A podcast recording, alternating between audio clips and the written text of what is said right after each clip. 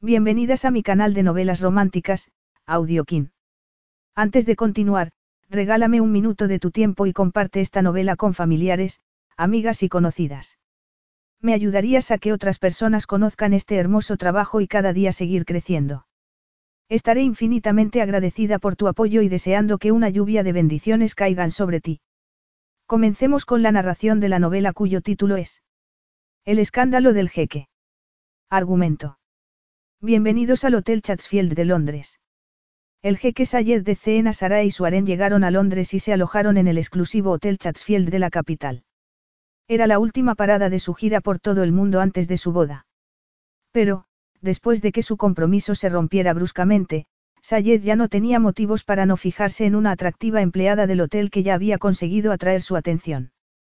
Lilla Amari solo había aceptado ese puesto de trabajo para descubrir la verdad sobre su padre biológico. Pero su búsqueda había terminado de la manera más dolorosa, dejándola completamente vulnerable ante el deseo del poderoso jeque. Para colmo de males, su única noche de pasión podía llegar a tener consecuencias escandalosas para el orgulloso Sayed. Capítulo 1. Aunque no era fácil impresionarla, Lilla Amari no pudo evitar detenerse y abrir la boca asombrada cuando entró en el Chatsfield de Londres por primera vez. Era el buque insignia del imperio hotelero de la familia Chatsfield, el alojamiento preferido por la élite de Europa. El hotel que tenían en San Francisco, donde su madre había trabajado toda su vida, era muy bonito, pero no se podía comparar con la opulencia de ese hotel. Desde el portero de librea a la grandeza de un vestíbulo que parecía un gran salón de baile, se sentía como si hubiera vuelto al pasado y estuviera en un lujoso palacio de otra época. El elegante entorno contrastaba con el aire de frenesí y anticipación que lo llenaba todo. Vio a una doncella cruzando el vestíbulo corriendo y supuso que no era algo común. Otra mujer pulía la barandilla de madera de la gran escalera. Le pareció que había una especie de improvisada reunión frente al mostrador de recepción. El personal estaba muy ocupado con el teléfono o el ordenador mientras ayudaban a registrarse a una pareja de ancianos muy elegantes y bien parecidos. Bienvenidos al Chatsfield de Londres, señor y señora Michaels. Aquí está la llave de su habitación, les dijo uno de los recepcionistas mientras les entregaba una bolsa. Y este es su obsequio de bienvenida. Esperamos que disfruten de su estancia. Estaban demasiado ocupados para prestar atención a las personas que entraban en el hotel. Vio tras el mostrador de recepción una hilera de fotografías del personal del Chatsfield de Londres. Se le encogió el corazón al ver el retrato de Lucilla Chatsfield, era como si estuviera mirándola a ella. Era una Chatsfield y esperaba poder llegar a conocerla. Pero Lucilla ocupaba un puesto demasiado importante y no creía que fuera a ser fácil que se encontraran. Un ruido atrajo su atención, un empleado de mantenimiento estaba cambiando una bombilla de la gran araña que iluminaba con elegancia el vestíbulo. Las paredes estaban pintadas en un tono azafrán muy elegante que contrastaba con las molduras beige y las esbeltas columnas. Todo a su alrededor emanaba buen gusto y elegancia.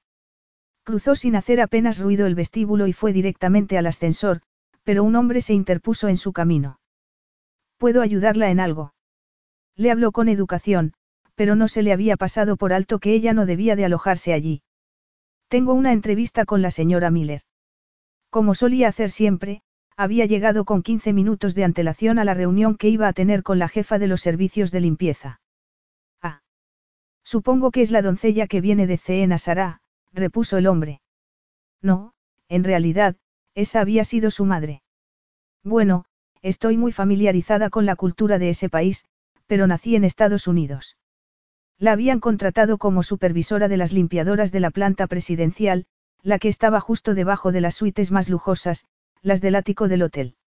Iba a encargarse de que funcionaran bien los servicios de hospitalidad, mantenimiento y limpieza y para llevar a cabo esas tareas iba a tener que trabajar y coordinarse con el equipo de recepción del hotel, todo con el fin de aumentar la satisfacción del cliente. Su trabajo iba a ser mucho más satisfactorio que el que su madre había tenido durante casi tres décadas, algo de lo que habría estado muy orgullosa Ena. Entiendo, repuso el hombre mientras se giraba y comenzaba a caminar. El ascensor está aquí, la acompaño para introducir su clave de acceso y que pueda acceder al sótano. Gracias. Aún faltaban unos minutos para la hora acordada cuando Lilla llamó a la puerta de la jefa de los servicios de limpieza. Pase, repuso alguien desde el interior. La señora Miller era una mujer alta, delgada y llevaba un traje parecido al de Lilla, pero aún más conservador y serio. Su blusa blanca estaba almidonada y abotonada hasta el cuello. Encantada, señorita Amari. Espero que esté preparada para empezar a trabajar de inmediato. Sí, por supuesto. Estupendo. Su planta ha sido reservada para el harén del jeque, le dijo con algo de desdén. ¿Cómo? Se va a alojar aquí un jeque de Ceen Sara. En realidad, lo que le sorprendía era que necesitara una planta entera para su harén. Al saberlo, no le extrañó que hubieran querido transferir a su madre desde San Francisco. Así es. El jeque Binfala se alojará aquí durante un total de dos semanas. Su prometida lo acompañará durante la segunda semana. Lilla trató de esconder su sorpresa. Se trata del jeque Alceena o Binfala Alceena, se podría ofender si alguien se refiere a él como el jeque Binfala. No sabía si era buena idea corregir a su nueva jefa, pero daba por sentado que había sido contratada precisamente por su conocimiento de ese tipo de cosas. Por fin entendía que necesitaran a alguien con su experiencia. No se trataba de un jeque sin más, sino que era el príncipe heredero de Cena Sara el que iba a alojarse en el Chatsfield de Londres. Era uno de los hombres más atractivos que había visto nunca y no le habría extrañado que se convirtiera en una especie de don Juan, pero tenía la reputación de ser un hombre serio y cabal y de estar completamente centrado en sus funciones como emir de Ceen Sara. De acuerdo, tomaré nota, le dijo la señora Miller. Es aceptable llamarlo, Su Alteza. Sí, pero he leído que prefiere el título de emir. ¿Y cómo es que nadie nos había informado de ello? Le preguntó indignada. Todo lo relacionado con esta visita es importante. Hay que cuidar cada detalle. Me esforzaré al máximo para que así sea. Estupendo. Además de las tareas de su puesto, durante la visita del jeque se encargará de supervisar el trabajo de las limpiadoras en las habitaciones del jeque y de sus guardaespaldas. Se sentía como si la estuviera empujando directamente a lo más hondo de la piscina. Pero no le importó, se le daban bien los retos. Se alegró de haber obtenido una diplomatura en gestión hotelera, era algo que la había preparado para ese tipo de trabajo. Y tampoco le había venido nada mal el haber trabajado cada verano limpiando habitaciones en el Chatsfield de San Francisco. Lo había hecho durante sus años en el instituto y en la universidad. Su madre siempre se había opuesto a que su hija trabajara en el Chatsfield y por fin sabía por qué. Pasó el primer día dando algo de orientación a los empleados sobre C. Sara. Cuando terminó, volvió agotada al estudio que acababa de alquilar. Era mucho más pequeño que el piso que había compartido en San Francisco con su madre. Pero no le había importado nada salir de allí cuando consiguió ese puesto de trabajo. Había sido una maravillosa coincidencia, una oportunidad de hacer lo que su madre le había pedido en sus últimas voluntades. Y ese nuevo puesto le había permitido poder trasladarse haciendo uso únicamente de una pequeña porción del dinero que había obtenido del seguro de vida de su madre. Esa compensación había sido tan bien recibida como inesperada, una de las muchas sorpresas que había tenido tras la muerte de su madre. El Hotel de Londres había contactado con la jefa del servicio de limpieza del Hotel de San Francisco, Stephanie Carter, con la esperanza de ofrecerle el puesto de trabajo a Ena Amari. Necesitaban alguien que conociera bien el país natal de su madre. Pero, como su madre había fallecido, Stephanie le sugirió que se pusieran en contacto con Lilla. Por su educación y experiencia, había sido la candidata perfecta para ese puesto. Y no dejaba de resultarle irónico que ese trabajo en el hotel fuera a permitirle cumplir el último deseo de Ena. No le dolía todo lo que su madre le había ocultado, pero había tenido que controlar al máximo sus emociones para aceptar todo lo que había ido descubriendo. Lo que más le había impresionado había sido saber que el extremadamente rico hotelero inglés Gene Chatsfield era su padre biológico. Después de años sabiendo de las hazañas de sus hijos por la prensa del corazón, le costaba creer que pudiera estar relacionada con ellos. No le parecía que pudiera tener nada en común con los famosos y malcriados hijos de Chatsfield. Tenía curiosidad por descubrir cómo era ese hombre, capaz de darles a sus hijos tantos caprichos mientras que a Ena le había enviado una cantidad más bien pobre para hacer frente a los gastos de su hija. Al parecer, Gene había tenido numerosas aventuras con empleadas de la limpieza del hotel, pero esas historias nunca habían llegado a la prensa. Sabía que su madre no había sabido nada sobre esas otras aventuras cuando se acostó con él. Y no descubrió que estaba embarazada hasta después de que el empresario hotelero se fuera de San Francisco. Eso le contaba en la carta. Nunca le había dicho a nadie quién era el padre de Lilla. Le había avergonzado saber que había estado con un hombre casado. Aún así, Ena le había pedido en la carta que lo perdonara. Su madre le decía en esa misiva que Gene Chatsfield no era mala persona y llegaba incluso a excusarlo diciéndole que se había dejado llevar por la tentación en un momento muy duro de su vida. Su madre le había pedido a Lilla que fuera a Londres y hablara cara a cara con su padre. Lilla respetaba la última voluntad de su madre, pero estaba contenta de tener la oportunidad de observar desde la distancia a ese hombre y dejar que pensara que era solo una empleada, no la hija a la que nunca había querido reconocer. Lilla se quedó inmóvil y medio escondida entre las sombras de un extremo del vestíbulo. Ya llevaba en Londres dos semanas, pero aún no había conseguido ver a su padre. Se rumoreaba que el jeque Sayed bin Fala al Ceena llegaba ese día y Lilla estaba segura de que su padre bajaría a recibir personalmente a tan importante invitado. Le había quedado muy claro durante esos días la importancia que tenía para el hotel la estancia del jeque y sabía que sería aún más importante para el propietario del Chatsfield. Se había enterado de que Gene Chatsfield residía en el Chatsfield de Nueva York y que había dejado al nuevo director ejecutivo, Christos Giatracos, a cargo del hotel en Londres. Pero se había trasladado temporalmente a Londres para supervisar la visita del emir. Y sabiendo lo importante que era para su padre, estaba esforzándose especialmente en su trabajo. Cuando por fin le dijera a Gene quién era, no quería que pudiera echarle nada en cara. Su planta estaba perfecta. Todas las habitaciones estaban listas y habían añadido esa mañana cestas con frutas y jarrones con jazmines se había encargado de que colocaran un biombo junto al ascensor de su planta para bloquear las habitaciones del harén de las miradas de los curiosos. También había supervisado la suite del jeque para asegurarse de que no hubiera allí nada que pudiera ofenderlo durante su estancia. Dejó de pensar en los preparativos cuando vio a un hombre mayor cruzando con gran seguridad el vestíbulo. Se notaba que era el dueño por la manera en la que miraba a su alrededor. Vio que inclinaba la cabeza con un gesto regio cuando sus empleados lo saludaban. Era su padre. Tenía el pelo canoso, ojos claros y brillantes. Era alto, pero ya empezaba a encorvarse ligeramente. Llevaba un traje hecho a medida y zapatos artesanales. Tenía el aspecto de un hombre que podría permitirse el lujo de alojarse en ese hotel.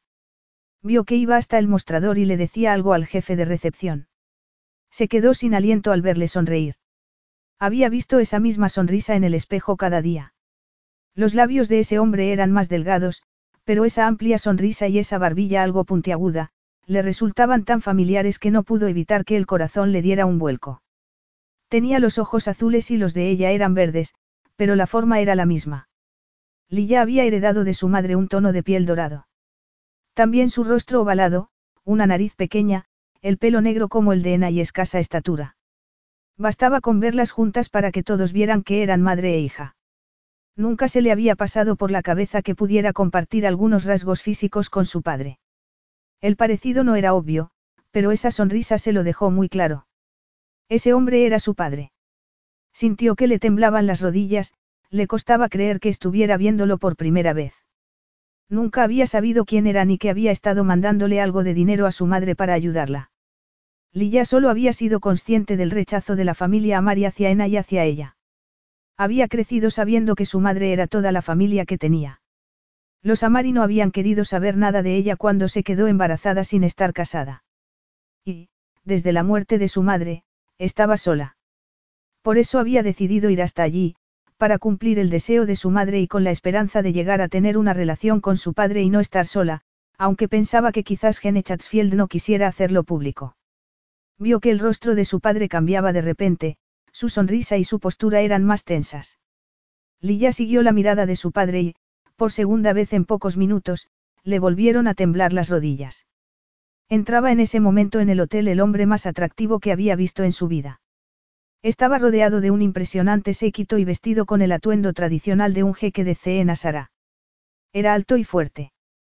Tenía una mandíbula muy marcada y llevaba una barba bastante recortada. Se dio cuenta de que las fotos que había visto no le hacían justicia. El jeque Sayed bin Fala al Ceena transmitía poder y seguridad con su mera presencia.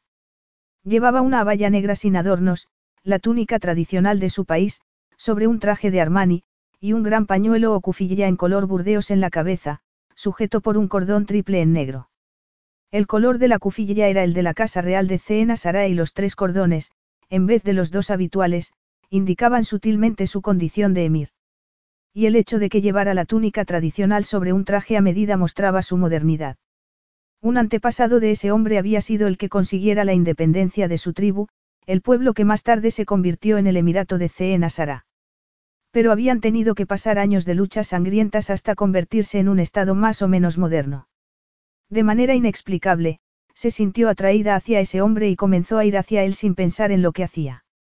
Solo se detuvo, de manera brusca, cuando vio que estaba solo a un par de metros del jeque. Pero ya era demasiado tarde para corregir su error. La oscura mirada del jeque Sayed cayó sobre ella y se mantuvo.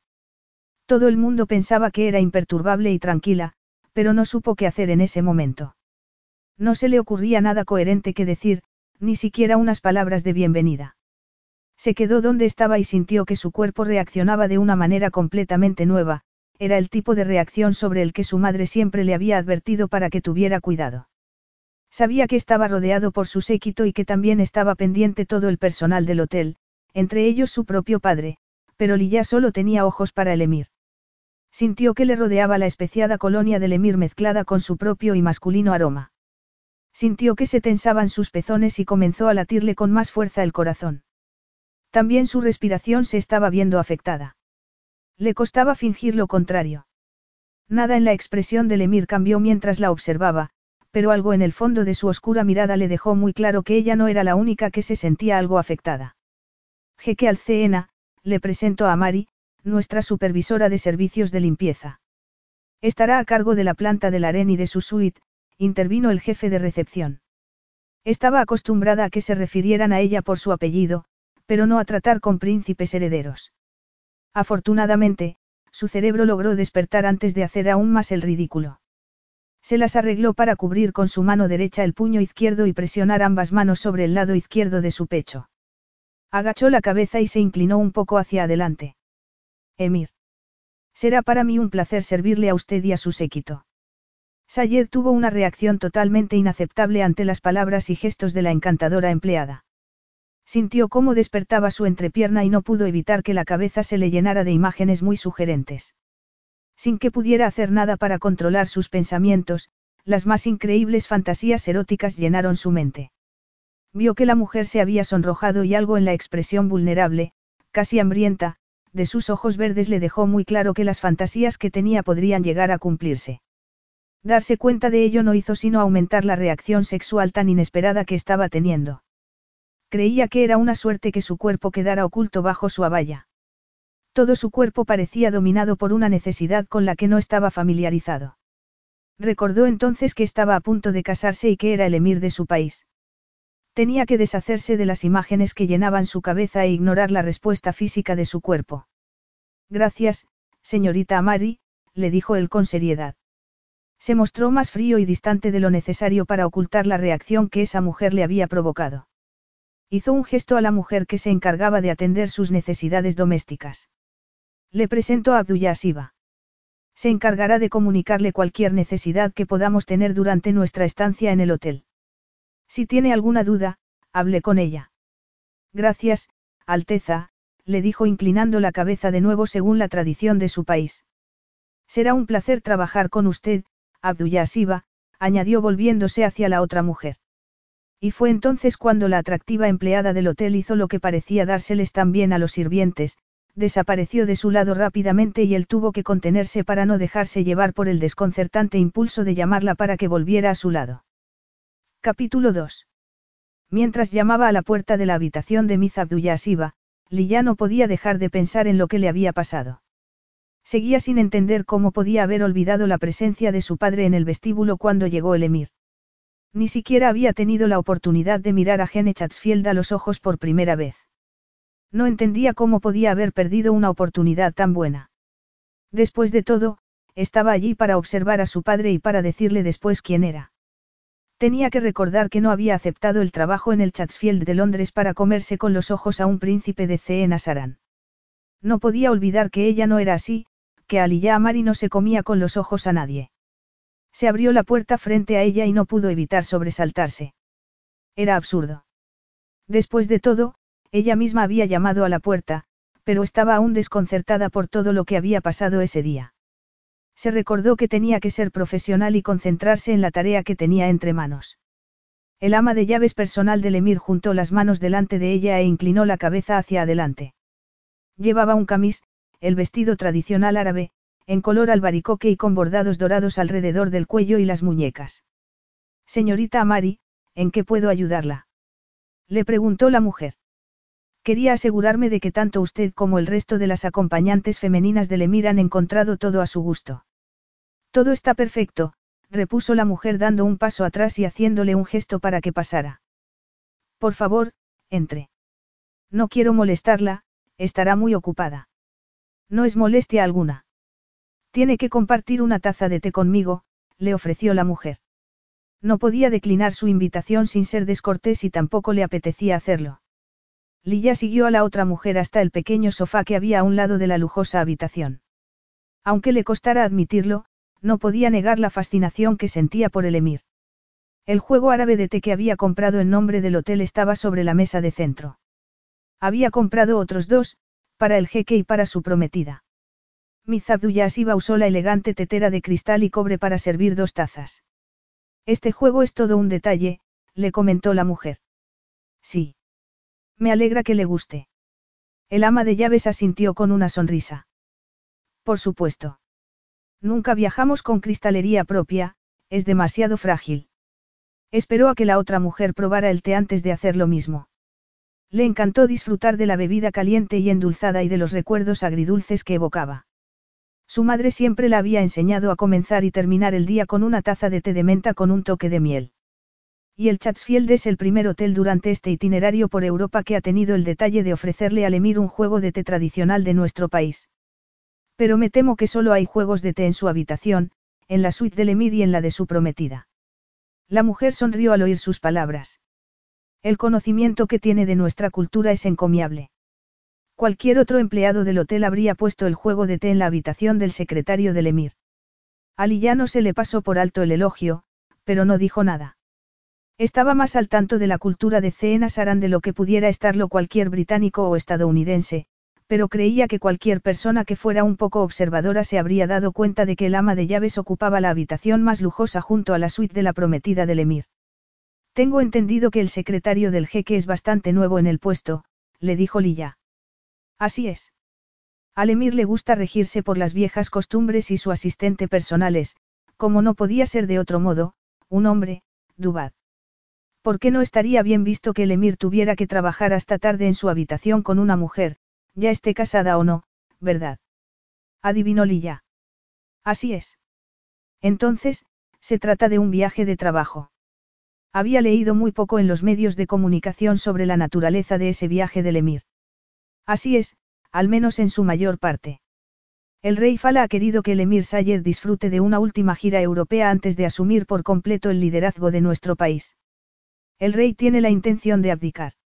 Lilla había leído especulaciones y rumores que iban en ese sentido, pero aún no había anuncio oficial. Es probable que ese sea el siguiente paso después de la boda real.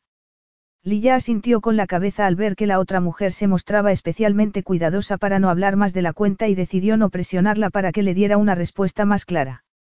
A la directora del servicio de limpieza le escandalizó saber que teníamos que reservar toda una planta del hotel para el harén del jeque, le comentó Lilla. Seguro que se imaginaba a unas cuantas bailarinas de danza del vientre que vivían solo para satisfacer las necesidades del jeque, repuso la otra mujer sonriendo. Sí, supongo que sí. Tenía que reconocer que ella se había imaginado algo similar. El ama de llave sonrió con dulzura. Me temo que no es tan extravagante como imagina la gente. El emir no olvida nunca que es un hombre prometido para casarse. Ella no estaba tan segura, pero sabía que era la menos indicada para hablar. Tenía muy poca experiencia práctica con los hombres y no sabía nada de sus impulsos sexuales. Lo que sabía era que las habitaciones que había preparado las iban a ocupar las mujeres que formaban parte del personal femenino que viajaba en la comitiva del príncipe. La mayoría de las habitaciones las iba a ocupar la prometida del emir y sus compañeras de viaje, casi todo mujeres. Se suponía que también su hermano la iba a acompañar, pero este había reservado una suite en el nivel presidencial, cerca de la del emir. No era tan grande como la del jeque, pero también muy lujosa. Después de una visita muy agradable con Asiba, tal y como la mujer le había pedido que la llamara, Lilla salió de la habitación con la certeza de que el ama de llave sentía ciertas reservas hacia la futura esposa del emir de Ceen Asara. La mujer había sido muy discreta con sus críticas, pero también muy clara. Después de la interesante reunión, Lilla fue al encuentro del conserje, con quien tenía que tratar otros temas. Necesitaban sus consejos a la hora de decidir la selección de entretenimiento y ocio que iban a ofrecerle al jeque durante las siguientes dos semanas.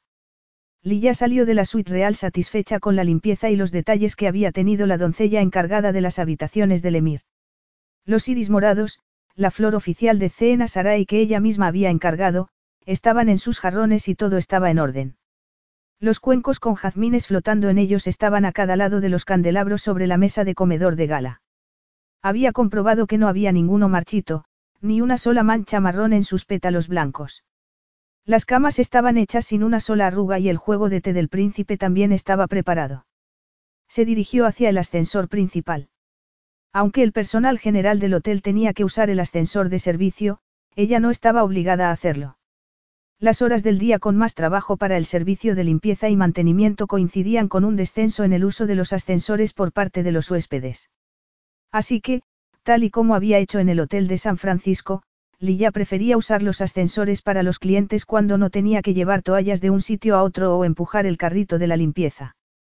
Y eso era algo que rara vez tenía que hacer en su puesto como jefa de planta, aunque cabía la posibilidad de que alguna vez tuviera que encargarse personalmente de alguna incidencia. Las puertas se abrieron frente a ella y sus ojos se quedaron clavados en una mirada oscura y seductora. El emir le devolvió la mirada. Su expresión era una extraña mezcla de sorpresa y algo más que no habría sabido interpretar, no tenía demasiada experiencia en ese terreno. Señorita Amari. La saludó el jeque. Emir Sayed, repuso ella inclinando la cabeza. Estaba revisando su suite. El servicio ha sido en todo momento impecable. Me alegra oírlo. Me aseguraré de decírselo al personal de limpieza de su suite. Él inclinó la cabeza al oírlo. Actuaba con un aire muy regio que parecía muy natural en él. Esperó a que saliera del ascensor, pero no se movió. Sus guardaespaldas ya estaban fuera. Esperaban, igual que ella, a que el jeque saliera del ascensor. Pero siguió sin hacerlo. No va a entrar. Le preguntó él con impaciencia mientras apretaba un botón que hizo que empezaran a cerrarse las puertas. Pero ella no podía cometer el error de entrar al ascensor con el jeque. No, no. Voy a usar el ascensor de servicio, le explicó ella. No sea ridícula, repuso él extendiendo la mano hacia ella y agarrando su muñeca. Fue un gesto que consiguió sorprender a sus guardaespaldas, uno de ellos no pudo siquiera controlarse sin soltar un improperio en el dialecto árabe que se hablaba en Ceen Asara. Pero Lilla apenas tuvo la oportunidad de reaccionar cuando el jeque tiró de ella para meterla en el ascensor. Emir Sayed. exclamó uno de sus ayudantes mientras se cerraban las puertas. Pero Alteza, susurró Lilla cuando recuperó el habla. No había ninguna razón para que tuviera que tomar el otro ascensor, le explicó el jeque. Pero su gente, no debería haberlos esperado. El emir seguía sujetando su muñeca y le dio la impresión de que no iba a soltarla. No estoy acostumbrado a que alguien del servicio cuestione mis acciones. Las palabras del jeque eran despectivas y su tono, arrogante y frío, pero su mirada no lo era. Había un fuego en sus ojos que la dejó sin aliento. Pero no podía permitir que le hablara como lo había hecho, tenía dignidad y no iba a dejar que la pisoteara. Ante todo, iba a mantener la misma actitud profesional de la que tan orgullosa estaba.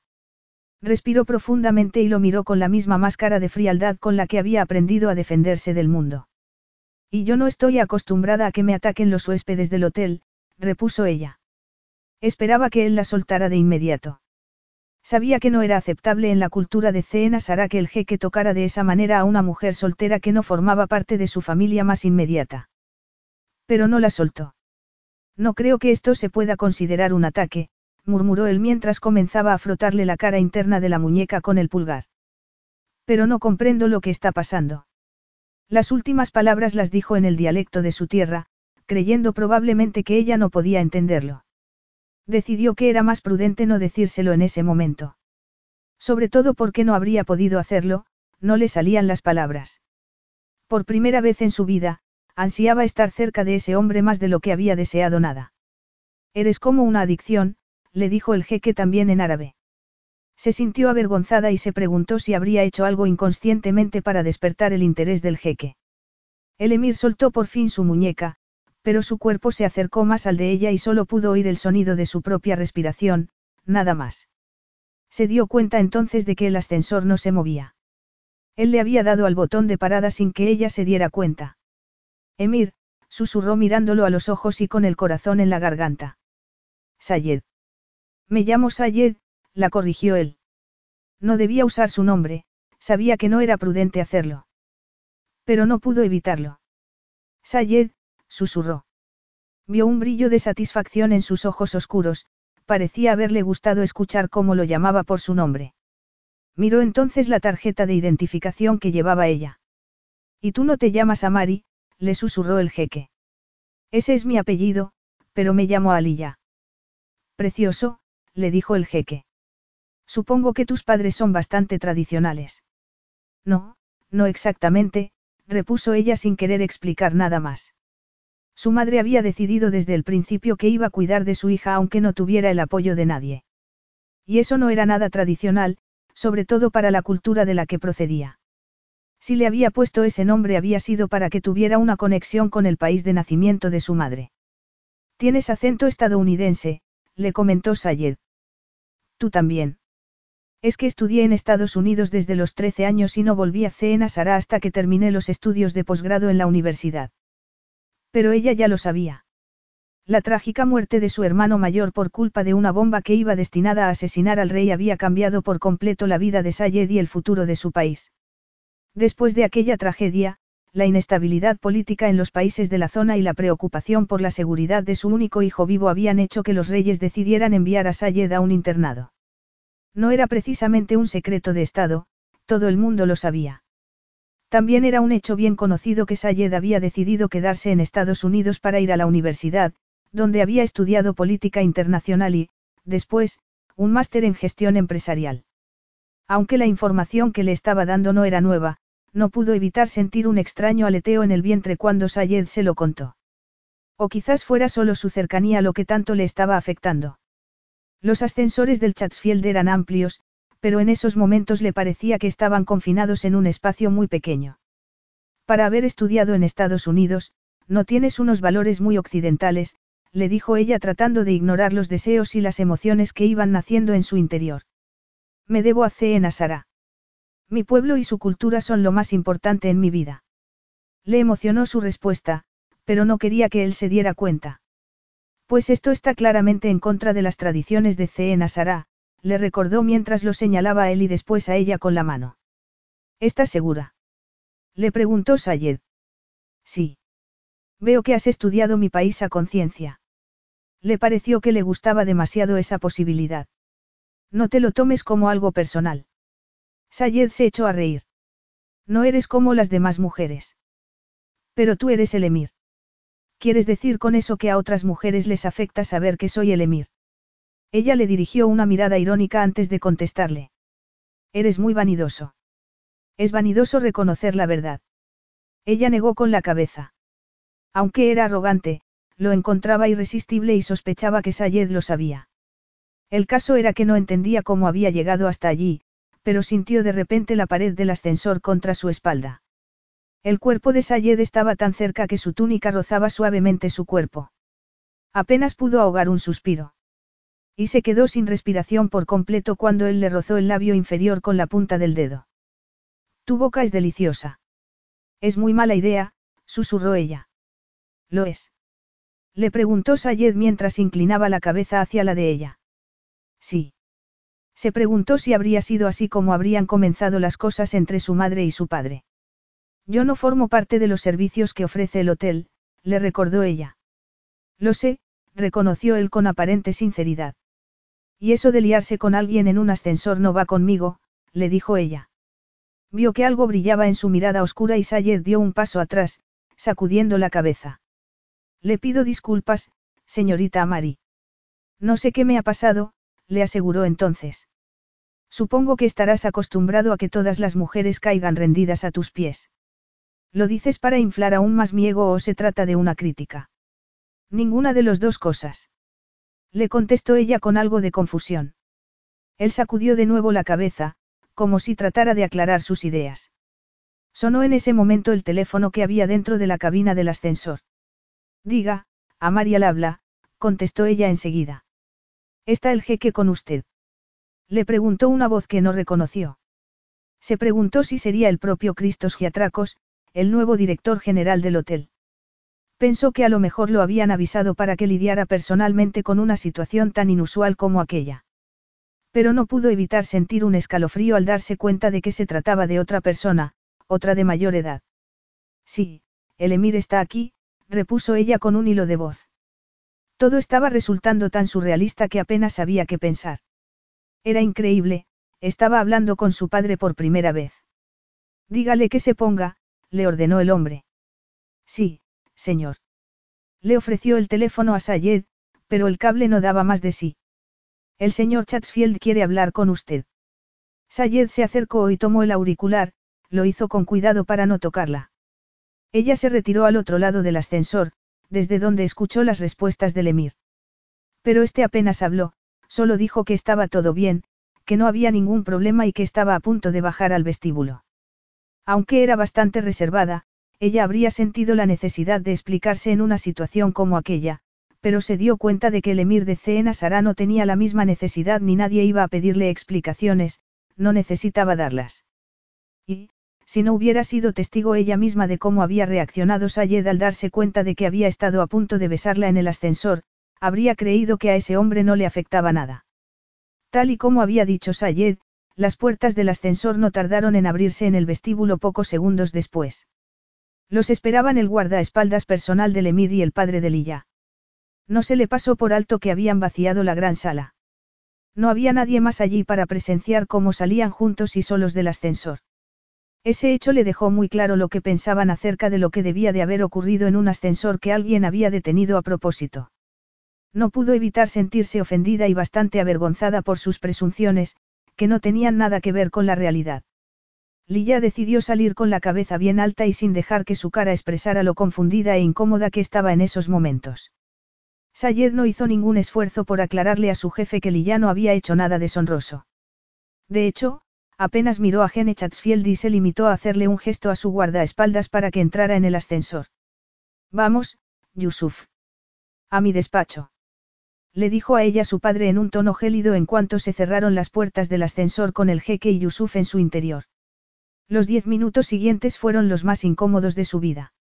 Ya era bastante vergonzoso tener que ser reprendida por el dueño de la cadena de hoteles Chatsfield, pero sabiendo además que ese hombre era su padre, Lilla no se había sentido más humillada en toda su vida.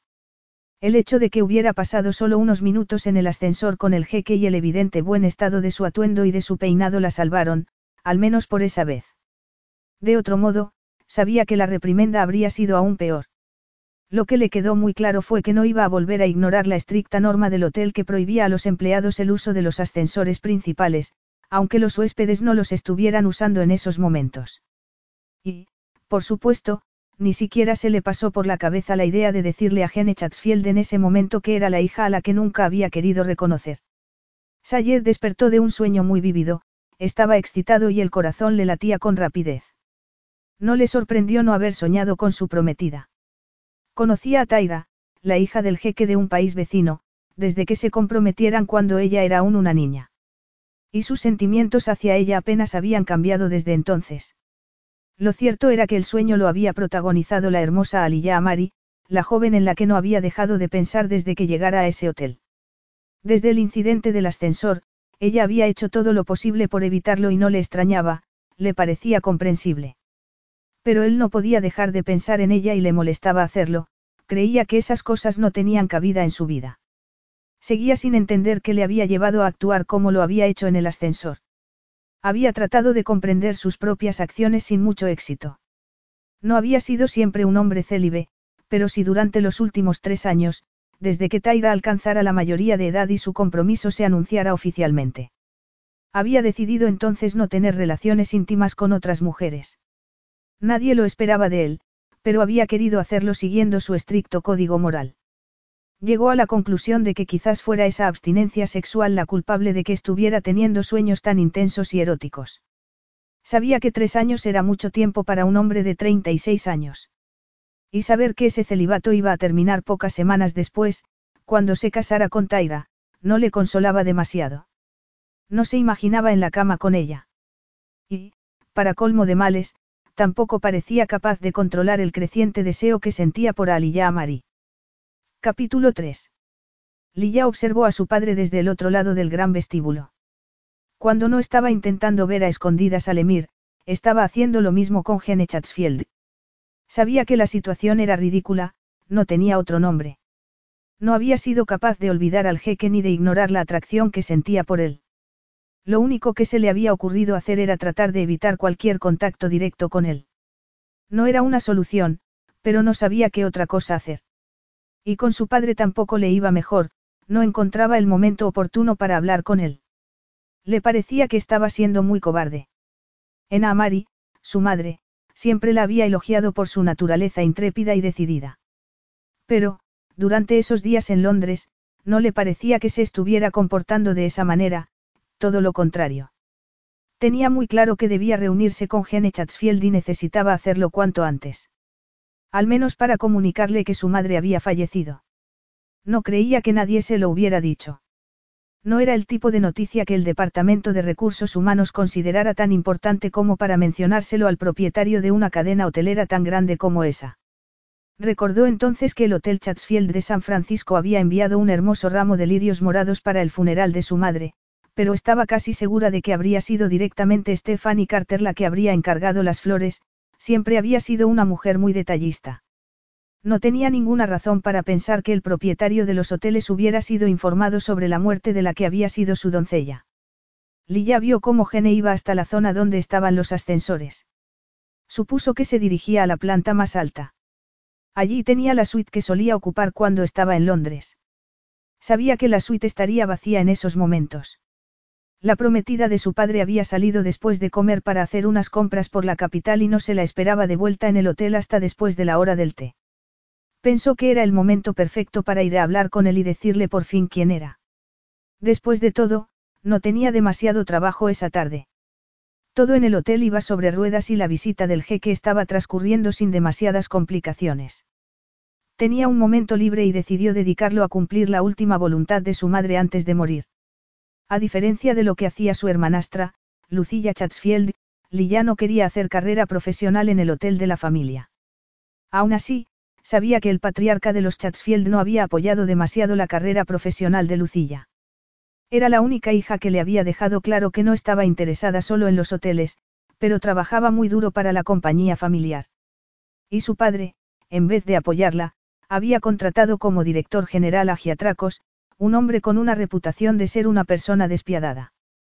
Había oído contar a algunos empleados que el recién llegado les estaba haciendo la vida imposible tanto a Lucilla, como al resto de los hermanos Chatsfield. De todos modos, no contaba con que Gene Chatsfield fuera a reconocer públicamente quién era ella. No cuando llevaba toda una vida sin hacerlo. Sabía que la suya siempre iba a tener que ser una relación discreta. El apellido familiar había ocupado demasiados titulares en la prensa del corazón y sabía que Gene Chatsfield no iba a hacer nada más que pudiera dar pie a que volvieran a arrastrar el nombre de la familia por el fango. Pero eso no le iba a impedir decírselo y creía que le iba a gustar conocer, después de 26 años, a su otra hija.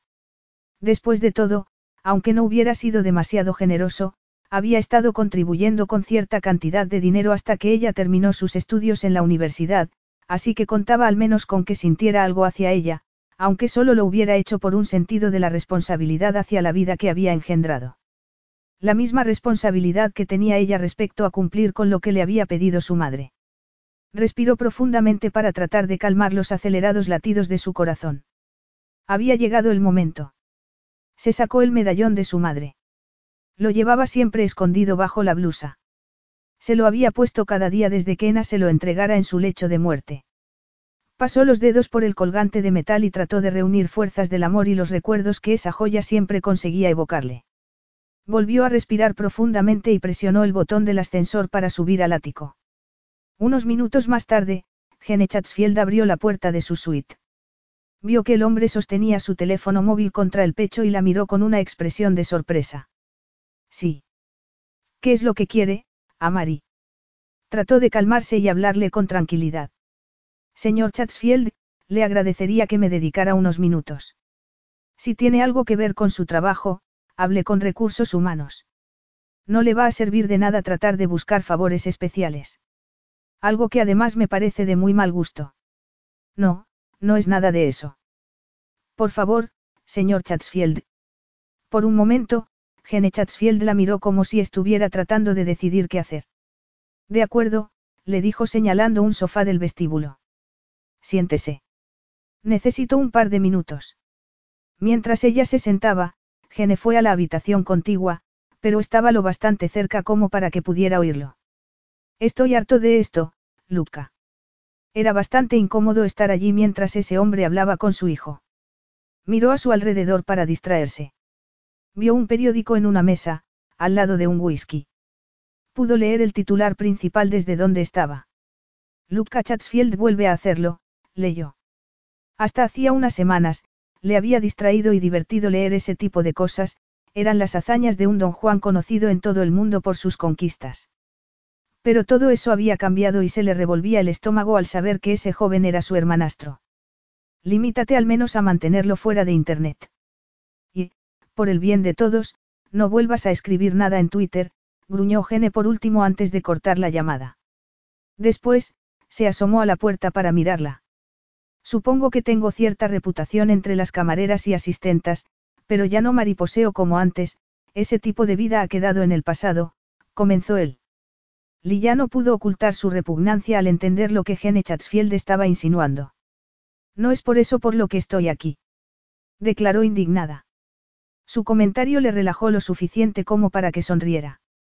Me alegra oírlo. Mi prometida es una mujer muy celosa. Y él había sido siempre un seductor, pero se dio cuenta de que parecía decidido a mantener completamente enterrado su pasado. Perdone, no debería haber venido, comenzó ella levantándose. Siento haberle molestado. Tonterías. Si ha decidido venir a verme, será por algo. Adelante, Amari, le dijo el hombre. Mi nombre es Aliyah, aunque todos me llaman Liyá, repuso mientras iban al salón. No nos conocemos tanto como para tratarnos con tanta familiaridad, Amari, replicó él. Ella asintió con la cabeza. Tenía un nudo en la garganta que le impedía hablar.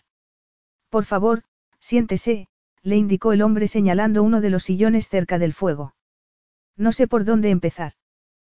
Por el principio, por favor, repuso el hombre. Ella asintió con la cabeza. Se le ocurrió quitarse el medallón y enseñárselo. Un colgante muy bonito y antiguo. ¿Acaso está tratando de vendérmelo? Le preguntó él. No, claro que no. Por favor, ábralo y mire las fotos.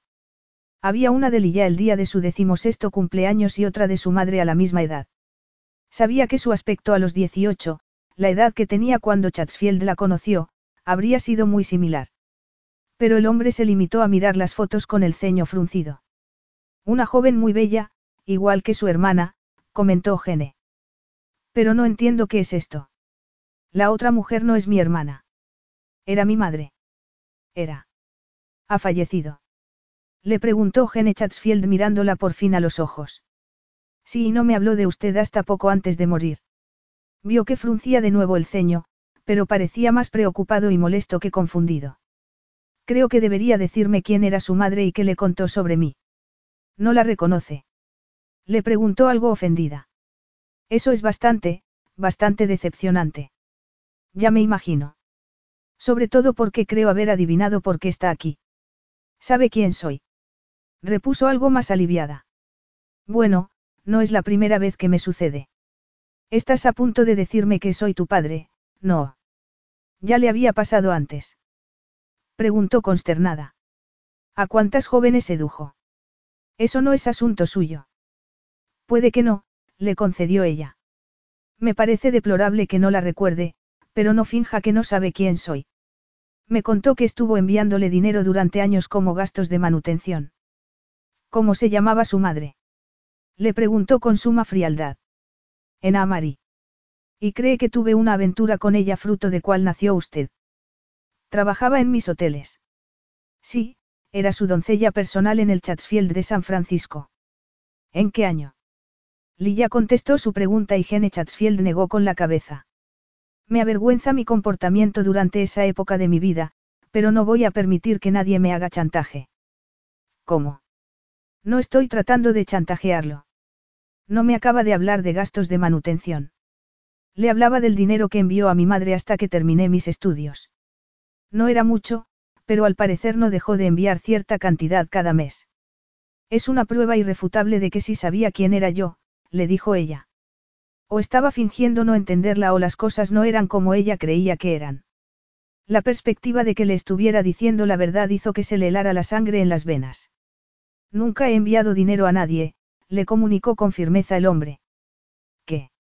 No, eso no es posible, repuso ella sacudiendo la cabeza con decisión. Mi madre me habló de usted en una carta, me dijo que no era un mal hombre, sino uno que se había dejado llevar por la tentación en un momento muy complicado de su vida. Me explicó que ese apoyo financiero demostraba que mi padre se preocupaba por mí, aunque no formara parte de mi vida, le dijo ella con un hilo de voz. Parece que su madre hablaba demasiado y que casi todo lo que decía era mentira. Se lo dijo con tanta firmeza y desdén que le costó creer que estuviera mintiéndole. No pudo evitar que se le hiciera un nudo en el estómago. Se sentía como si se estuviera ahogando y le costara respirar. Se sentía tan traicionada. No podía creerlo. Mi madre me mintió, se dijo. La única persona en su vida en la que siempre había podido confiar, su única familia. Si de verdad fueras mi hija y hubiera decidido apoyar económicamente a tu madre, te aseguro que habría sido bastante más generoso. Lilla se puso de pie con piernas temblorosas, pero trató de mantener la compostura. Siento haberle molestado, no volverá a ocurrir, le dijo. Espero que no, replicó con dureza poniéndose también en pie. Si intenta sacar provecho de esas mentiras, no dudaré en denunciarla. Lilla se tambaleó un poco hacia atrás, como si acabara de abofetearla. Supongo que mi madre estaba equivocada. Desde luego. No debería haberle pedido que viniera a hablar conmigo. Seguro que ni siquiera está muerta, ¿verdad? Eso también es mentira, no. No, no lo es. El único progenitor que he tenido, el único que me importa, fue mi madre y murió hace cuatro meses. Sí. ¿Y cómo es que ha tardado tanto tiempo en venir? Le costó llegar a la conclusión de cómo podía sacar provecho de la historia de su madre. Reunió las pocas fuerzas que le quedaban para ponerse la máscara de indiferencia con la que tantas veces había tenido que protegerse del mundo y levantó la cabeza hacia Gene Chatsfield, viéndolo por primera vez como el canalla que era. Si he venido ahora ha sido porque su hotel me contrató, se defendió ella. Espero que mañana mismo avise a recursos humanos de su renuncia, no voy a tener a una aspirante a chantajista trabajando en mi hotel. Me gustaría irme hoy mismo, pero, a diferencia de los hijos que sí ha criado usted, soy una profesional muy responsable. Sin decir nada más, se dio media vuelta y logró salir de la suite a pesar de que sus temblorosas piernas apenas podían sostenerla en pie. Lo último que quería en esos momentos era que ese hombre viera cuánto le habían afectado sus duras y frías palabras. Ya se había mostrado demasiado vulnerable ante él cuando le había dicho quién era. No se dio cuenta hasta que entró de nuevo en el ascensor que se le había olvidado pedirle que le devolviera el medallón de su madre, lo había olvidado en la suite. Se abrieron las puertas del ascensor pocos segundos después en la planta baja. Estaba en el vestíbulo. Se quedó allí parada, aún dentro del ascensor y tratando de decidir qué debía hacer. Quería recuperar esa querida joya, pero no pudo reunir las fuerzas necesarias para volver a subir al ático y tener que enfrentarse de nuevo con el hombre que tanto daño le acababa de hacer. Se quedó allí sin saber qué hacer. Dos hombres entraron en el ascensor y, aunque sabía que debía bajarse y no estar allí con clientes, no hizo nada. Se limitó a apartarse de ellos mientras uno de los clientes introducía en el panel el código de acceso a la planta presidencial. Como no quería tener que volver a la suite de Chatsfield, introdujo el código para ir a la planta de la que estaba encargada, aunque no tenía nada que hacer allí. Lo único que tenía claro en esos instantes era que no iba a suplicarle a Gene Chatsfield que le devolviera el colgante, no pensaba volver a pedirle nada en toda su vida. Sabía que lo más probable era que el propio Chatsfield se encargara de devolvérselo por medio de algún empleado o de alguien del Departamento de Recursos Humanos. Y, si no lo hacía, decidió que tendría que despedirse para siempre de ese recuerdo. De la misma manera que debía despedirse de la idea a la que se había aferrado toda su vida, esa seguridad que había tenido hasta ese día de que su madre nunca le mentiría. Durante toda su infancia la había marcado el hecho de que al menos su padre sabía que ella existía y se ocupaba de ella, aunque solo fuera con una mínima contribución económica. No entendía por qué le estaba doliendo tanto, a esas alturas de su vida, saber que no había sido así, pero tenía que reconocer que ese hombre había conseguido romperle el corazón en mil pedazos. Hasta ese momento, no había sido consciente de la importancia que había tenido para ella creer que tenía un padre, ni siquiera le había preocupado tanto que no quisiera conocerla o que, hasta ese año, ni siquiera hubiera sabido quién era él. Trató de calmar su acelerado corazón y convencerse de que, en realidad, nada había cambiado en su vida. De todos modos, Gene Chatsfield no había llegado a ser más que un sueño efímero, alguien en quien debía dejar de pensar. Decidió que si ese hombre era capaz de mirarla a los ojos y tratar de hacerle creer que no era su padre, no iba a dejar que eso le hiciera daño. Intentó convencerse de que no le importaba lo que acababa de descubrir, pero nunca se le había dado demasiado bien mentirse a sí misma, por muy bien que ocultara su dolor ante el resto del mundo. Sentía frío en las entrañas, en los huesos y en lo más profundo de su alma. Se dio cuenta de que estaba temblando, como si fuera una fría mañana de invierno y hubiera salido a la calle sin su abrigo. Estaba tan dolida y confusa, que le costaba pensar con claridad, notó que le sudaban las manos y que el corazón le latía con más fuerza que nunca. Era como si estuviera sufriendo un ataque de ansiedad o algo parecido.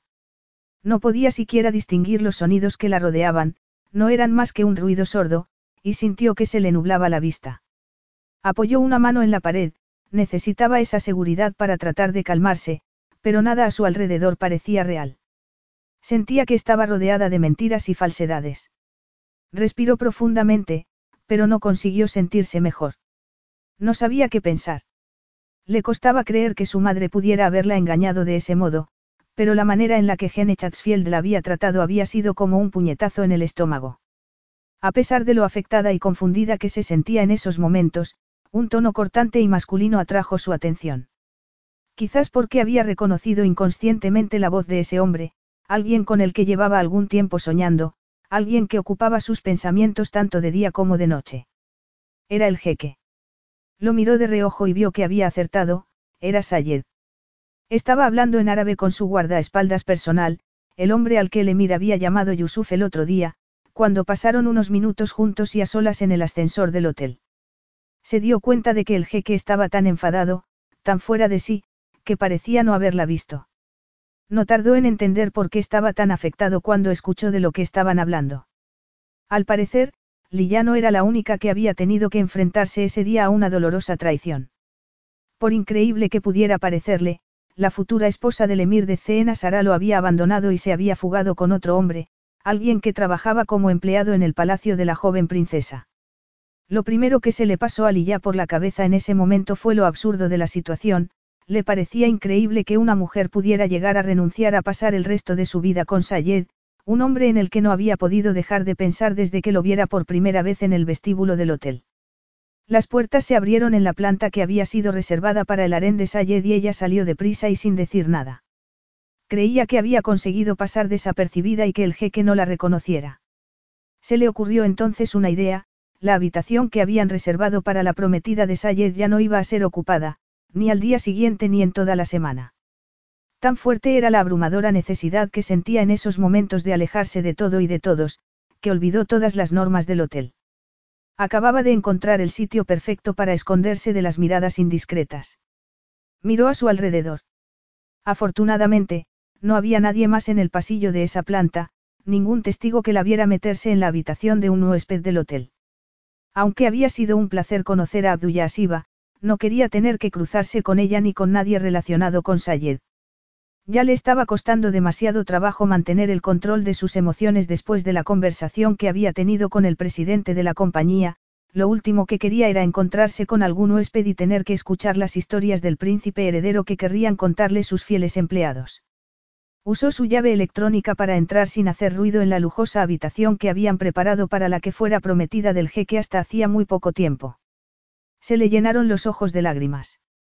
Tenía demasiado dolor en su interior como para controlarlas durante más tiempo.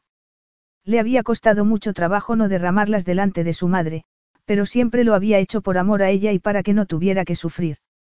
Y, Sí se había controlado delante de Ena, mucho más cuando estaba con desconocidos. No se fijó en la suntuosa decoración de la suite, ignoró por completo las bellas paredes pintadas de verde menta y las elegantes pinturas y tapices que decoraban las paredes de las habitaciones. Solo tenía una cosa en mente, el bien surtido mueble bar que había entre la sala de estar y el pequeño comedor. Le había sorprendido recibir ese tipo de solicitud durante la preparación de las habitaciones del séquito real, pero había sido la propia princesa Taira la que le había hecho llegar directamente su petición. Y el trabajo de Lilla consistía en atender las peticiones y deseos de los huéspedes, no era asunto suyo valorarlos ni criticarlos. Era algo que tenía muy claro. Le enorgullecía saber que siempre había trabajado con profesionalidad y total discreción.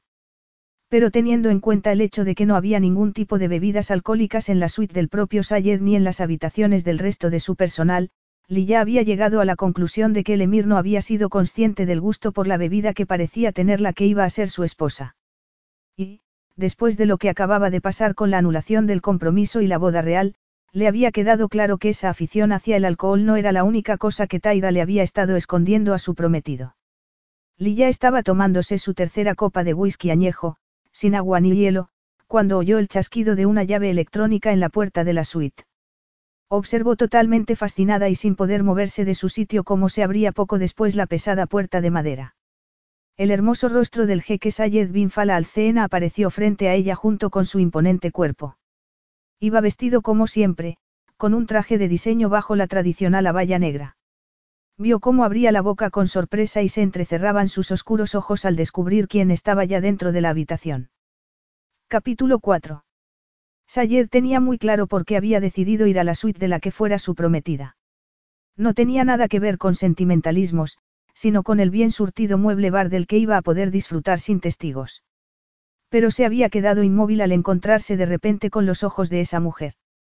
Y la respuesta instantánea de su cuerpo no le pareció tan inconveniente entonces como lo había sido durante el tiempo que llevaba alojado en ese hotel. Todo había cambiado. A Aliyah Amari estaba medio tumbada en el sofá con un vaso de cristal en la mano y un gesto de sorpresa. Le llegó enseguida el aroma de un buen whisky de Malta y se dio cuenta de que había ido a la habitación de Taira por la misma razón que él. Para poder beber. Cualquier otro día, habría reaccionado con furia ante una transgresión tan inaceptable, pero no le quedaban fuerzas para enfadarse con nadie más, toda su ira la había concentrado en su prometida, la mujer que acababa de traicionarlo. No está aquí, le dijo a ya hablando con algo de dificultad. Ya, ya me lo imagino, repuso él. Supongo que te estarás preguntando por qué estoy aquí yo. Me imagino que necesitabas tomarte una copa y poder hacerlo en privado. Notó que su expresión se relajaba al oírlo. ¿Cómo lo sabes? Le preguntó a Aliyah. ¿Has hablado con mi padre? Se dio cuenta entonces de que ya había bebido demasiado. No sé qué decirte. Ni siquiera conozco al señor Amari. Los exuberantes labios de Aliyah se separaron, pero no dijo nada, le había entrado hipo. ¿Estás borracha? No, no creo, repuso ella. Solo me he tomado tres vasos. ¿Es eso suficiente? ¿Te has bebido tres vasos de whisky? Le preguntó de nuevo sorprendido. Bueno, no hasta arriba. Lo llené hasta aquí, le dijo mientras indicaba con el dedo lo que debía equivaler a un whisky doble. Entonces, es como si te hubieras tomado unas seis copas de whisky. Vaya exclamó frunciendo el ceño. Eso no está bien, ¿verdad? Eso depende de las razones que tuvieras para beber. Estoy bebiendo porque acabo de darme cuenta de que alguien que pensé que nunca me mentiría lo hizo durante toda mi vida, me hizo creer cosas que no eran más que un cuento. Lo que le decía le sonaba, a él le había pasado algo parecido. Lo siento. Mi madre me dijo que mi padre no era un hombre malo. ¿Cómo? ¿No conocías a tu padre? Su vida no había sido tan fácil y cómoda como pensaban muchos, pero siempre había podido contar con su padre, que además era un buen hombre. No, hasta hace poco ni siquiera sabía quién era. Y creo que mi madre estaba equivocada. No es un buen hombre. Le preguntó Sayed. A lo mejor sí, pero no es muy agradable. Creo que muchos podrían decir lo mismo de mí. Probablemente, le confesó ella. Se echó a reír ante la franqueza de sus palabras. Creo que deberías haberme llevado la contraria, ¿no te parece? ¿Por qué? Es la verdad. Eres demasiado arrogante para que te consideren agradable. La arrogancia va con el cargo, soy el emir. Sí, pero aún no eres el gobernante de tu país, solo el emir. Bueno, pero tengo muchas responsabilidades. Muy bien, repuso Aliyah. Muy bien, ¿qué? Le preguntó él. No estoy segura. Estás borracha, insistió él.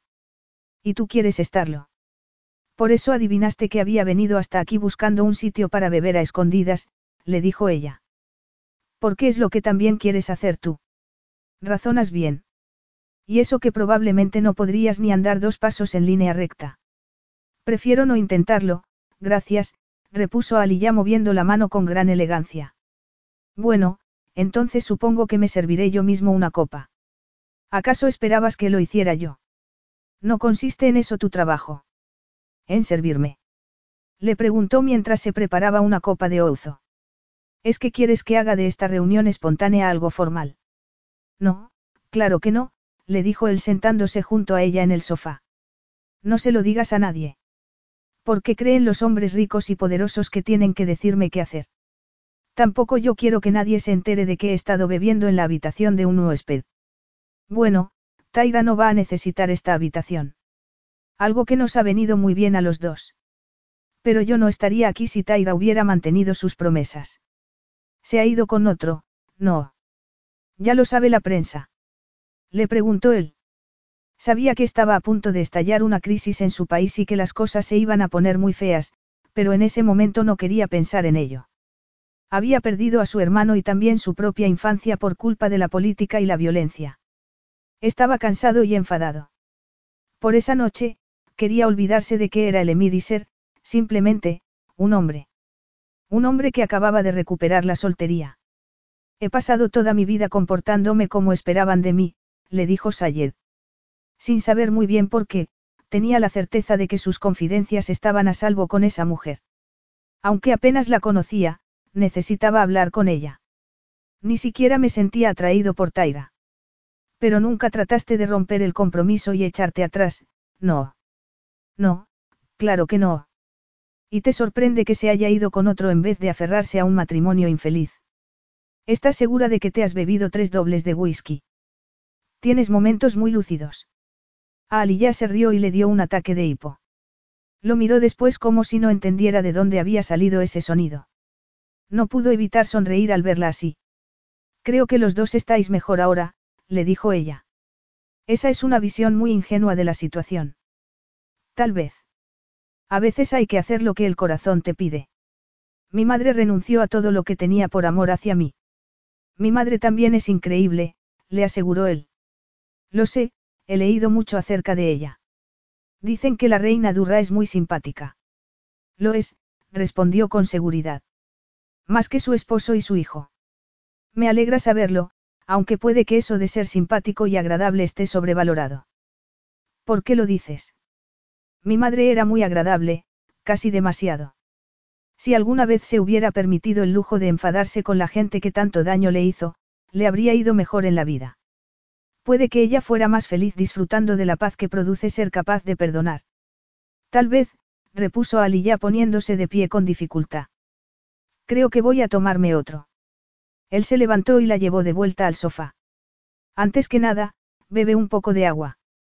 No quiero agua. Si quieres agua, pero no eres consciente de ello.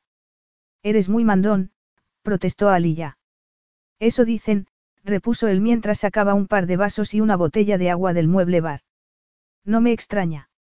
De vuelta al sofá, le dio el agua y se sirvió el otro licor de ouzo. Tú también estás bebiendo mucho. Comentó ella después de tomar un sorbo de agua. Es que aún me llevas cinco copas de ventaja.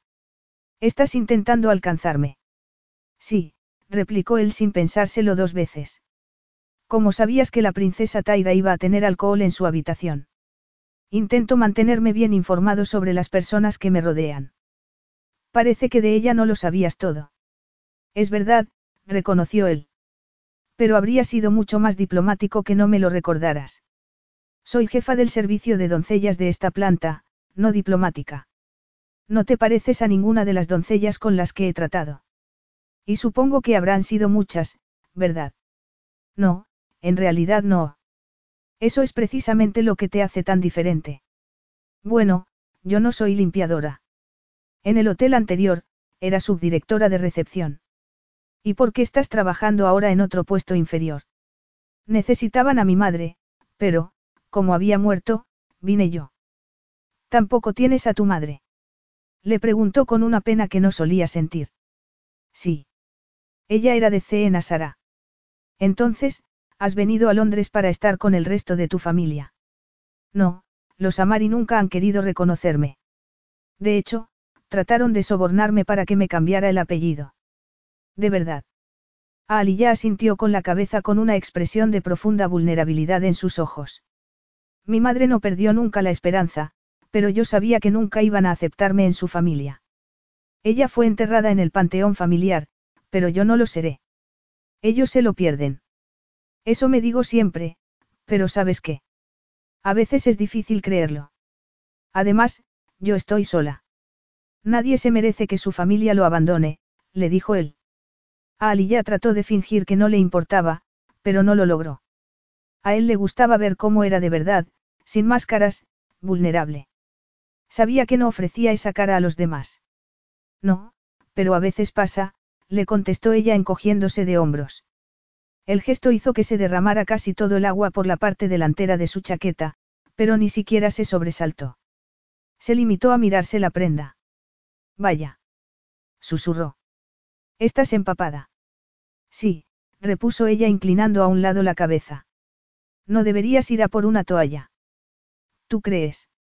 Le preguntó él. En lugar de responder, a Ali ya se desabrochó la chaqueta y comenzó a quitársela. ¿Qué estás haciendo? Le preguntó algo inquieto al ver cómo reaccionaba su cuerpo.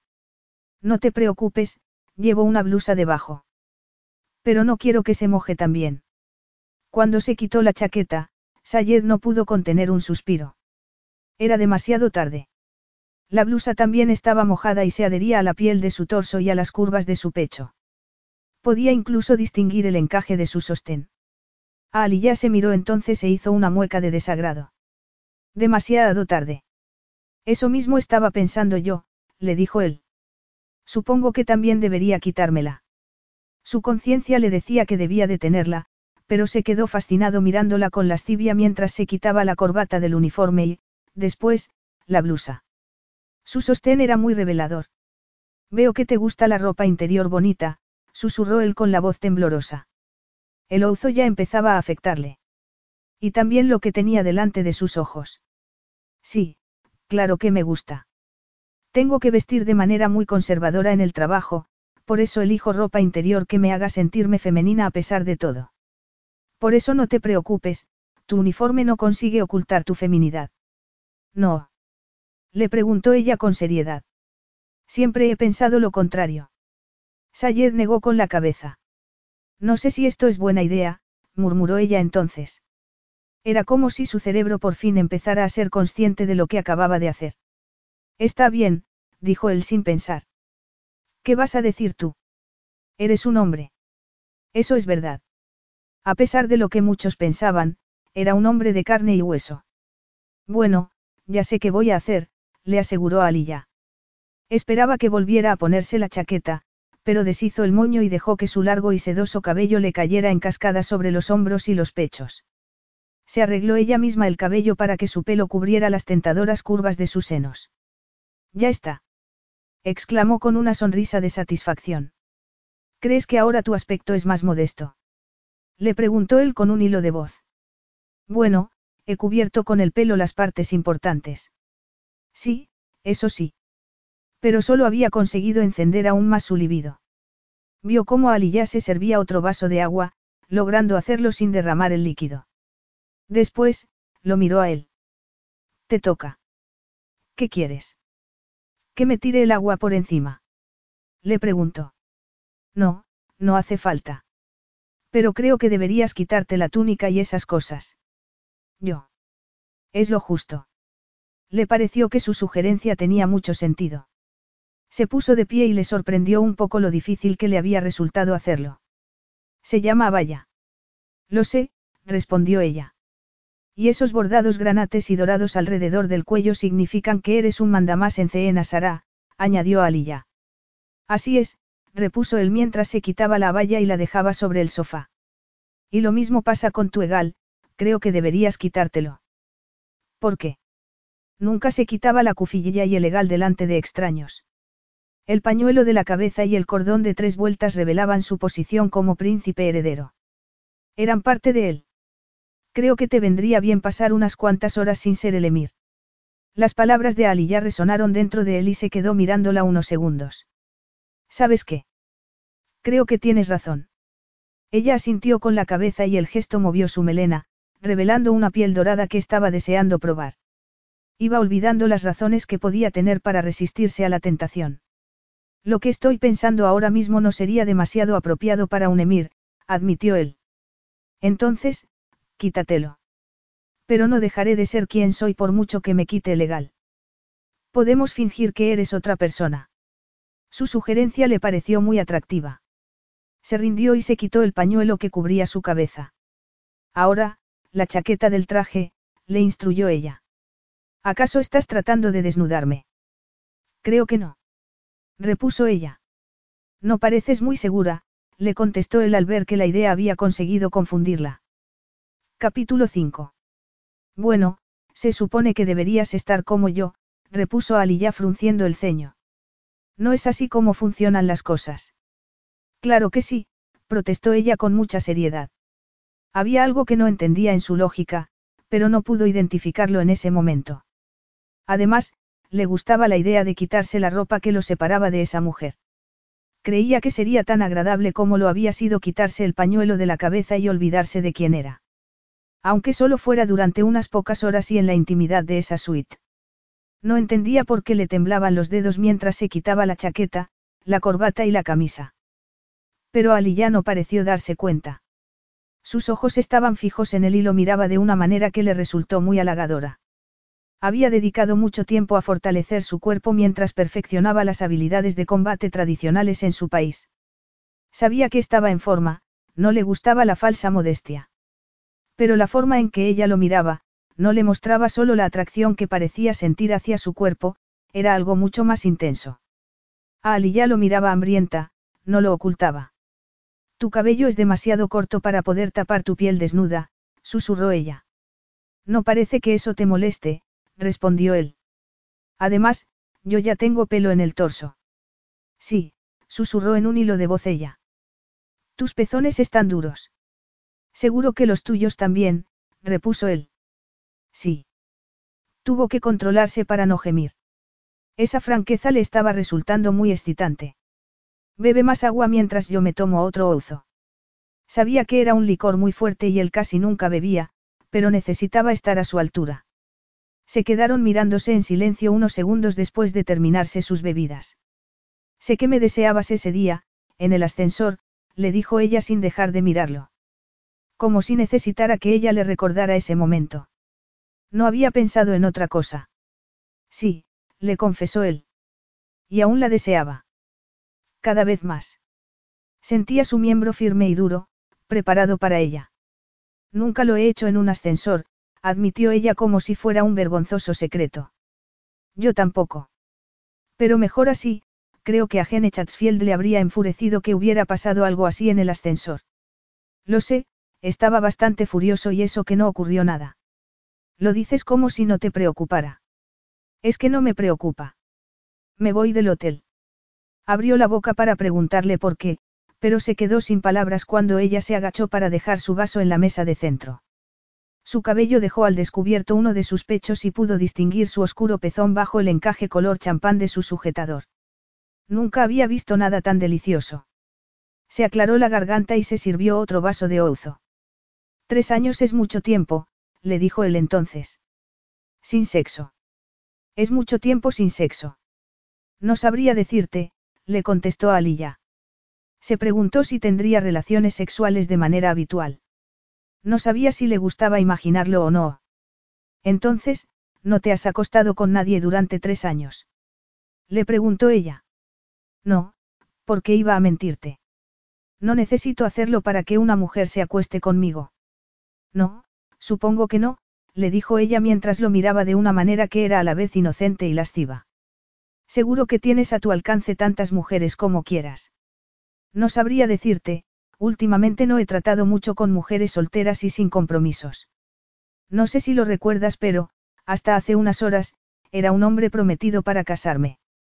Entonces, eres uno de esos tipos que saben ser fieles incluso antes del matrimonio. No soy perfecto, pero, cuando el compromiso fue oficial, decidí no tener más amantes. Y durante este tiempo nunca has querido acostarte con ella. ¿No te lo sugirió Taira?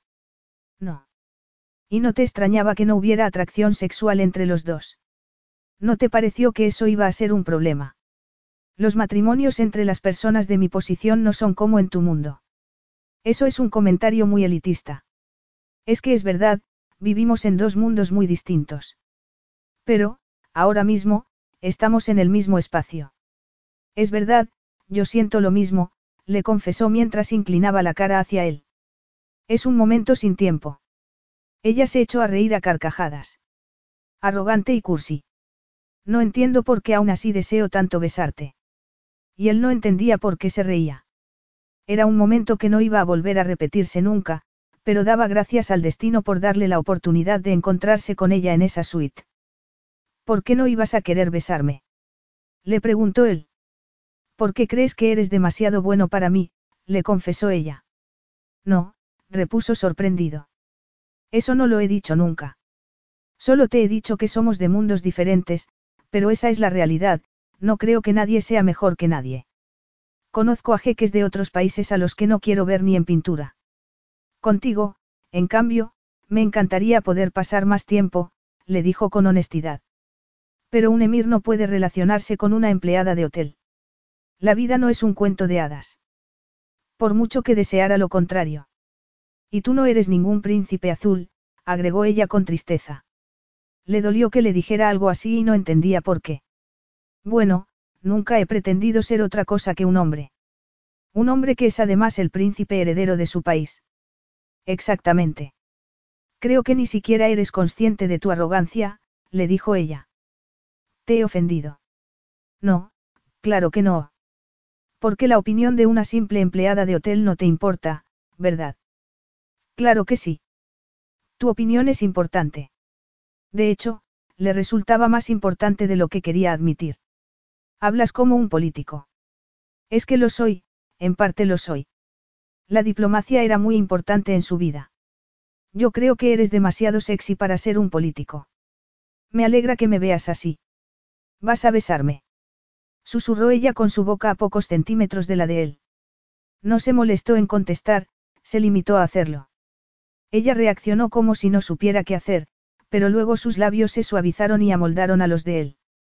Comprendía que tuviera ciertas reservas. No le parecía el tipo de mujer dada a aventuras de una noche, pero eso era lo único que iba a haber entre ellos. De mala gana, se apartó de ella.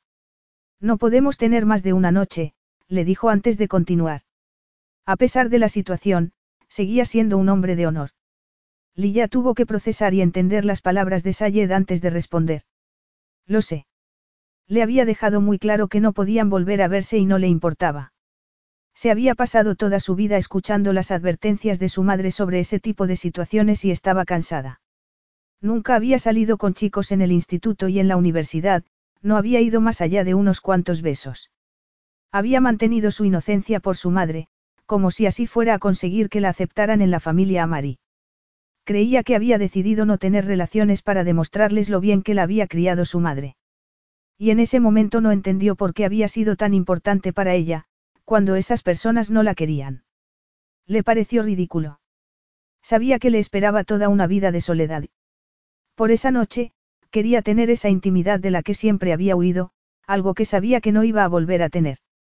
Porque tenía la sensación de que ningún otro hombre iba a poder estar a la altura del emir. No sabía si existía el amor a primera vista o si era solo lujuria, pero lo que sentía por ese arrogante jeque iban más allá de cualquier cosa que hubiera experimentado hasta entonces. Quiero besarte otra vez, le dijo él. Me encantaría que lo hicieras, repuso ella suspirando suavemente. Sayed no dijo nada más, la besó mientras colocaba una mano en su nuca. Le sorprendió lo agradable que era, lo que sentía y cómo le quemaban los labios de ese hombre en su boca. Era increíble, todo su cuerpo lo deseaba y quería mucho más. Era un beso decadente, delicioso y totalmente adictivo. Se dio cuenta de que los labios de ese hombre eran letales. Sayed comenzó a pasarle la lengua por los labios y los separó instintivamente.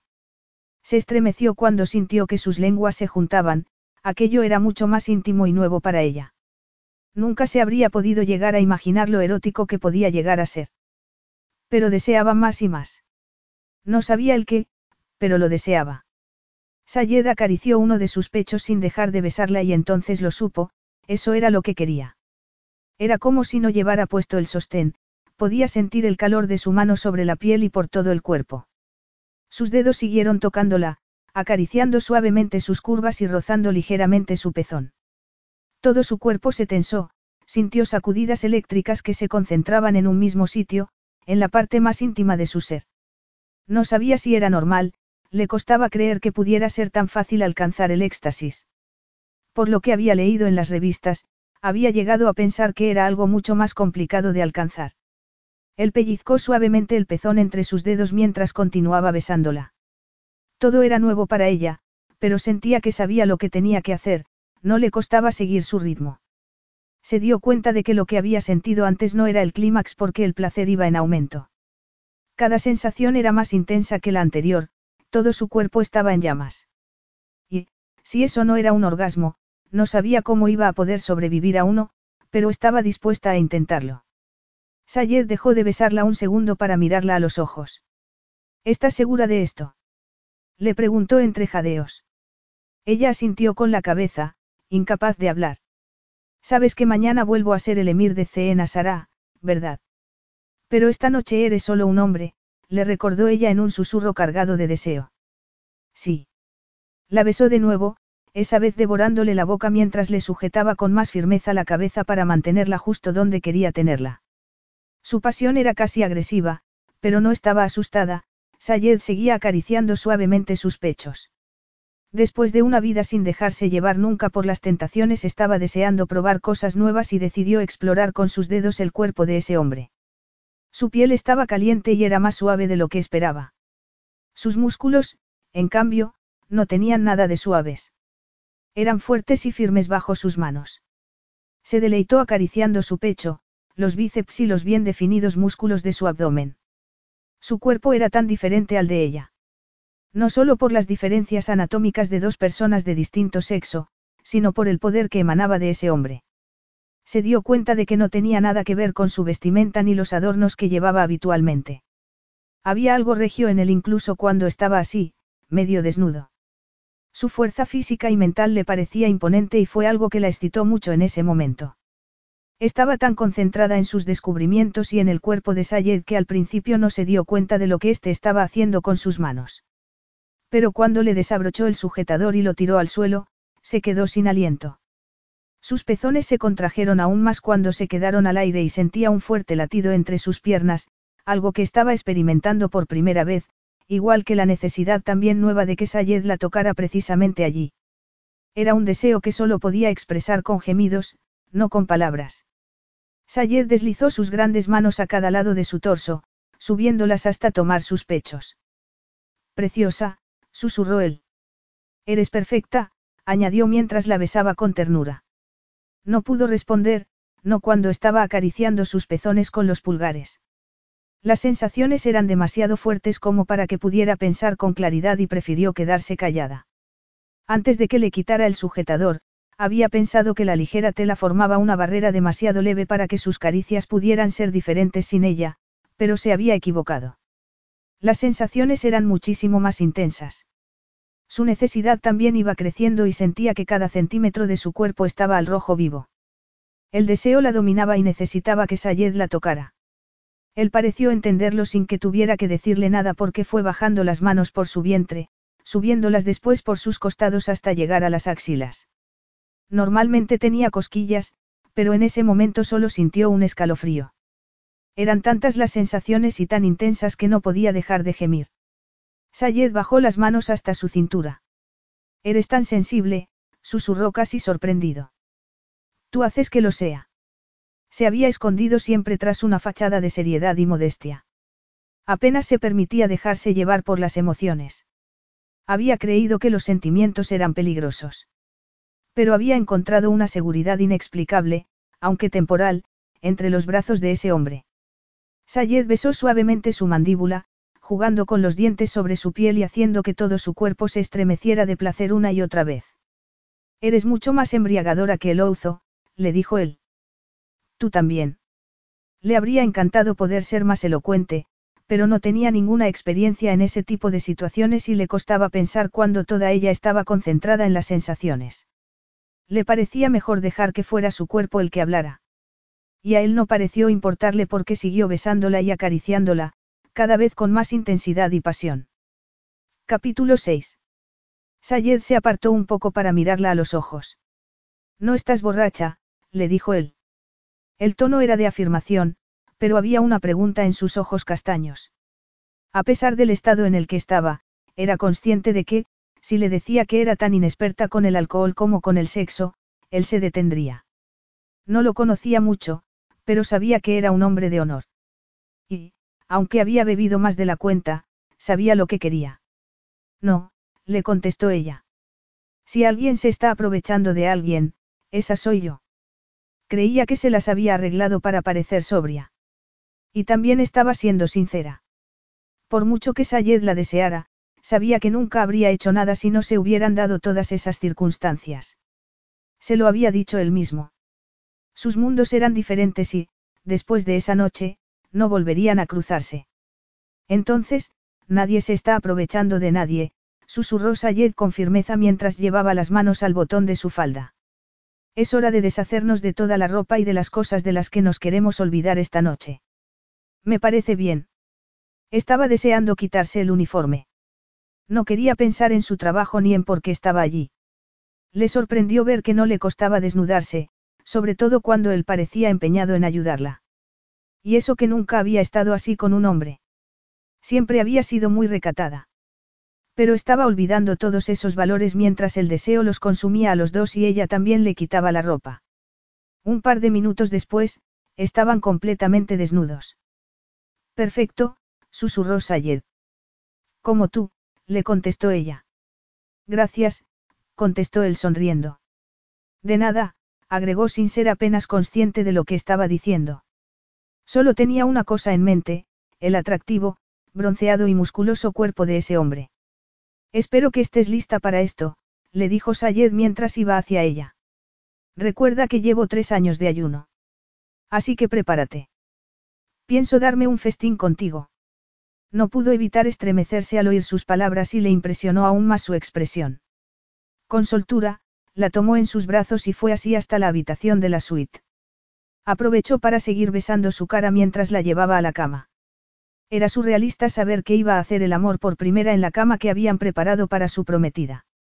No tenía ninguna esperanza de llegar algún día a suplir a esa mujer, pero, por esa noche, ese hombre era suyo y solo suyo. Sayed se las arregló para abrir la cama antes de dejarla con cuidado sobre el colchón. Qué bien se te da esto. Susurró ella sonriendo. Supongo que tienes mucha experiencia. No tanta, le confesó Sayed mirándola con deseo.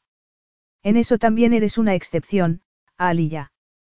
¿Te refieres al hecho de que no sueles acostarte con doncellas y otras mujeres que no estén a tu altura? ¿O hablas acaso de lo de llevarme en brazos? La verdad es que no recuerdo haberlo hecho. Bueno, como llevas tres años de abstinencia, comentó ella. No, no lo había hecho nunca. Le pareció increíble, algo en lo que prefería no pensar, no debía hacerse ilusiones. Supongo que lo de llevar en brazos a una mujer es algo instintivo, le dijo ella. Él se rió y le pareció el sonido más sexy del mundo. Sayed. Dejó de sonreír entonces y la miró con más intensidad aún.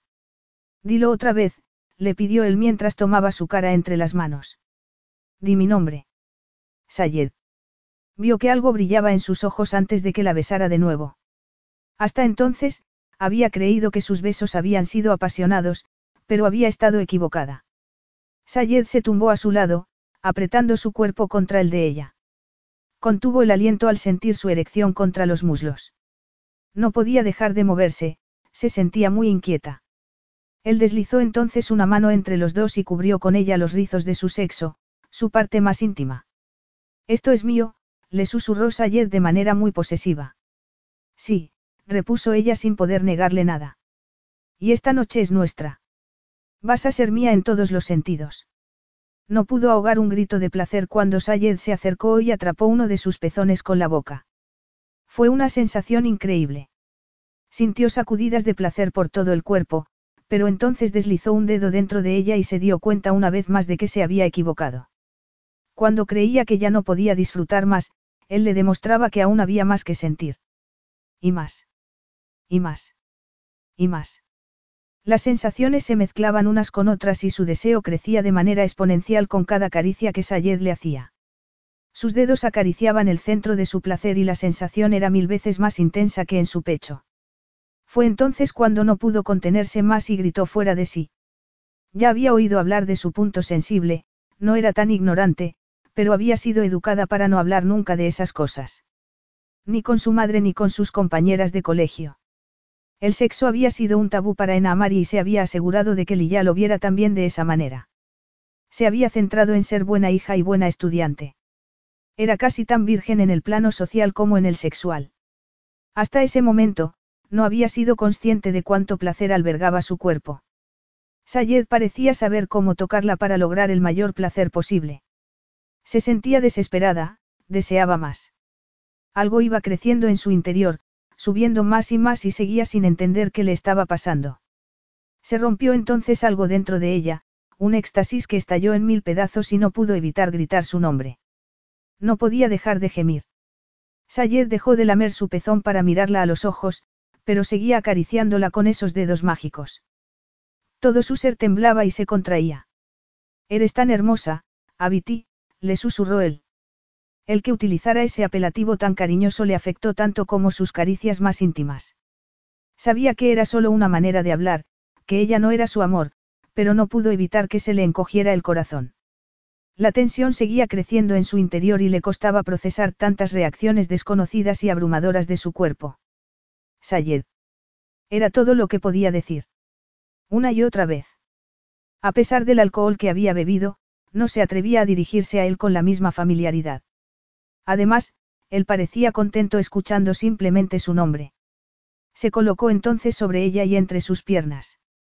Era increíble sentir la firmeza de su sexo contra ella, donde sus dedos habían estado unos segundos antes. No sentía solo placer, sino también necesidad. Tenía que estar con él, unida a ese hombre de la manera más íntima posible. Necesitamos un preservativo, le dijo entonces Sayed dejando de besarla. ¿Un preservativo? Preguntó algo confundida. Sí, gimió él con algo de desesperación. No tienes, ¿verdad? Sayed se quejó entre dientes y sintió que su cuerpo se tensaba aún más. Claro que no. Esta no es tu habitación y no vas a tener preservativos en tu uniforme, ¿verdad? Le impresionó que Sayed pudiera encadenar tantos pensamientos y hablarle con tanta claridad, ella seguía abrumada por todo lo que estaba pasando. Tardó unos segundos en entenderlo. Mira en el cajón de la mesita, le dijo ella entonces. ¿Te los pidió Taira? Le preguntó Sayed frunciendo el ceño. No, pero me pareció un detalle importante. Sayed le dedicó una gran sonrisa, sacó la caja de la mesita y se puso uno sin apartarse del todo. Cuando terminó, se volvió a colocar sobre ella, presionando contra su sexo. Sintió que se quedaba inmóvil, todo su mundo concentrado en ese instante y en lo que estaban a punto de compartir. Iban a unirse de la manera más íntima, una experiencia que pensaba que no iba a tener nunca y mucho menos con ese príncipe. Me temo que va a ser rápido e intenso, le dijo Sayed. Estoy demasiado excitado.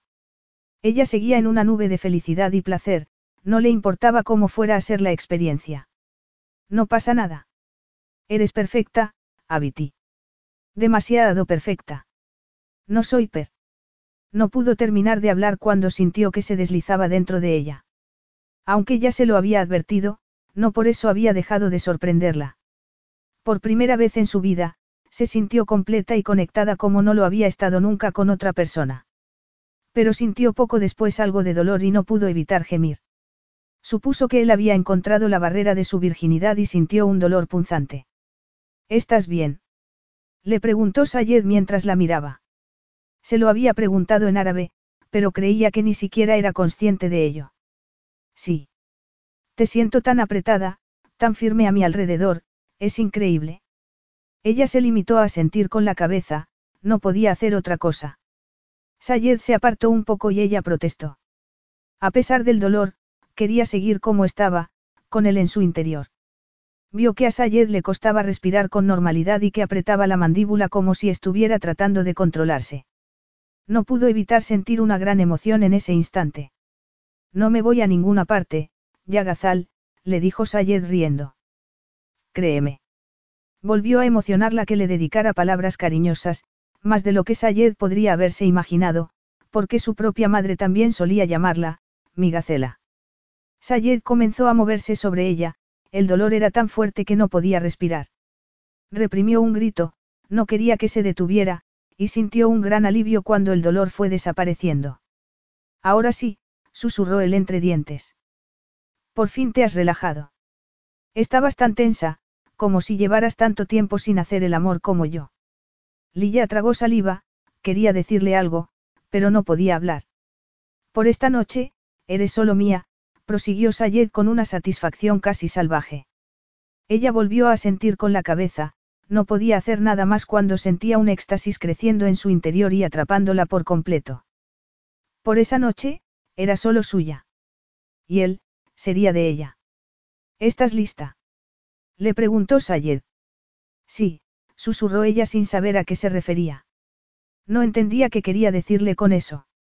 Después de todo, ya estaban haciendo el amor. Pero entonces Sayed se separó un poco y se deslizó una vez más dentro de ella, con tanta fuerza que se quedó sin respiración. Y se olvidó del dolor ante la intensidad de lo que su cuerpo estaba experimentando. Entendió entonces por qué le había advertido que las cosas iban a tener que ser rápidas e intensas. Casi sin descanso, su cuerpo volvía a tensarse, el placer regresaba con fuerza y un orgasmo la pilló por sorpresa. Fueron olas de felicidad tan grande que ni siquiera podía gritar de placer. Momentos más tarde, Sayed se quedó inmóvil medio segundo antes de gritar como un animal salvaje y desplomarse sobre su cuerpo. Fue increíble verlo así. Lo siento, Yagazal. Ha sido demasiado rápido. Pero increíble, le dijo ella con algo de incertidumbre. ¿A ti no te lo ha parecido? Sí, Abiti. Pero si hubiera durado más tiempo, habría sido aún más increíble, repuso él. Todavía podía sentir la firmeza de su erección dentro de ella. Pues demuéstramelo, le pidió ella. Y Sayed lo hizo. Sayed se despertó con la placentera sensación de tener un cuerpo cálido y suave contra el suyo. Abrió los ojos con cautela y vio que no estaba en su suite, sino en la de Taira. Recordó entonces lo que había pasado. Su prometida lo había traicionado y él había ido a esconderse a esa habitación vacía para poder beber tranquilo.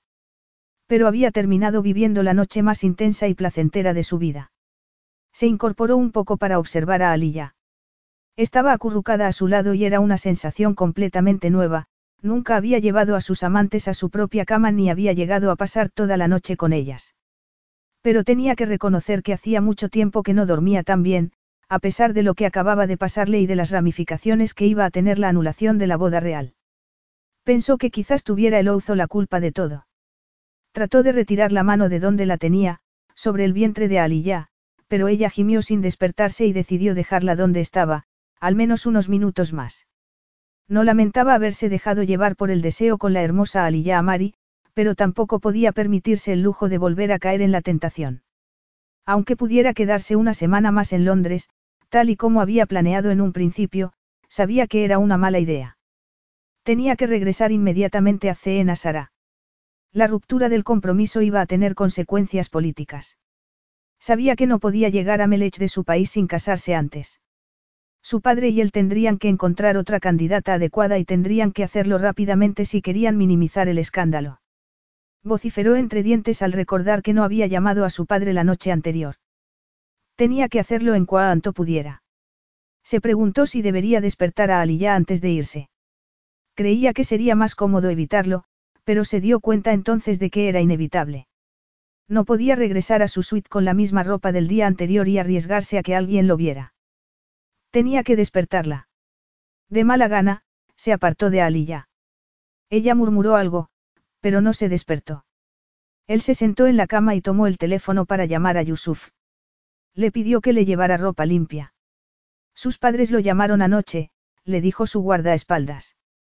Supongo que manejaste la situación con tacto, ¿verdad, Yusuf? Yusuf era la única persona que sabía dónde estaba Sayed.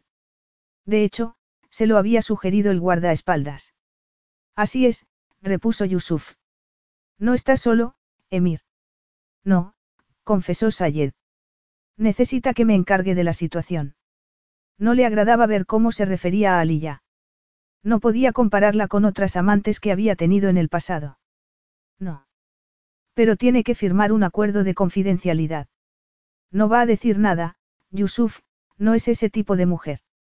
Sabía que debía de sonar muy ingenuo, pero estaba seguro de que tenía razón, que podía confiar en ella. Que no se vaya hasta que llegue, le instruyó Yusuf. Se te ha olvidado que yo soy el emir y el que doy las órdenes. Asomó de repente la cabeza de Aliyah por debajo de la sábana y lo miró con los ojos muy abiertos. No, nunca se me olvidan mis deberes, Emir, respondió con sarcasmo Yusuf. Solo estoy intentando recordarle que debe usar su sentido común. Si no está allí cuando llegue, tendré que comunicárselo a Omar. Sayed no se molestó en recordarle que aún no le había dicho de quién se trataba.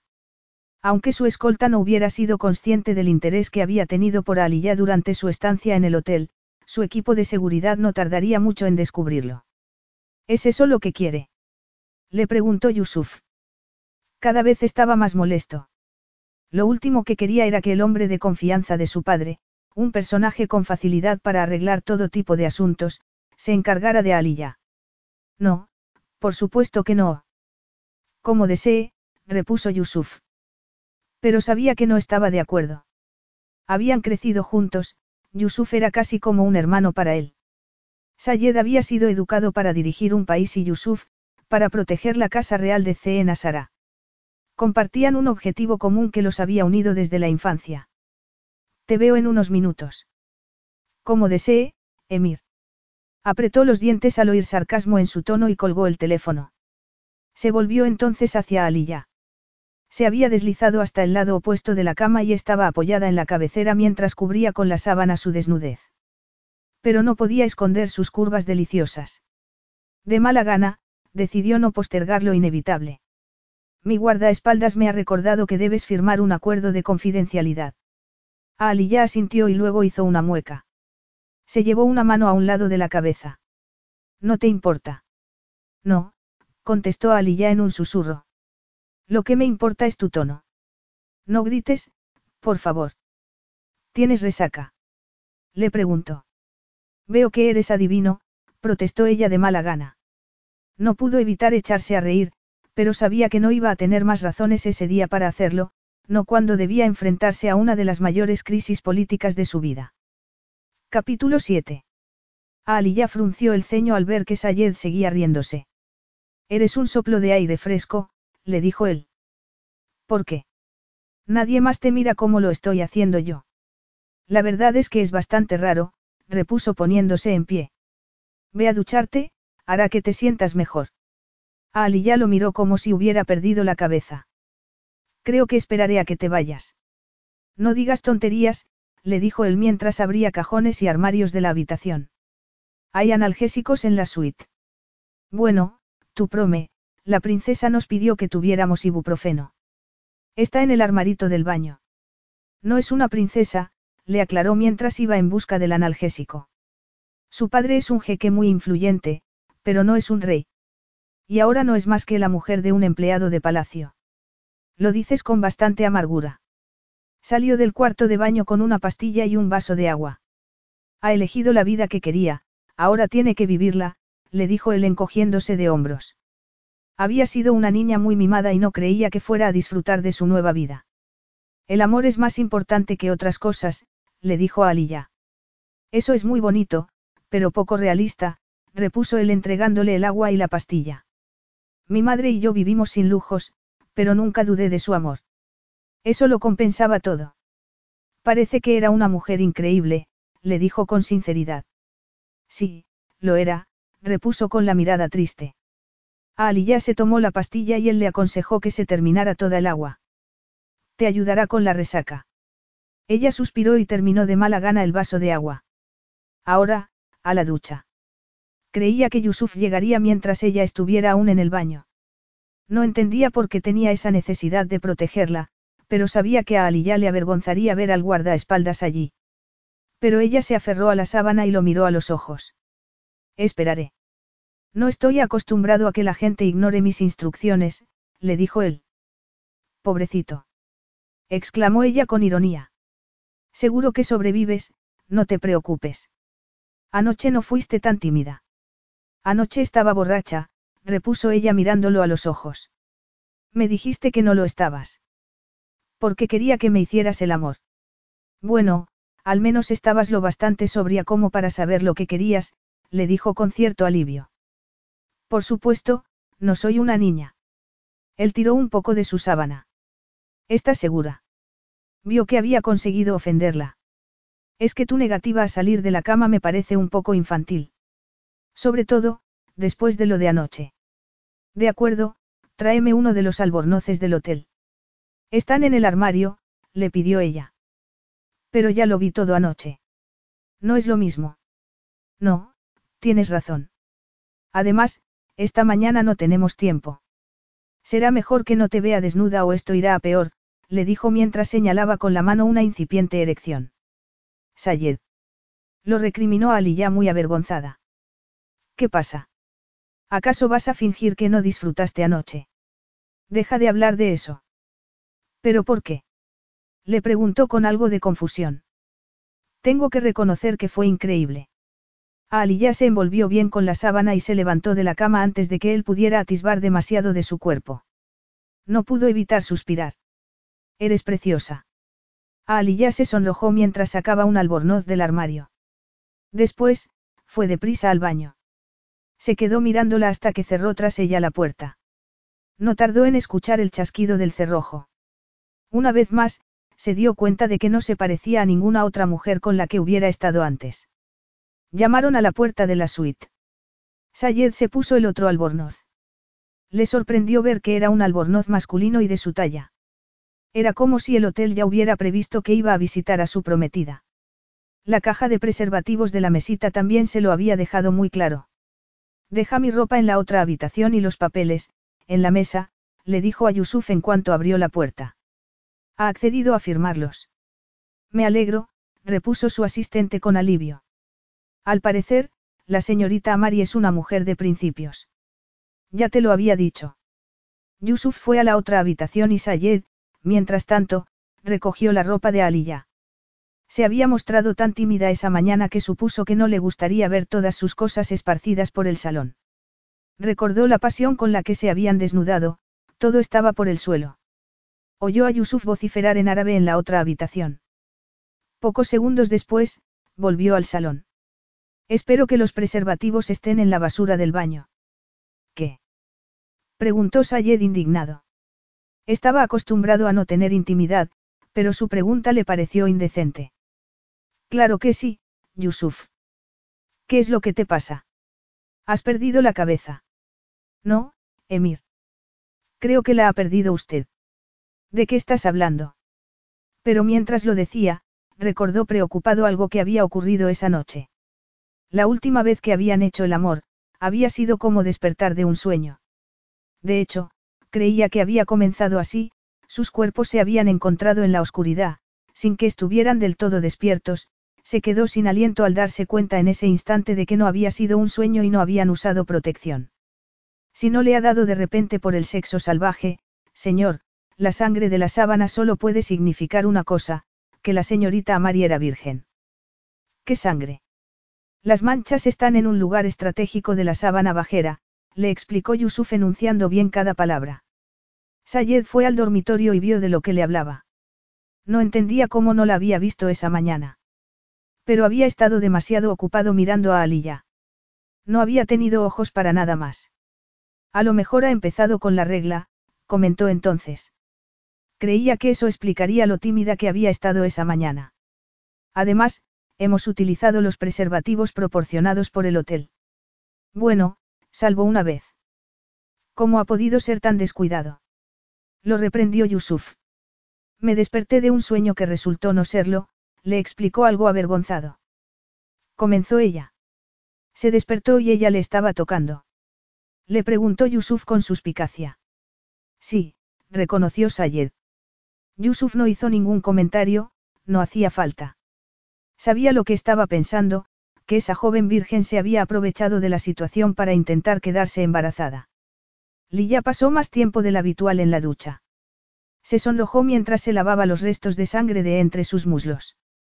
Le costaba creer lo que había pasado la noche anterior y cómo se había entregado a él. A pesar de su inexperiencia, había sido muy atrevida, incluso lo había iniciado ella la última vez. Pero no lo lamentaba, no podía.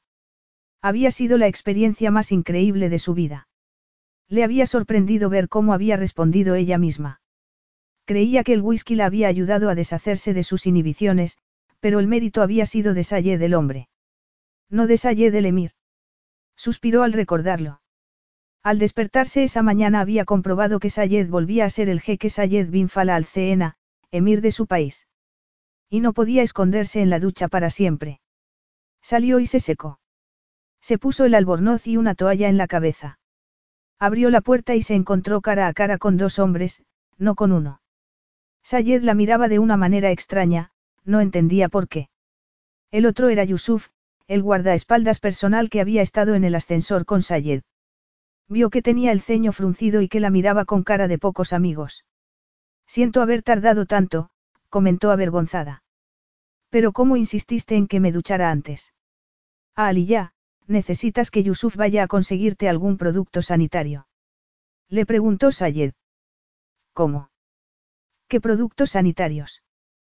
Para tu menstruación, le explicó Sayed. No entendía nada, cada vez estaba más avergonzada e incómoda. Negó con la cabeza. No se avergüence, señorita Amari, intervino Yusuf. No será un problema conseguir lo que pueda necesitar.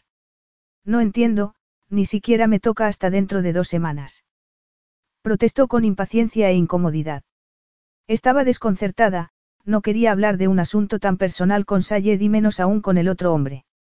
Entonces, eras virgen, le dijo Sayed con un tono que era casi una acusación. Lilla se tambaleó al oír sus palabras. No se lo había esperado y su tono la enfureció. Miró de reojo a Yusuf, que parecía observarla con más suspicacia aún. Sí, ¿por qué usas ese tono? No es tan importante, no es como si te hubiera mentido. Bueno, me diste a entender que era sexualmente activa, protestó Sayed. ¿Cuándo? Cuando te hablé del tiempo que llevaba sin sexo me dijiste que no sabías lo que era eso.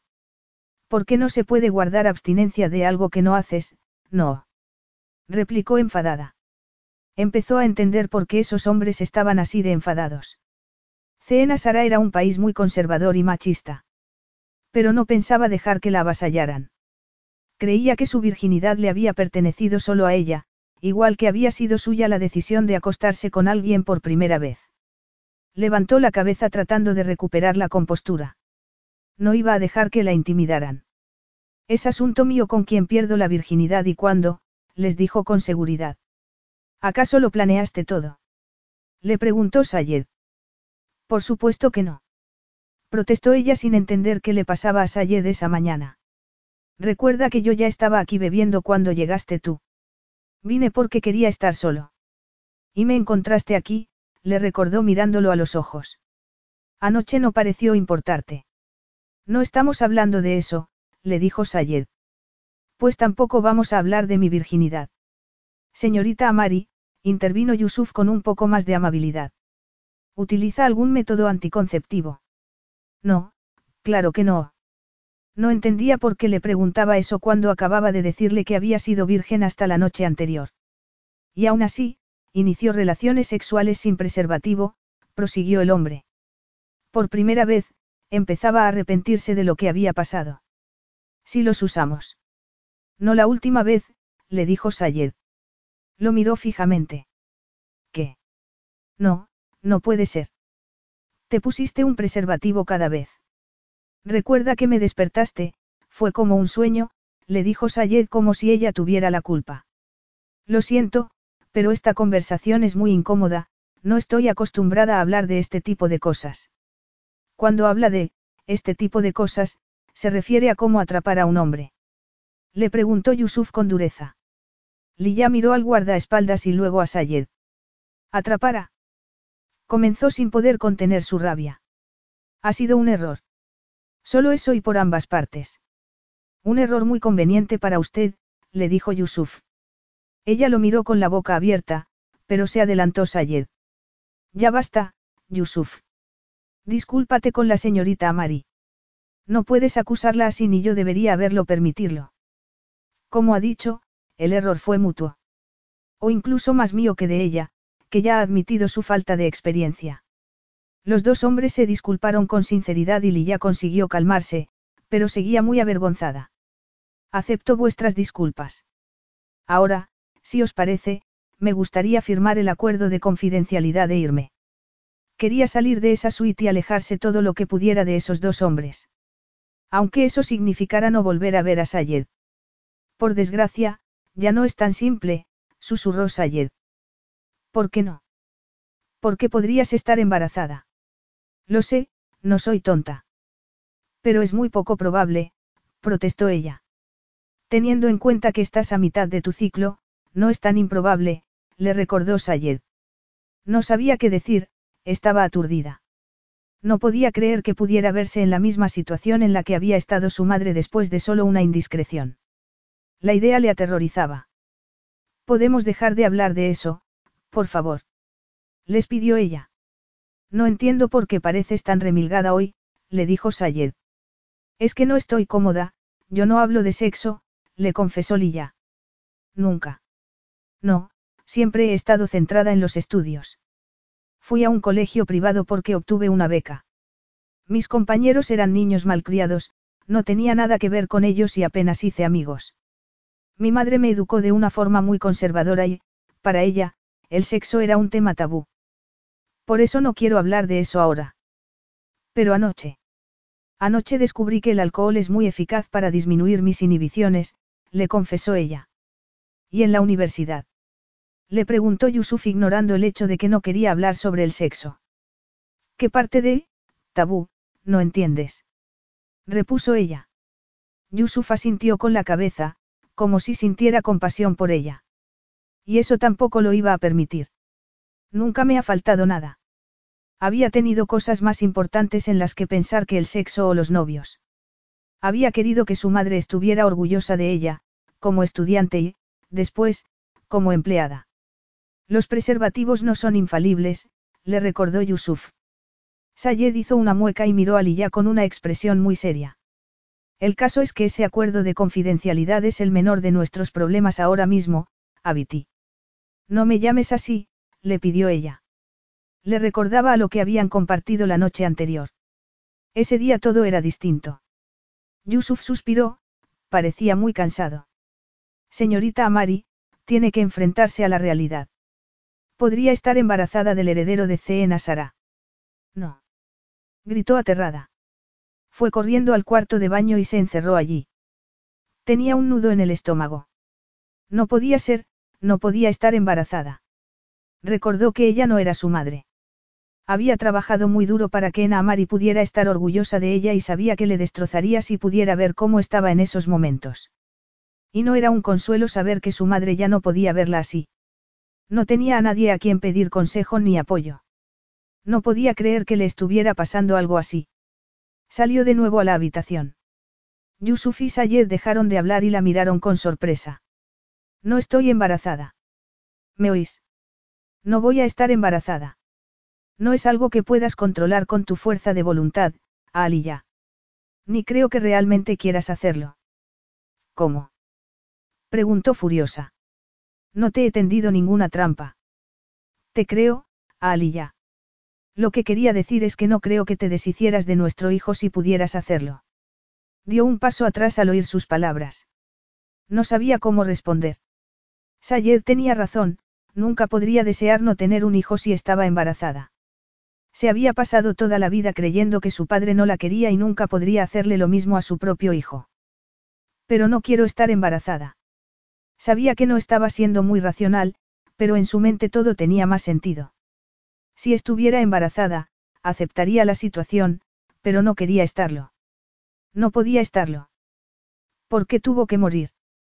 Se preguntó a sí misma en voz alta. Sé que la echas de menos, pero tu madre no te abandonó, Yagazal, le dijo Sayed acercándose a ella. Todo ha sido muy duro desde que se fue. Todo, susurró ella. Su cercanía la reconfortaba, no pudo evitarlo. No te preocupes, todo irá bien. Pero estaba tan confundida y dolida, sentía que estaba perdiendo la cabeza. No, no puede ser, murmuró. Los Amari verán que hicieron bien al rechazarme y querrán quitarme al bebé como intentaron con mi madre. Y no quiero que crezca sin su padre como tuve que hacerlo yo. No podía dejar de hablar, sabía que no tenía sentido, pero estaba muerta de miedo y no podía dejar de pensar tampoco en la conversación tan dolorosa que había tenido con su padre el día anterior. Que no se te ocurra acusar a tu hijo de chantaje. Le exigió ella con ferocidad. Ni te atrevas a fingir que no me recuerdas. No tienes que reconocer al bebé, pero no te atrevas a tratarlo como si fuera basura, ¿lo entiendes? Capítulo 8. A lo mejor debería llamar a Abduyasiba, dijo Yusuf. Lilla se giró hacia él. No, no la llames. Esto es cosa mía. Y así lo creía, era ella la que tenía que tomar las decisiones y nadie más. Después de todo, estaba sola. Una parte de ella sabía que estaba fuera de sí, pero no sabía cómo detener el torbellino de emociones en su interior. No podía reprimir sus sentimientos y fingir calma. Yusuf parecía estar también algo aturdido y miró a Sayed para ver qué debía hacer, pero el emir solo tenía ojos para ella. Fue hasta donde estaba Lilla y a ella no le quedó más remedio que retroceder hasta que estuvo entre él y la pared. Pero no se sintió atrapada, sino que su corazón desbocado comenzó a calmarse. Sayed puso las manos en sus mejillas y esperó a que lo mirara a los ojos. Escúchame, Yagali Yagazal, le dijo con cariño. Si estás embarazada, nos enfrentaremos a esto juntos. No estás sola. Pero sabía que no era verdad. Sayed podía llamarla, preciosa Gacela, pero no era suya y sabía que tampoco la apreciaba como le estaba dando a entender. Por muy bella que le pareciera, las mujeres sin posición ni dinero, como ella, no existían para alguien como Sayed. Ni siquiera crees que estoy a tu altura para una aventura, como esperas que crea que criarás a un niño conmigo. Aunque no sabía por qué le hablaba así. No estaba embarazada, no podía estarlo. Ya te dije que las diferencias en nuestras vidas son solo eso, diferencias. No son niveles de superioridad. No. No hablaste con desprecio de tu ex prometida porque ahora solo será la mujer de un criado. Después de su traición, creo que es normal que hable sobre ella en esos términos, ¿no crees? Bueno, supongo. Prométeme al menos que te vas a calmar e iremos poco a poco, aceptando lo que pase día a día. Y juntos. Pero sentía que no podía prometerle algo así, que no podía confiar en nada ni en nadie. Prométemelo, Abiti. Me llamas así a propósito, para tratar de convencerme, protestó ella. Todo lo que hago es a propósito. Menos lo de tomar mi virginidad, eso no. En lugar de enfadarse con ella, su comentario le hizo reír. No, eso fue una sorpresa. Pero si quería llevarte a la cama. ¿Por qué estabas borracho? No, no lo estaba, repuso Sayed. Estabas tú demasiado bebida para saber lo que hacías. Dime la verdad. No, ya te lo dije. Entonces, tenemos que aceptar las consecuencias de las decisiones que tomamos. Ella asintió con la cabeza. Juntos, le prometió Sayed. Por ahora. Siempre y cuando tu embarazo siga siendo una posibilidad. Lo miró a los ojos, parecía estar siendo sincero. Bueno, susurró ella al final. Sayed le contestó con una sonrisa. Yusuf se aclaró la garganta para recordarles que estaba allí. Creo que deberíamos considerar la píldora del día después, intervino el guardaespaldas. Es un anticonceptivo de urgencia. No, ni hablar, replicó Sayed con firmeza. Bueno, a lo mejor es una posibilidad, apuntó ella. No sería como interrumpir el embarazo, solo evitarlo. ¿Cómo puedes saber de esas cosas y no querer hablar de sexo? Le preguntó Sayed. Bueno, leo la prensa. Soy inexperta, pero no una ignorante. Según entiendo, hay distintos medicamentos. Pero no es eficaz al 100%, no. Le preguntó Sayed. No, no del todo, repuso ella. Entonces, nuestros planes inmediatos deben ser los mismos independientemente de que tomes esa pastilla. Sí, por supuesto, le dijo Yusuf a su jefe. Voy a empezar a organizarlo todo. Y yo iré a una clínica para que me den la píldora y me informen, comentó ella. No. Dijeron Sayed y Yusuf al unísono. ¿Qué? ¿Por qué no? Les preguntó confusa. Es demasiado arriesgado, le aseguró Yusuf. No podemos permitirnos que se filtre nada a la prensa, sobre todo después del escándalo que ha causado la traición de Taira. Lilla quería protestar, pero también entendía la preocupación de esos hombres. Si el destino ha querido que estés embarazada de mi hijo, haremos frente a esa situación con coraje y honor, pero, mientras tanto, tenemos que proceder con cautela, le dijo Sayed con solemnidad. Hablas como si nos fuéramos a la guerra, respondió ella. Él sonrió y sacudió la cabeza. La vida es una batalla de decisiones, Aliyah. Anoche, ninguno de los dos fue demasiado inteligente a la hora de tomar decisiones. Por eso debemos ahora actuar con cabeza. Tenemos que estudiar nuestras opciones y aceptar nuestra responsabilidad, le dijo ella. Exacto, murmuró Sayed. Pero algunas responsabilidades tienen más peso que otras. Tengo que regresar a Ceen Sara. Lo que ha hecho Taira va a tener importantes consecuencias en mi país. Por supuesto, lo entiendo, contestó ella sintiéndose ya algo abandonada. Siento que no puedas cumplir con tus dos últimas semanas después de dar aviso al hotel de que te vas, pero al menos ya contabas con dejar tu trabajo aquí. ¿Cómo? ¿Qué quieres decir? Ya te he dicho que tenemos que irnos a Cena Sara de inmediato. Lo que has dicho es que tú tenías que irte. Sí, pero, dadas las circunstancias, tienes que venir conmigo. Podrías estar esperando mi hijo. Eso no lo sabemos aún. Hasta que lo sepamos, estarás bajo mi protección y cuidado, le aseguró Sayed. Además, no me digas que no te hace ilusión visitar el país de nacimiento de tu madre. Sí, me gustaría, pero en diferentes circunstancias. Estas son las que tenemos, contestó Sayed. Así que, prepárate para el viaje. Aún no he dicho que vaya a ir. Pero lo harás, le dijo Sayed con una sonrisa. ¿Qué mejor guía podrías tener para enseñarte la magia de Cena Sara que su emir? No recuerdo que fueras tan persuasivo anoche. Es otra faceta mía que podrás conocer yendo con nosotros a Cena Sara. Mientras el jet privado se preparaba para despegar, Lilla pensó que no había visto nunca gente tan eficiente como la que trabajaba para Sayed. Prefería distraerse con esas cosas y no pensar en por qué estaba en ese avión. Durante el poco tiempo que Lilla había tardado en explicarle a su jefa que le había surgido un imprevisto y tenía que irse de Londres, los empleados de Sayed hicieron sus maletas, pagaron el alquiler de su estudio y llevaron sus cosas al avión de Sayed. Y todo eso porque cabía la posibilidad de que estuviera embarazada de él. Su jefa había sido mucho más comprensiva de lo que había esperado. Había estado convencida de que era verdad, que no tenía más remedio que irse, porque sabía que Lilla era una profesional y así se lo había hecho saber. Había sido muy agradable recibir esos halagos después del ataque recibido por parte de su padre el día anterior.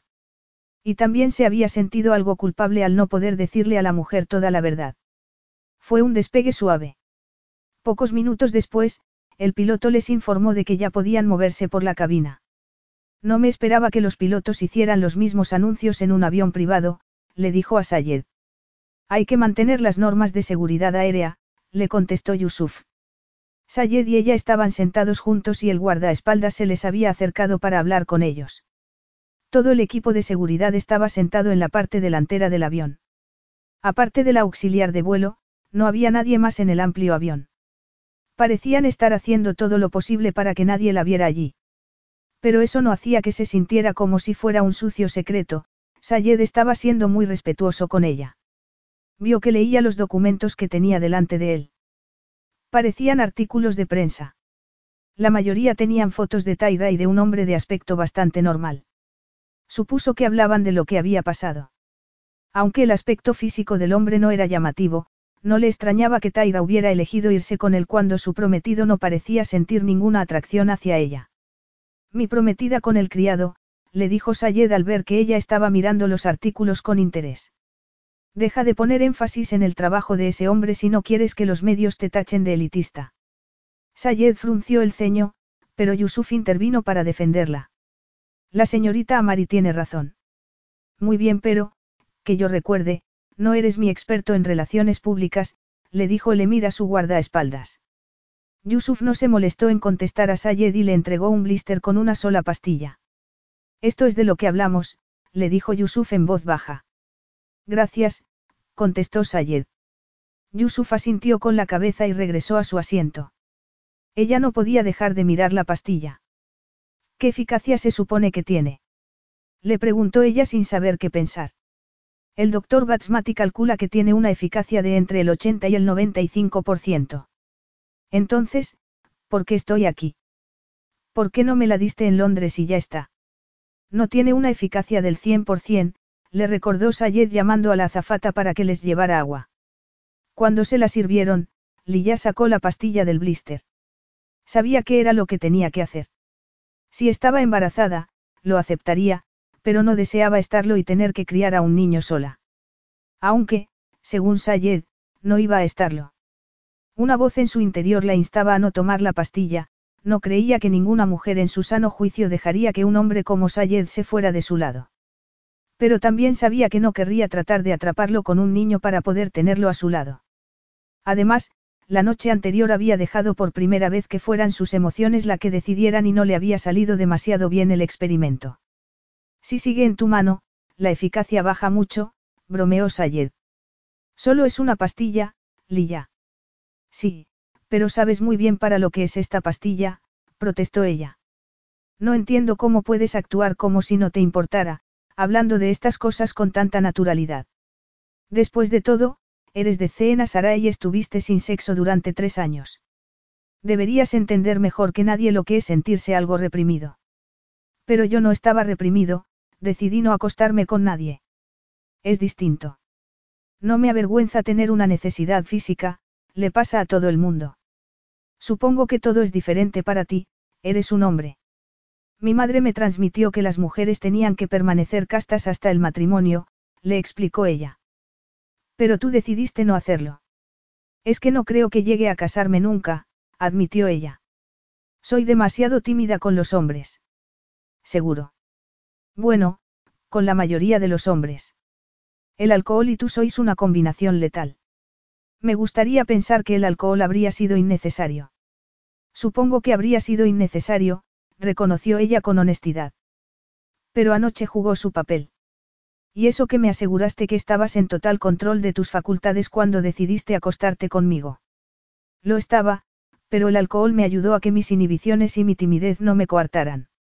Seguro que cada vez tendrás más seguridad y menos nervios con los hombres, le dijo Sayed como si estuviera algo disgustado con esa perspectiva. No fue así para mi madre. Bueno, ella tenía que ocuparse de ti. Y una familia que la rechazó. Yo al menos no tengo a nadie que me pueda rechazar, le dijo ella. Veo que te gusta el humor negro, Aliyah.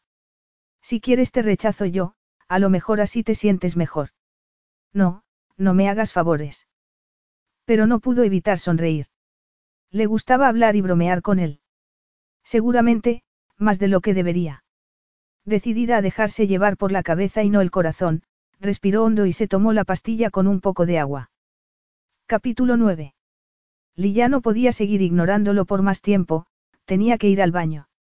Pero Sayed estaba a su lado, escribiendo en el portátil que había sacado y no quería molestarlo. Sacó una revista y se puso a hojearla para tratar de distraerse. Pasó las páginas, pero nada capturaba su atención y estaba cada vez más incómoda. Al final, Sayed lo notó y la miró. Todo bien, Abiti. Sí, es que. Empezaba a darse cuenta de que no solo le costaba hablar de sexo, sino de cualquier cosa más o menos íntima. Deberías haberme dicho que eras virgen, le dijo Sayed frunciendo el ceño. Habría ido con más cuidado. ¿Por qué me sigues hablando de eso? Ya te he dicho que no me siento cómoda tratando esos temas. Es que me da la impresión de que estás algo dolorida, ¿no es así? No, lo único que me pasa es que tengo que ir al baño, confesó por fin. ¿Por qué no me lo habías dicho? Le preguntó Sayed mientras se levantaba. Cuando regresó, se le pasó por la cabeza sentarse frente a él para no molestarlo, pero Sayed se levantó enseguida para dejarla pasar y le entregó un lector electrónico en cuanto se sentó. Tiene algunos de los libros más vendidos de este año, pero, si quieres descargar algún otro, hay conexión inalámbrica a Internet en el avión. Gracias, pero con las revistas basta. No necesito nada más. Tonterías. Aunque la verdad es que deberías intentar dormir un poco. Parezco cansada. Le preguntó sorprendida. Un poco, pero ha sido un día muy largo y duro para ti. Para ti también y sigues trabajando. No me he hecho una siesta desde que era pequeño. De hecho, nunca duermo más de seis horas seguidas. Pero eso no es saludable. Así es la vida de un emir que se prepara para ser melech de su país. Yo no tengo un hermano que pueda hacerse cargo de ciertas funciones diplomáticas. Tengo que hacerlo todo yo. Pero ¿por qué abdica tu padre? ¿Tiene problemas de salud? Le preguntó ella. Bueno, supongo que quizás no puedas responder. Perdona, olvida la pregunta. Las preguntas no me ofenden. Si no quiero responder, no lo hago. Siempre tan arrogante, supongo que es algo que va con el cargo. Eso parece, repuso sonriendo. No me importa responderte. Mi padre se encuentra muy bien de salud. Entonces, está cansado de ser el rey. No, si abdica es para seguir la tradición del país. Y se hará cargo tu padre de los asuntos diplomáticos cuando te conviertas en Melech.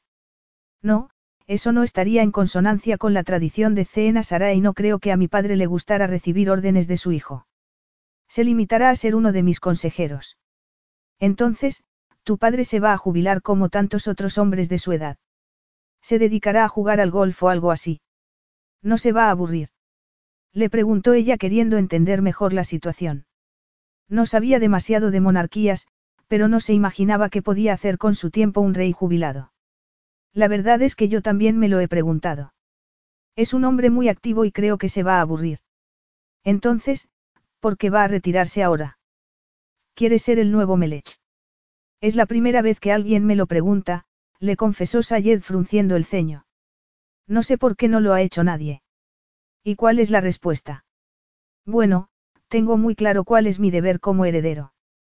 Pero lo que te he preguntado es si quieres serlo, si es algo que ves necesario en este momento. Me preguntas cosas que no puedes llegar a entender. Puede que tengas razón, repuso ella. Pero seguía sin responder a la pregunta. Vio que la ignoraba y volvía a centrarse en su ordenador. Ella trató de no sentirse ofendida y abrió la aplicación del periódico de ese día que Sayed había descargado en el libro electrónico. Después de un rato, apagó el aparato y cerró los ojos, creía que le vendría bien echarse una siesta. Pero no podía dejar de pensar en todo lo que había pasado esos últimos días, la discusión con su padre, la pasión que habían compartido Sayed y ella la noche anterior, el vacío que había sentido esa mañana.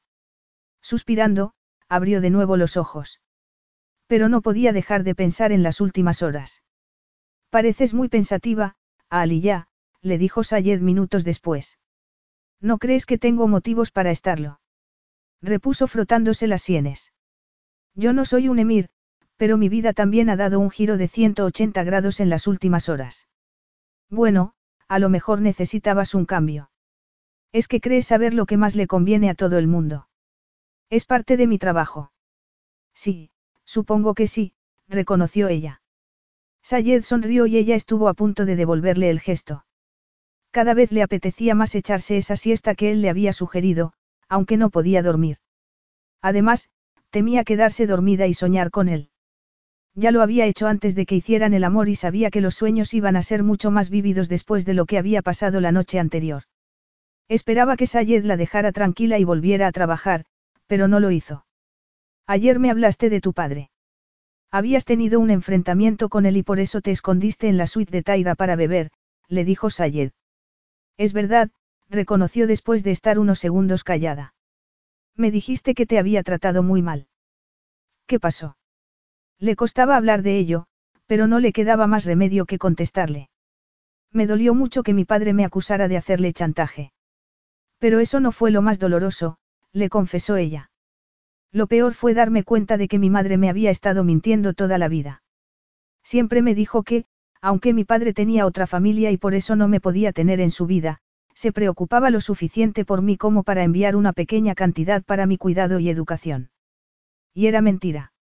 Era verdad que tenía otra familia, pero al parecer ni siquiera sabía que yo existía. Habrá sido un golpe muy duro, le dijo Sayed tocando con ternura su mano. Por un lado, saber que tu querida madre no te dijo la verdad y, luego, ver que tu padre no se había preocupado nunca por ti. Bueno, uno no puede preocuparse por alguien que ni siquiera sabe que existe. Y, después, cuando se enteró, reaccionó mal. Sí, bastante mal. Le habría encantado apoyar la cabeza en su hombro, pero no podía permitirse mostrarle tanta debilidad. Ahora pienso que ese dinero que supuestamente venía de él era lo que mi madre conseguía ahorrar cada mes al no tener que pagar el alquiler del piso donde vivíamos. Le parecía una artimaña complicada por parte de su madre, pero Ena siempre había tratado de hacerle entender desde pequeña cómo funcionaba la economía familiar. Y eso le había enseñado a ser muy consciente de sus gastos. ¿Por qué no pagaba el alquiler? Le preguntó Sayed. Otra cosa que me ocultó durante años. Su padre era el propietario del apartamento y nos permitió vivir allí sin pagar alquiler, siempre y cuando mi madre se comprometiera a no traerme a Ceen a Sara. ¿Qué? Preguntó Sayed sin comprenderlo. ¿Cómo podía estipular algo así su propio padre? No quería que mi presencia avergonzara a toda la familia. ¿Por qué tu madre eligió tenerte y cuidar de ti antes que mantener la aceptación de su familia? No. Eso es, repuso ella, sorprendida al ver que bien la entendía. Por eso no tenías planes para viajar a Ceen Sara. Pensaba hacerlo en cuanto cumpliera el último deseo de mi madre. Eres más fuerte de lo que pareces. Es otra faceta mía que podrás conocer en Ceena Sara, le contestó ella repitiendo en broma las palabras que Sayed le había dicho esa mañana. Pero no se rió, se limitó a sentir con la cabeza. Sí, eso parece. Y es una faceta que me gusta. Teniendo en cuenta lo mandón que eres, me cuesta creerlo. Pues es la verdad. Estás rodeado de aduladores, Sayed. Bueno, no te creas. Ya has conocido a Yusuf, le dijo él. Es verdad, creo que a él no has logrado deslumbrarlo.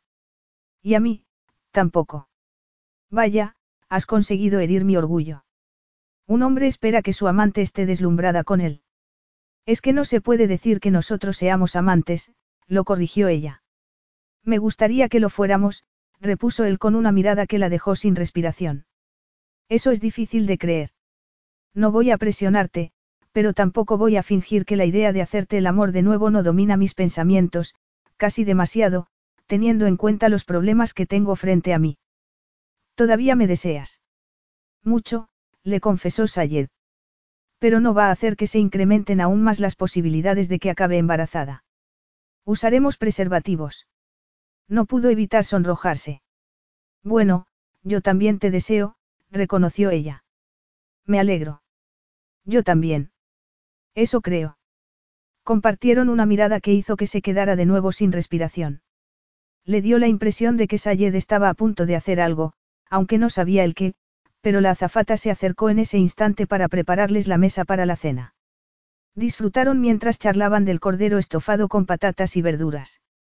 ¿Averiguaste todas estas cosas después de la muerte de tu madre? Le preguntó Sayed. Le explicó entonces cómo había descubierto que su abuelo era el dueño del apartamento, lo duro que había sido el funeral y la posterior reunión con el abogado, cuando le dijo que tenía que irse del piso.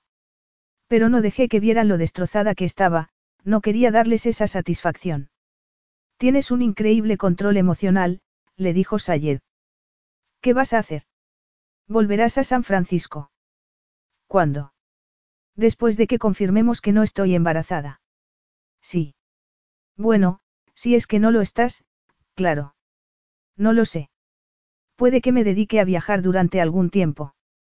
Su idea había sido ahorrar el dinero del seguro de vida de su madre, pero ya no le veía sentido a ese plan. Después de todo, tenía 26 años. Si no experimentaba la vida entonces, no lo iba a hacer más tarde. Sola. Le preguntó Sayed como si no le gustara la idea. No creo que eso le hubiera gustado a tu madre. Bueno, soy una mujer adulta y estamos en el siglo XXI, puedo viajar sola sin ningún problema.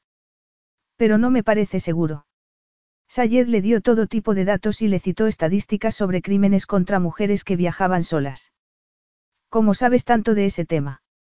Hace un par de años, mi prima Samira quiso irse de viaje por Europa sin guardaespaldas ni acompañante.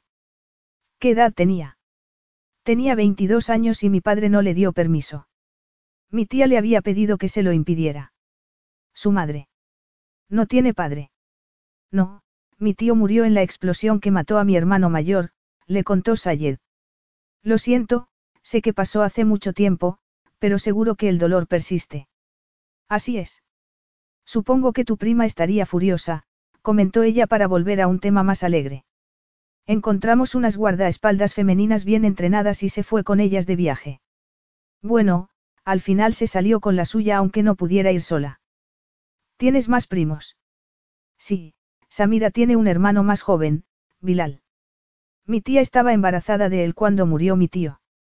¿Estáis unidos? Bueno, es 12 años más joven que yo. Seguro que te admira. Pasé todo el tiempo que pude con él cuando regresé de Estados Unidos, pero después se fue a la universidad y ya no nos vemos tanto. Iba a venir a Cena Sara para mi boda, le explicó Sayed haciendo una mueca. Se lleva muy bien con mi padre. Lo acogió casi como un hijo desde que murió su cuñado. Entonces, Bilal tiene mucha suerte de teneros a los dos. Sayed se encogió de hombros. Para eso está la familia. No podrías prepararlo para que haga las funciones de emir antes de tomar el relevo de tu padre como Melech. ¿Acaso no crees que pueda ser un buen rey? Le preguntó Sayed algo ofendido. No es eso, solo te ofrecía alternativas. Aunque no sea lo más tradicional en tu país. Sabía que ciertas tradiciones eran importantes, casi demasiado. Algunos de los valores que le había transmitido su madre le habían hecho mucho daño. ¿Cómo fue crecer en San Francisco? Le preguntó Sayed en un obvio intento por cambiar de tema. Pero no le importó, así tenía la oportunidad de hablarle de su madre, algo que le gustaba hacer y él la escuchó con atención mientras le contaba historias de su infancia. Está claro que la querías mucho, le dijo él cuando terminó. ¿Y ella a ti? Ahogada por la emoción, solo pudo asentir con la cabeza. Creo que si te mintió en algo lo hizo con la intención de proteger tus sentimientos. Entonces, ¿por qué me pidió que encontrara a mi padre? Tenía que saber cuánto me iba a doler saber la verdad. Me da la impresión de que esperaba una reacción muy diferente por parte de tu padre. Murió con la esperanza de que su familia acabara reconociéndome. Entonces, era muy optimista. Sí, lo era, repuso ella con una sonrisa. Tendía a ver lo mejor de la gente e ignoraba sus defectos. Y creo que ella nunca dejó de querer a mi padre. Y ese amor había sido quizás el culpable de que Ena Amari conservara una idea de Gene Chatsfield en la cabeza que nada tenía que ver con la realidad. Tu padre no se merecía ese amor, pero tú sí. Está claro que fuiste la persona más importante de su vida. Sacrificó mucho por mí y nunca me lo echó en cara. Una mujer increíble. Sí, lo era. Y creo que su hija se parece mucho a ella, le dijo Sayed con ternura. No sabía si sería verdad, pero esperaba tener la fuerza y la voluntad de sacrificarse por los demás como lo había hecho su madre. Creía que podía aprender mucho de ella. A mí ya me has demostrado que eres una mujer muy íntegra, comentó Sayed. Otras mujeres habrían tratado de sacar provecho de lo que pasó anoche. Tú, en cambio, has tratado de ayudarme a mitigar las posibles consecuencias de lo que ocurrió. Gracias. No hay de qué, repuso Sayed. Todos necesitamos un amigo de vez en cuando. ¿Tienes tú amigos? Personas en las que confíes lo suficiente como para poder hablar con ellas. Bueno, tengo a mis padres y a Yusuf. Y quizás Bilal se convierta en un amigo ahora que vuelve a Ceen Sara. Es una lista muy corta. Es difícil para alguien de mi posición llegar a confiar en la gente. Lo entendía perfectamente. Y sabía que lo que había pasado la noche anterior le complicaba las cosas. Lo siento. Siento lo de anoche, le dijo ella con sinceridad. Yo no lo siento, repuso Sayed. Debería hacerlo, pero disfruté demasiado como para arrepentirme. Y eso es raro, suelo permitirme pocas debilidades. Mi padre dice que es como si llevara el peso del mundo en mis hombros. Algún día, muy pronto, gobernaré en su lugar cuando no estaba destinado a hacerlo. Por su bien y el de mi hermano, tengo que aceptar la responsabilidad que conlleva servir a mi país. Se dio cuenta de que la muerte de un hermano siendo aún un niño sería devastador para cualquiera, pero a Sayed además ese hecho le había cambiado la vida para siempre. Lo miró a los ojos entonces y no pudo evitar sentir una punzada de emoción que se negaba a llamar, amor. Creo que me equivoqué antes. Después de todo, has conseguido deslumbrarme. Me alegra que pienses así, repuso Sayed con una sonrisa que le robó el aliento. Capítulo 10. Entonces, Gene Chatsfield era el amante de tu madre. Le preguntó Sayed. Sí. Me imagino que tiene motivos para ser desconfiado. Pero no le mentí.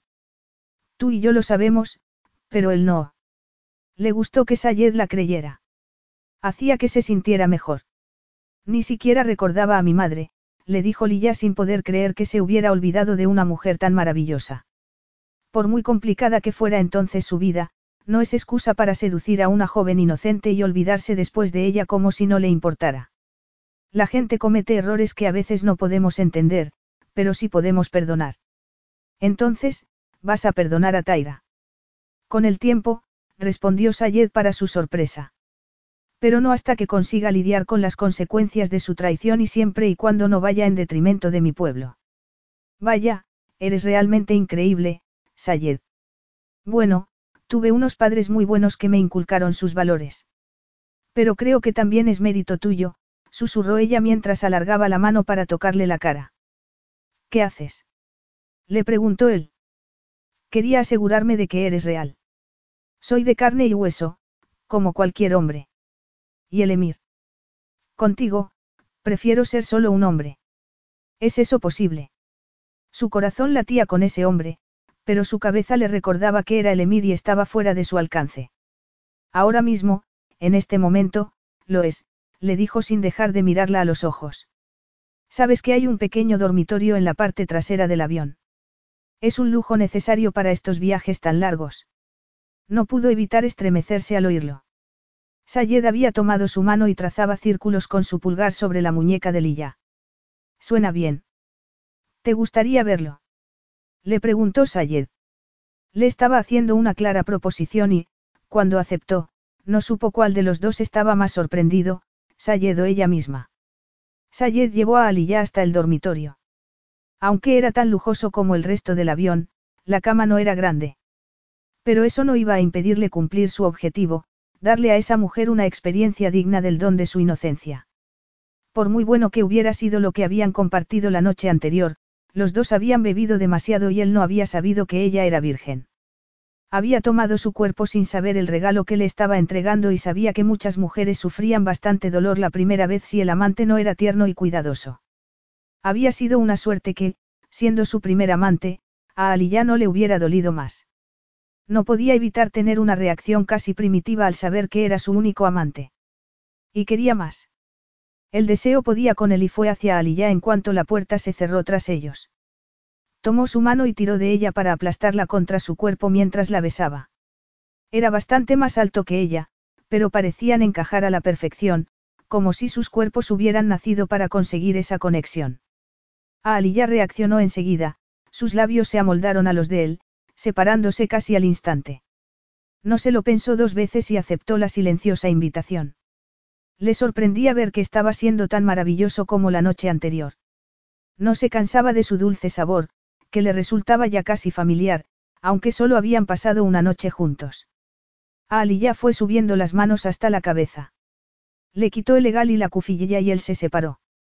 ¿Acaso no deseas al emir? Le preguntó él sonriendo. Sayed, cuando estamos así, yo siempre deseo al hombre. Nadie desea solo al hombre. Yo sí, le prometió ella con sinceridad. Igual que lo hice anoche. Pero, por mucho que queramos que las cosas sean de otro modo, sigo siendo el emir. Era una advertencia para ella, pero también para él. Su futuro había sido escrito en las estrellas antes incluso de que su hermano fuera asesinado. No podía ignorar sus responsabilidades, Nadie más podía ocupar su lugar y él amaba a su gente demasiado como para defraudarlos. Tienes razón y te equivocas al mismo tiempo. Porque en este momento, eres Ayed. Y sí, eres el emir, pero eso no es todo lo que eres, le dijo ella. Siguió acariciando su cuerpo y pensando en lo que le había dicho. ¿Cómo llamas al rey Fala? Le preguntó ella. Padre. ¿Por qué no es solo el Melech, también es tu padre, verdad? Sí, pero su deber es lo primero. ¿Estás seguro de eso? No podía concentrarse en la conversación, no en ese momento. ¿No crees que habría sido mejor para Cena Sara que su príncipe fuera educado en su país? Sí, pero había que protegerme, le recordó él. Por supuesto, por eso te mandó lejos. ¿Con qué frecuencia te visitaban tus padres? No sé, varias veces al año. ¿No te parece que se portó más como un padre que como un melech? Sayed entendía lo que le decía y creía que, en parte, tenía razón. Ahora mismo, eres mi hombre, Roy. Aunque no sea más que una hora, no voy a renunciar a un solo segundo. Se supone que soy el único con experiencia, pero me está seduciendo por completo. Se había quedado sin aliento al oír que lo llamaba, Roy. Significaba, alma mía. Pensaba que se lo habría escuchado decir a su madre y no sabía las profundas connotaciones que tenía entre dos amantes. A Ali ya le abrió la túnica y se la quitó. Él no hizo nada para evitar que cayera al suelo. Puede que yo haya estado muy reprimida, pero tú vistes como un monje, murmuró ella. No creo que los monjes usen trajes de Armani. Puede que no, repuso ella con una pícara sonrisa. Y preferiría que tampoco tú lo llevaras puesto ahora mismo. Tus deseos son órdenes para mí. Terminó de desvestirse, encantado de que ella pareciera decidida a ayudarlo. Cuando estaba totalmente desnudo, con su excitación evidente, dejó que ella lo mirara. Ya se había dado cuenta la noche anterior de que disfrutaba haciéndolo y esa mirada hambrienta le excitaba más que ninguna otra cosa. Y no tuvo que sugerirle que hiciera lo mismo con su ropa, no tardó en comenzar a desnudarse también. No pudo evitar sonreír con satisfacción. ¿Qué pasa? ¿De qué te ríes? Le preguntó ella mientras dejaba su conservadora falda sobre la silla. Soy yo, no el alcohol. No veo por ningún lado a la reprimida Aliyah y eso que hoy no has bebido nada. Sus manos se detuvieron mientras se desabrochaba la blusa y vio que se sonrojaba. Es verdad, susurró. Contigo me siento libre, como si pudiera hacer cualquier cosa, añadió algo asombrada. Por eso lo decía, que soy yo el que tengo ese efecto en ti y no el alcohol. Eso parece, repuso ella. Pero esa arrogancia tuya también vuelve a salir a la superficie. Lo dices como si fuera algo malo. Su sonrisa hizo que se quedara un segundo sin aliento y sacudió con incredulidad la cabeza. No sabes lo que haces conmigo, Ali ya. Creo que sí, Roy, susurró con picardía ella mientras bajaba la mirada un poco. Riendo, fue hacia ella y la tomó en sus brazos. Nunca se lo había pasado tan bien con una amante. Ella abrió la boca sorprendida al verse de nuevo en sus brazos, echó la cabeza hacia atrás y se echó a reír. Un sonido tan dulce que volvió a quedarse sin aliento. Seguro que no haces esto con todas. Le preguntó ella riéndose todavía. Se te da tan bien. Solo contigo, le aseguró dejándola en la cama. Y tú, esta noche, no podrás tener la excusa del alcohol. Solo vas a estar bajo los efectos de la atracción que sientes por mí, nada más. Te voy a contar un secreto, le susurró ella a la oreja mientras Ayed se tumbaba a su lado. Eres mucho más embriagador que ese whisky que bebí anoche. Y yo no te voy a causar resaca. No, solo dolor en los músculos. En unos más que en otros. Lo sabía, murmuró él sentándose y poniéndose serio de repente. Anoche te hice daño, ¿verdad? ¿Qué? No, bueno, a lo mejor un poco. Pero siempre es así la primera vez, no. La verdad es que puede ser mucho peor. De hecho, había sido tan bueno el sexo que le había sorprendido muchísimo saber que ella había sido virgen. No sé cómo será para otras personas, pero para mí fue la experiencia más increíble de mi vida. Entonces, el listón está muy alto. ¿Para qué? Para lograr que esta vez sea realmente memorable, le dijo él mientras terminaba de quitarle la blusa. ¿Pero por qué? Se inclinó y la besó. Sus labios eran suaves y deliciosos, pero no estaban inmóviles, sino que lo besaban también, seduciéndolo con cada movimiento. Terminó de desabotonarle la blusa y la ayudó a sentarse en la cama para quitársela del todo. Se sentía como si estuviera abriendo un maravilloso regalo y aprovechó la oportunidad para deshacerse también de su sujetador. Le encantaba ver cómo su cuerpo se estremecía al sentir el aire en la piel expuesta. Le había pasado lo mismo la noche anterior y lo había encontrado muy excitante. En ese sentido, nada había cambiado. Se tumbaron de nuevo en la cama, piel contra piel. Comenzó a acariciarle el vientre mientras la besaba y recordó entonces su pregunta. ¿Por qué? Porque eso es lo que te mereces. ¿Qué? Le preguntó Ali ya con una mirada de confusión en sus ojos verdes. Te estaba diciendo por qué me he comprometido a hacer que esta noche sea mejor aún. ¿Por qué te lo mereces? Todo un detalle, repuso ella entre gemidos. Pero es, además de innecesario, poco probable. ¿Eso crees? Sí, lo de anoche fue muy especial. Pues esta noche voy a hacer que cambies de parecer. Eres un poco competitivo, no. Él se encogió de hombros. No tenía que ser competitivo, casi siempre ganaba. Después de todo, era el emir y tenía que ser el mejor en todo lo que se propusiera. Formaba parte de él ser así. ¿Puedo tocarte? Le preguntó ella con la voz ronca por el deseo. Por supuesto. En cualquier sitio. Insistió pasándose la lengua por los labios. Sí. Se quedó sin respiración cuando sintió su delicada mano cerrándose sobre su miembro. Ali ya gimió mientras comenzaba a deslizar la mano arriba y abajo. Cada vez la deseaba más. No te detengas, le pidió mientras empezaba él mismo sus propias exploraciones. Tenía la intención de llevarla hasta lo más alto y hacer que se volviera loca de deseo.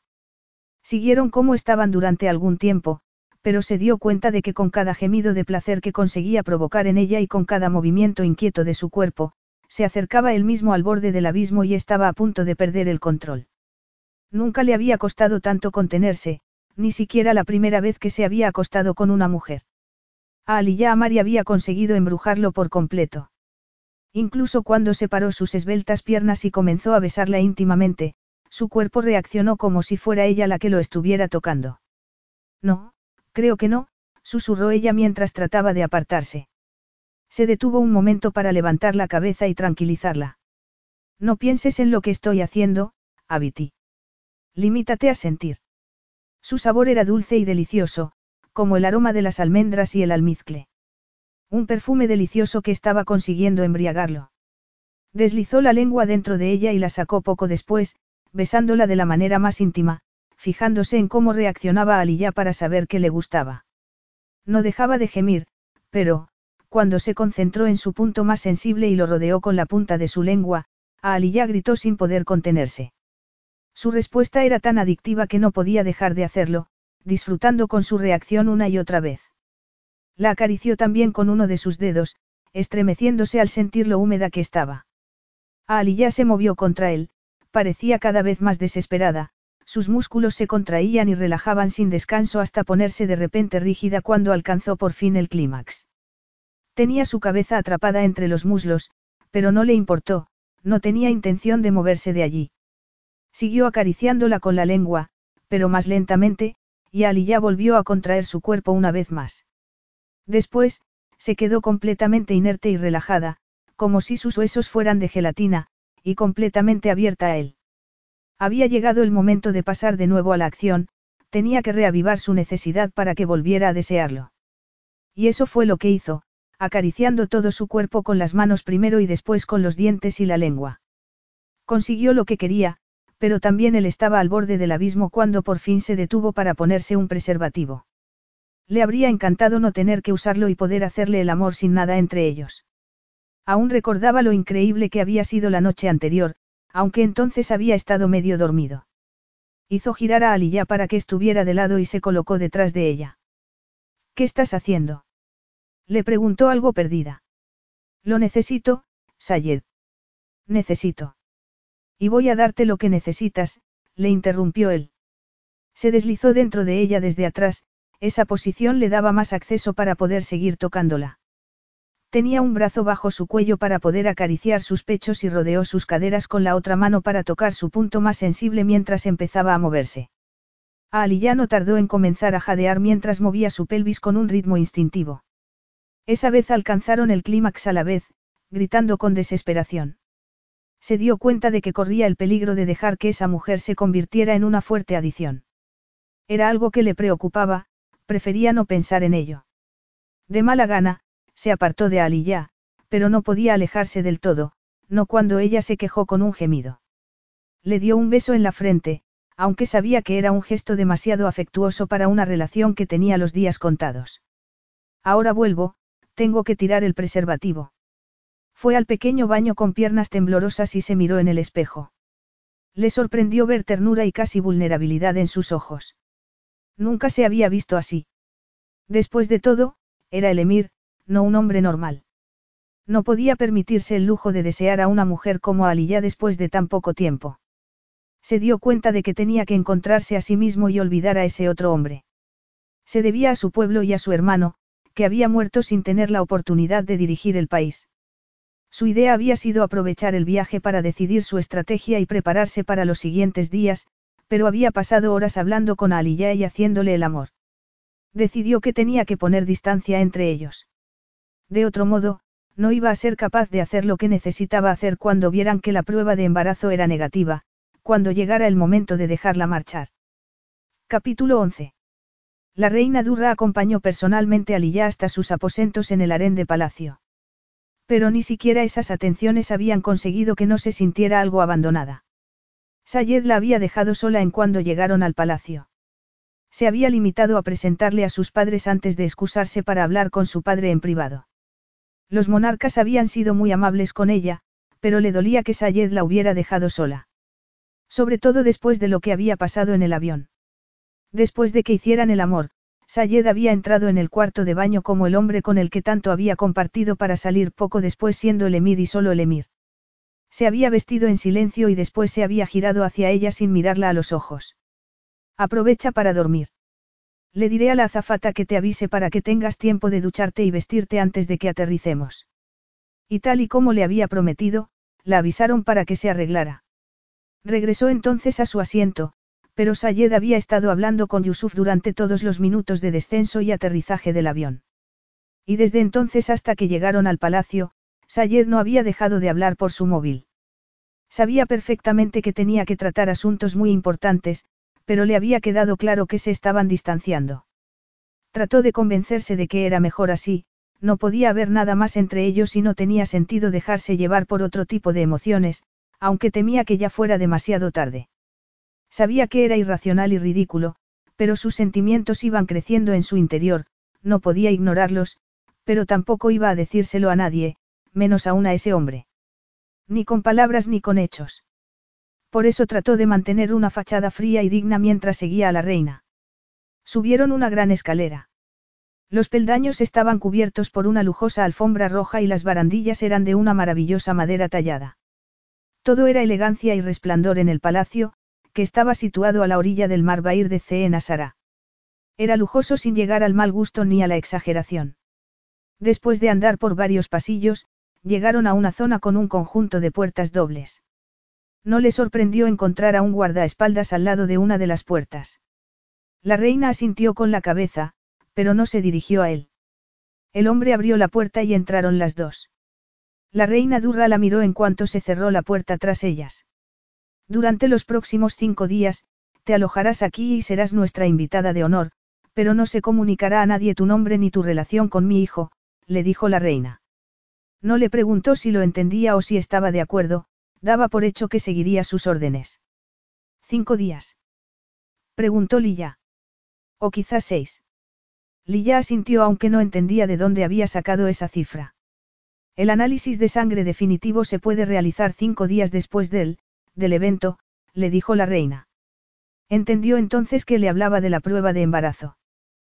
¿Quiere que me quede en mi habitación? Le preguntó algo triste al recordar que Sayed le había prometido ser su guía turístico. No, por supuesto que no. Replicó la señora mientras abría una puerta a su derecha y le mostraba un agradable salón decorado en tonos champán y burdeos. No eres una prisionera. No, pero acababa de saber que iba a ser una invitada que tenía que permanecer en el anonimato. Aún así, estaba fascinada con el alojamiento. Este salón es más grande que nuestro antiguo piso, comentó mientras miraba a su alrededor. Nuestro. Repitió la reina con el ceño fruncido.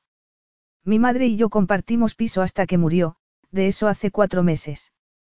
Pudo hablar de la pérdida de su madre sin revelar cuánto le costaba hacerlo, pero tuvo que apartar la mirada durante unos segundos para tratar de recuperarse. No quería que la reina la viera como una mujer débil.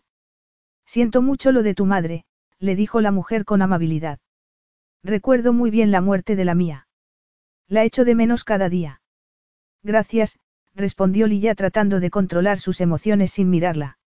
Ah, Lilla, no estoy acostumbrada a hablar con alguien que me da la espalda, le dijo la reina logrando que ella la mirara al instante. Te sugirió mi hijo que debías permanecer metida en tu habitación durante tu estancia aquí. No. La reina Durra asintió con la cabeza como si aprobara su respuesta. Aunque no eres una prisionera, nos gustaría que hicieras algunas concesiones. Por supuesto. Durante tu estancia aquí, preferiríamos que no usaras la ropa que has traído. Hay ropa tradicional de Cena Sara en el armario. Es un regalo que podrás llevarte cuando vuelvas a tu casa. Gracias, pero no será necesario. No se le había pasado por alto la certeza que parecía tener la reina de que Lillano se quedaría allí. De un modo u otro, la ropa es tuya y te agradeceríamos que la llevaras cuando salgas de la habitación y también el hijab para el pelo. De acuerdo. Habrás notado que yo no lo llevo, no es un requisito ineludible en nuestra cultura. La reina llevaba el pelo recogido en un moño alto. No me importa llevar el hijab. Aunque la verdad era que no entendía por qué la reina le había pedido que lo hiciera. Me alegra oírtelo decir, pero no tienes por qué hacerlo. La masculina voz de Sayed hizo que se quedara sin aliento y se giró hacia el recién llegado. Sayed. ¿Te gusta tu suite? Me encanta, repuso ella asintiendo con la cabeza. Y no es su prisión, intervino la reina Durra. Por supuesto que no, madre. ¿Qué le has estado diciendo? Le preguntó Sayed. Nada, solo hemos estado hablando de la mejor manera de llevar su estancia en palacio. Pero ya te dije que quería ser yo quien tuviera esa conversación con ella, replicó algo irritado. Es que tú no deberías estar aquí, protestó la reina. ¿Acaso ya has terminado de hablar con tu padre sobre cómo vas a hacer frente a la traición de Taira? No, pero ya seguiremos hablando más tarde. Quería asegurarme de que Ali ya estuviera cómoda. Soy perfectamente capaz de hacerlo yo misma, repuso la reina. Cansada de verlos discutir, Lilla se dio la vuelta y salió al balcón. Sayed se unió a ella unos segundos más tarde. ¿Estás bien, Aliyah? ¿Quieres que te diga lo que quieres oír o la verdad? La verdad, por favor. Siempre la verdad, le pidió Sayed poniendo la mano en su hombro. No pudo evitar preguntarse qué pensaría la reina de ese gesto. Estoy un poco abrumada. Las habitaciones son preciosas, pero sé que me sentiré como en una prisión. No tiene que serlo. Pase lo que pase, quiero que disfrutes de tu estancia y llegues a conocer el país de nacimiento de tu madre. Pero podré verte. No lo sé, Ali ya. Prometiste ser mi guía, le recordó ella. Y lo será, intervino la reina mientras se acercaba a las puertas que daban al balcón. Madre, ¿podrías darnos algo de privacidad? Le pidió Sayed. Voy a pedir que nos sirvan el té y esperaré en la sala de estar, les informó la reina. Ali ya, por favor, susurró Sayed cuando volvieron a estar solos. No me gusta verte así, como si estuvieras a punto de romperte. Eso no va a ocurrir. Prométemelo. Te lo prometo, le aseguró ella sin saber si iba a poder hacerlo. Al menos, lo intentaré. Hay que ir día a día, de acuerdo. ¿Crees que eso va a funcionar? Sí, susurró Sayed colocando las manos alrededor de su cuello mientras frotaba con los pulgares su piel. Se apartó de él para no decir nada que pudiera lamentar después. Me parece una buena filosofía, pero me da la impresión de que no es algo que hagas a menudo, le dijo ella. Dio un paso hacia ella, pero después se lo pensó mejor y se alejó más aún. Pues sí lo hago. Por mucho que planifique, no se puede controlar todo en el mundo de la política, le aseguró Sayed mientras agarraba la barandilla de hierro forjado con más intensidad de la necesaria. Entonces, no puedes culparte por lo que está más allá de tu control. Lo sé. Mi padre me enseñó que hay que cultivar la paciencia para hacer frente a los desafíos en lugar de luchar contra ellos, le dijo Sayed. Siguieron allí juntos y en silencio hasta que la reina les dijo que el té estaba servido y que el rey quería que Sayed fuera a su encuentro para terminar su reunión. Como si no pudiera hacer nada para evitarlo, Sayed le dio un beso en la sien antes de salir de la suite. Aunque sabía que ese gesto no era aceptable para los estándares de C. Asara, la reina no dijo nada. En cuanto a lo del hijab, comenzó la madre de Sayed mientras le servía té de jazmín. Te lo he sugerido porque su uso te proporcionaría más privacidad y menos posibilidades de que alguien se dé cuenta de que eres extranjera. ¿Y la ropa? Será la mejor manera de esconderte mientras estás a la vista de todos. Nadie va a extrañarse ni sorprenderse si ven en el palacio a una mujer vestida como es tradicional aquí en vez de ir con ropa occidental. La reina le recordó a Sayed en ese momento. Los dos parecían estar seguros de saber qué era lo mejor para ella. Por desgracia, no hay nada que podamos hacer con tu manera de hablar. Puedo hablar en árabe mientras esté aquí en palacio, le dijo Lilla en el dialecto que se hablaba allí. ¡Qué sorpresa! exclamó la reina abriendo mucho los ojos. Sayed no me dijo que hablaras nuestra lengua. Creo que nunca se lo he mencionado, le dijo Lilla. Mi madre solo hablaba en árabe cuando estábamos en casa, pero esperaba que yo hiciera lo mismo. Bueno, a lo mejor nos esperamos un poco antes de decírselo a Sayed, repuso la reina con algo de picardía. Le desconcertó el cambio de humor en la reina. Es muy distinta a lo que me esperaba, le confesó Lilla. Ahora ya sabes de quién heredó Sayed su impetuosidad, le dijo la mujer guiñándole un ojo. Por ejemplo, yo ya he decidido que me gustas. ¿De verdad cree que su hijo es impetuoso? Le preguntó Lilla sin poder creerlo. Bueno, menos ahora que de niño, pero tu presencia aquí prueba que sigue siéndolo aunque trate de ocultarlo. No le importa que sea así. No, Sayed es el emir y algún día será el Melech, pero sigue siendo mi hijo.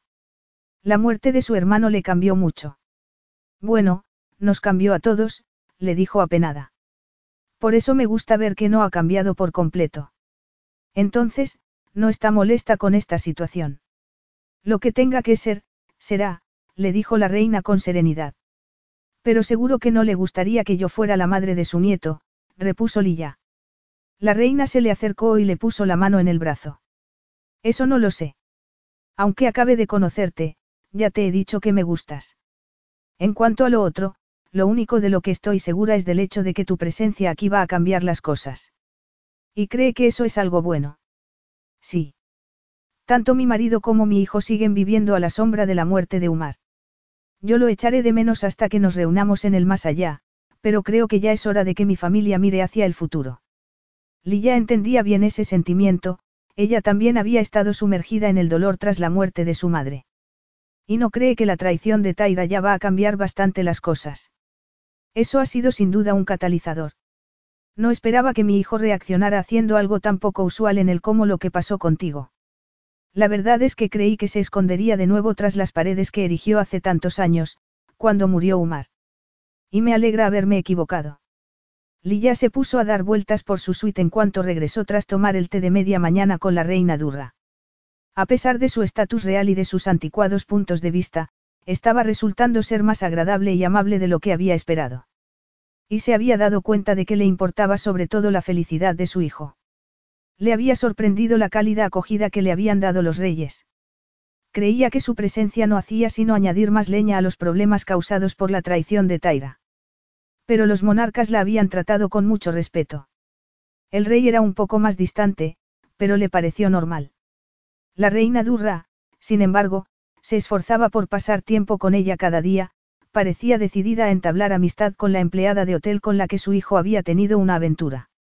La reina había conseguido en un par de días que Lilla le contara todos los problemas que había tenido con la familia Amari, a pesar de que era un tema doloroso y delicado para ella. Esa mujer había logrado ganarse su afecto casi tan rápidamente como lo había conseguido Sayed. Durra se había disgustado bastante al saber lo que le había pasado. Creía que alguien debería hablar con los Amari para que vieran que su modo de actuar no era el adecuado.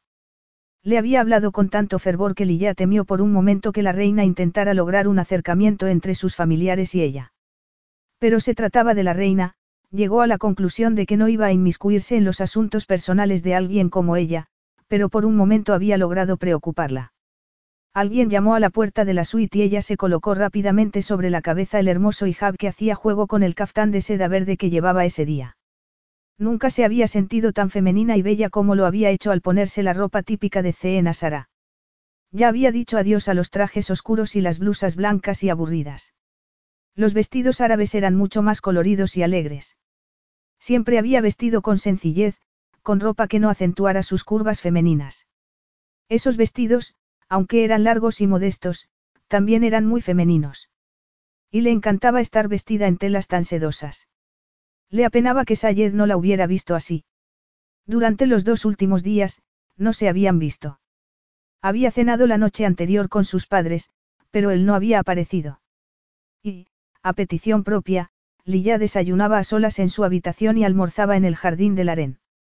No le sorprendía que la tuviera tan olvidada, sabía que estaba muy ocupado esos días y que tenía muchos problemas. Se ajustó el hijab, abrió la puerta y se encontró con un rostro que le resultaba familiar. Abdullah Siva. Pase, por favor. Lilla dio un paso atrás para dejar que la mujer entrara en la suite, pero Asiba sacudió la cabeza. Vio que la alegría que le había dado verla de nuevo no era mutua. Su Alteza la Reina desea verla, le anunció. Sí, por supuesto, respondió Lilla. Asiba se giró y se alejó por el pasillo sin decir una palabra más. Le entristeció verla así. Siguió al ama de llaves disgustada al ver que no iba a poder mantener la amistad con una mujer a la que admiraba. Su Alteza la Reina la espera dentro, le dijo deteniéndose poco después frente a unas puertas. Lilla asintió, no podía hablar. No sabía por qué le dolía tanto que esa mujer la rechazara, se había enfrentado a rechazos mucho peores, pero estaba dolida, no podía evitarlo. Fue a agarrar el pomo de la puerta, pero Asiba se adelantó y la fulminó con la mirada. Se aprovechó del emir. La acusó la mujer. No, no es verdad. Era un hombre prometido para casarse. No lo era, Taira ya se había fugado con otro hombre y había roto el compromiso. Pero eso usted no podía saberlo. Entendió de repente por qué Asiba estaba tan decepcionada con ella. Sí lo sabía. Escuché el emir hablando de ello con Yusuf en el ascensor. Eso no es posible, el emir es demasiado discreto para hacer algo así. Es que no estaban hablando en inglés. Además, creo que ninguno de los dos era consciente de que estaba allí. El emir estaba completamente cegado por lo que acababa de descubrir. Asiba entrecerró los ojos. Y fue entonces cuando decidió que era su oportunidad para atrapar a un jeque, no. Asiba había conseguido con sus comentarios que ya no le entristeciera perder su amistad. Lilla abrió la boca para responder, pero una voz masculina se le adelantó. Le aseguro que la señorita Amari no tenía la intención de atraparme, le dijo Sayed a la mujer. Podría haberse aprovechado de la situación, pero no lo hizo. De hecho, ha tratado de minimizar las consecuencias de mi error. Creía que lo justo era que confesara que ella también tenía parte de culpa, pero estaba demasiado ocupada mirando a Sayed después de dos días sin verlo. Le pido disculpas, Emir, dijo Asiba con aparente sinceridad. He hecho suposiciones que no debería haber hecho. Lo siento de verdad, Lilla, agregó mirándola a ella. Lilla asintió con la cabeza. Su reacción es comprensible, repuso Lilla a pesar de estar dolida. No estoy de acuerdo, intervino Sayed con frialdad.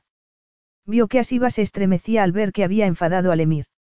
Le entristeció verla así. No se preocupe, de verdad, le dijo Lilla a la mujer mirando después a Sayed. Y tú no seas cascarrabias. La lealtad de Asiba es un regalo increíble, no deberías criticarla por ello. Pero es obvio que las dos sois amigas. No te debe también lealtad a ti. No se puede comparar con lo que siente por tu familia. Sé razonable, Sayed. Asiba parecía no dar crédito al ver la familiaridad de Lilla con el jeque, pero no hizo ningún comentario. Yo siempre soy razonable, no dejo que mis emociones me gobiernen, protestó Sayed. A Lilla le dio la impresión de que Sayed se refería también a lo que había pasado entre ellos, pero no dijo nada. Su Alteza la Reina quería ver a la señorita Amari, le dijo Asiba al emir apartándose de la puerta. Supongo que puede acompañarla usted, emir. Sayed frunció el ceño, pero dejó que se fuera. Asiba te llamó Lilla. ¿Por qué? Así es como me llaman todos. Nunca me has dado permiso para hacerlo, repuso Sayed sin moverse para entrar en el salón de su madre. Me gusta que uses mi nombre completo. Mi madre era la única que me llamaba Aliyah. Es especial para mí. Sayed la miró con una sonrisa de satisfacción. Vaya, es un honor compartir ese derecho con tu madre. Era un alivio para Sayed que su país tuviera normas sociales algo más relajadas que las de otras naciones árabes. Así, por ejemplo, pudo tomarse la libertad de pedirle a Aliyah que se agarrara a su brazo. Le bastaba consentir ese contacto para calmar un poco la necesidad que tenía de tocarla. Aunque lo que de verdad quería hacer era besarla. Abrió la puerta del salón privado de su madre y acompañó a Lilla. Estupendo, estáis los dos aquí, lo saludó la reina con una sonrisa. Buenas tardes, reina Durra, repuso Aliyah sonriendo pero sin apartarse de Sayed. Buenas tardes, querida. He pensado que te gustaría disfrutar hoy de un recorrido por la capital, le dijo la reina. Después de todo, aún no ha salido del palacio, agregó mirando a su hijo. Bueno, pensé que era lo mejor para todos, respondió Aliyah sin dejar entrever lo que pensaba de ese hecho. Sayed sabía que era lo mejor. Pero, aún así, le dolía que tuviera que estar encerrada en el palacio. Como ya te dije cuando llegaste, no eres una prisionera, le dijo la reina a Aliyah mirando después a Sayed. Por supuesto, reconoció él. Estupendo. Entonces, acompañarás a Aliyah. No hay nadie mejor para explicarle la historia y los lugares de interés de nuestra querida ciudad, anunció la reina. Pero no tengo, comenzó él. No tienes nada en tu calendario para esta tarde, lo interrumpió su madre con poco tacto.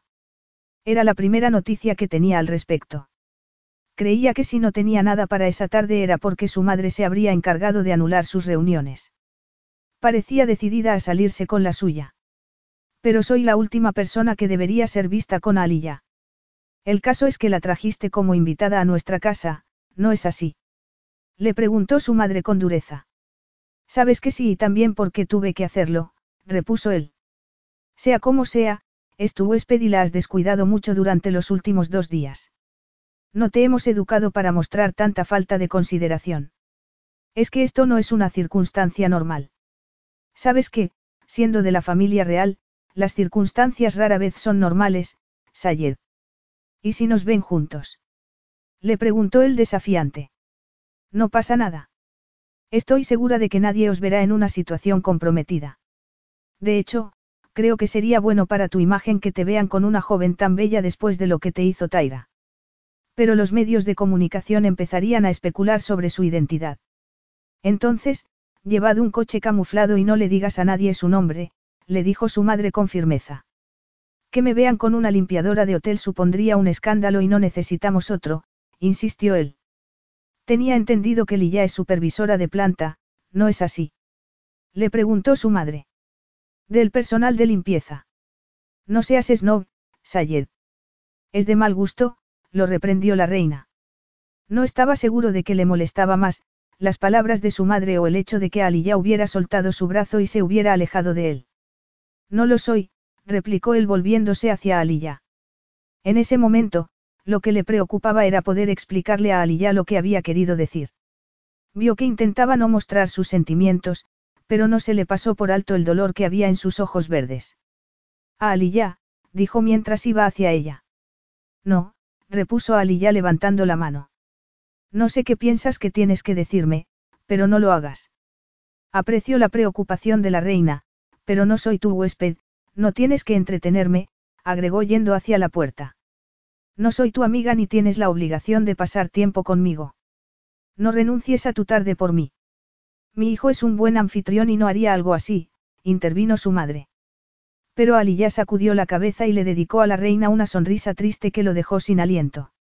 Aunque apreció su oferta, dentro de tres días podré hacerme la prueba de sangre y veremos entonces que no estoy embarazada, le dijo ya a la reina. Estaba dándole la razón, pero a Sayed le entraron ganas de abrir la boca para protestar. Estaba luchando por controlar unas emociones que no podía permitirse sentir.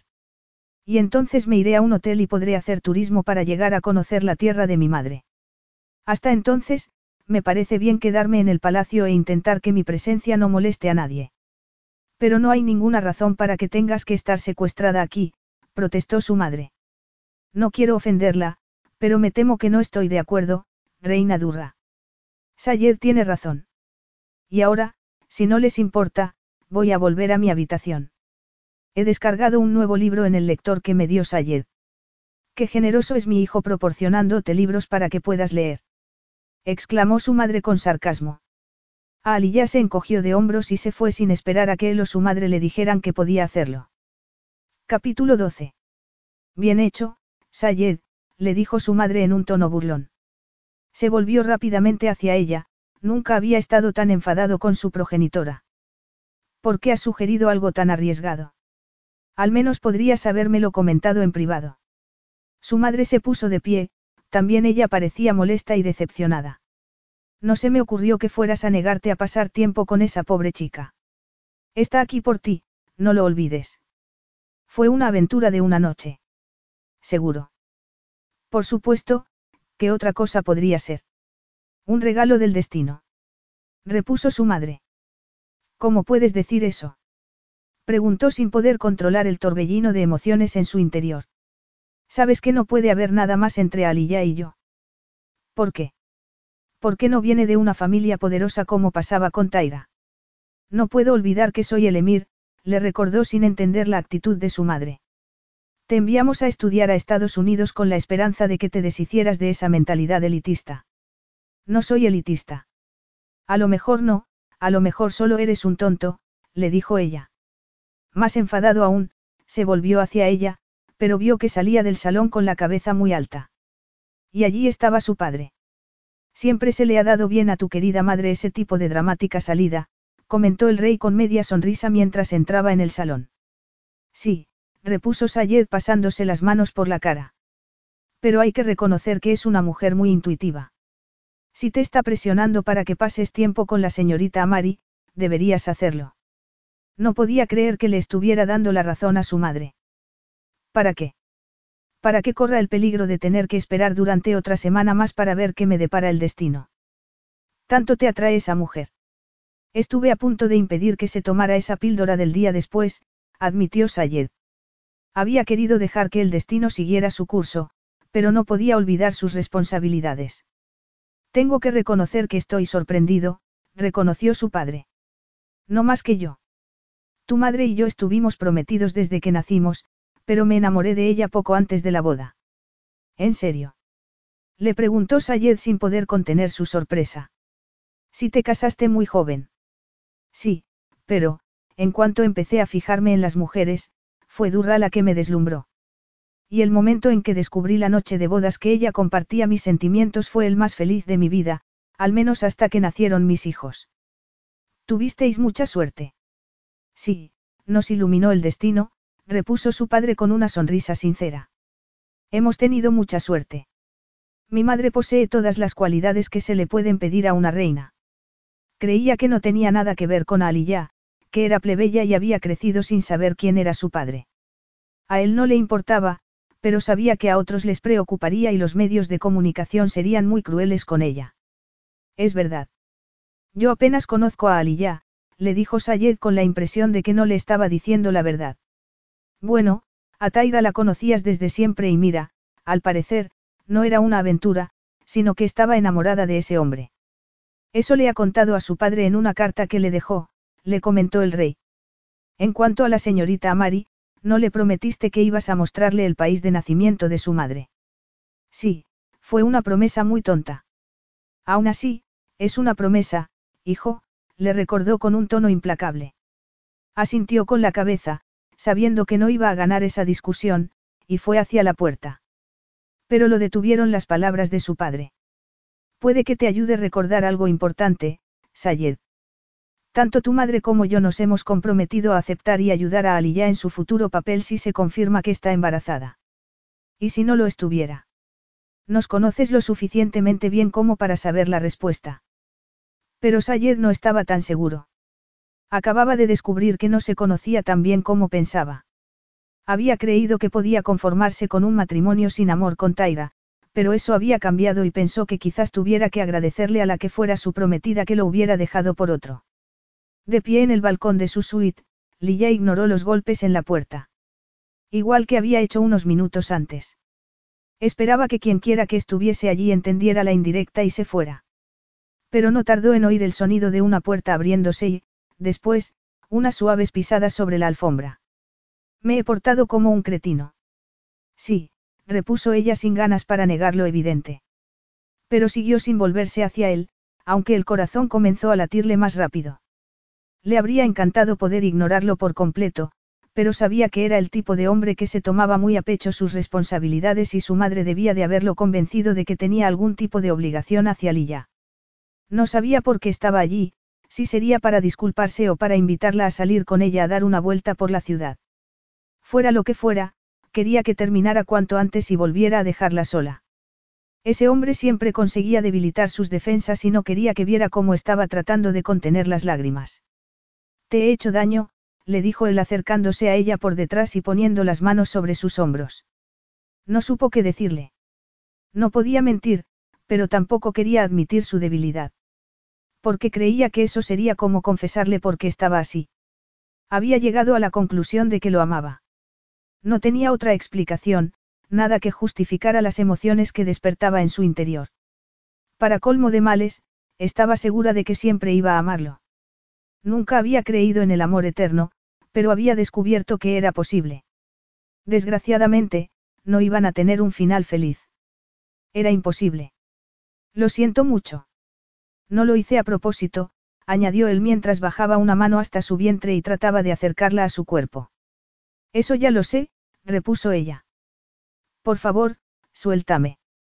No le extrañaba que no quisiera pasar tiempo con ella, pero era demasiado doloroso tenerlo tan cerca. Nada me gustaría más que poder pasar la tarde contigo, le aseguró Sayed besando su sien. Sí, claro, replicó con incredulidad. Suavemente, Sayed la hizo girar para mirarla a los ojos. Vio entonces que él parecía tan confuso como ella. Sabía que era algo que no debería importarle, pero lo hizo. Abrió la boca para pedirle de nuevo que la soltara, pero no pudo decirlo, necesitaba esa cercanía. Sayed suspiró y comenzó a acariciar su espalda. He pasado los dos últimos días tratando de arreglar los problemas que provocó Taira anulando la boda. Tenemos dos países fronterizos que nos han ofrecido una alianza similar, pero, si aceptamos una de ellas, provocaríamos un desequilibrio político peligroso en la zona. Por otro lado, el país de Taira debería tratar de reparar la ruptura del acuerdo, pero la estrategia actual de su tío es echarme la culpa a mí de lo ocurrido. No lo miró a los ojos mientras hablaba, pero necesitaba saber lo que Sayed sentía al respecto. Levantó la cabeza y una mezcla de emociones explotó dentro de ella al verse en sus ojos. Sentía anhelo, amor, deseo, necesidad, dolor y preocupación. Vio que parecía cansado, como si lo hubiese pasado mal esos días. Parece que la situación es complicada. ¿Crees que se solucionará todo? Sí, no hay otra opción. ¿Vas a casarte con alguien de esos otros dos países? No, replicó Sayed con firmeza. ¿Y qué pasa con el país del Taira? No tiene una hermana o una prima. En este momento, la idea de volver a pactar un matrimonio por motivos políticos me revuelve el estómago. Lo entiendo, contestó ella tratando de ignorar la emoción que había sentido al oírlo. Con todo esto ocupando mis pensamientos, cualquiera pensaría que no tengo espacio para nada más. No tienes que explicarme por qué no has pasado tiempo conmigo. Agradezco el interés de tu madre, pero se equivoca, no me debes nada, le dijo ella con un nudo en la garganta. No trataba de excusarme, sino de admitir que, a pesar de todo lo que tengo en la cabeza ahora mismo, no puedo dejar de pensar en ti. Te he echado mucho de menos. Supongo que te refieres al sexo, comentó ella algo decepcionada.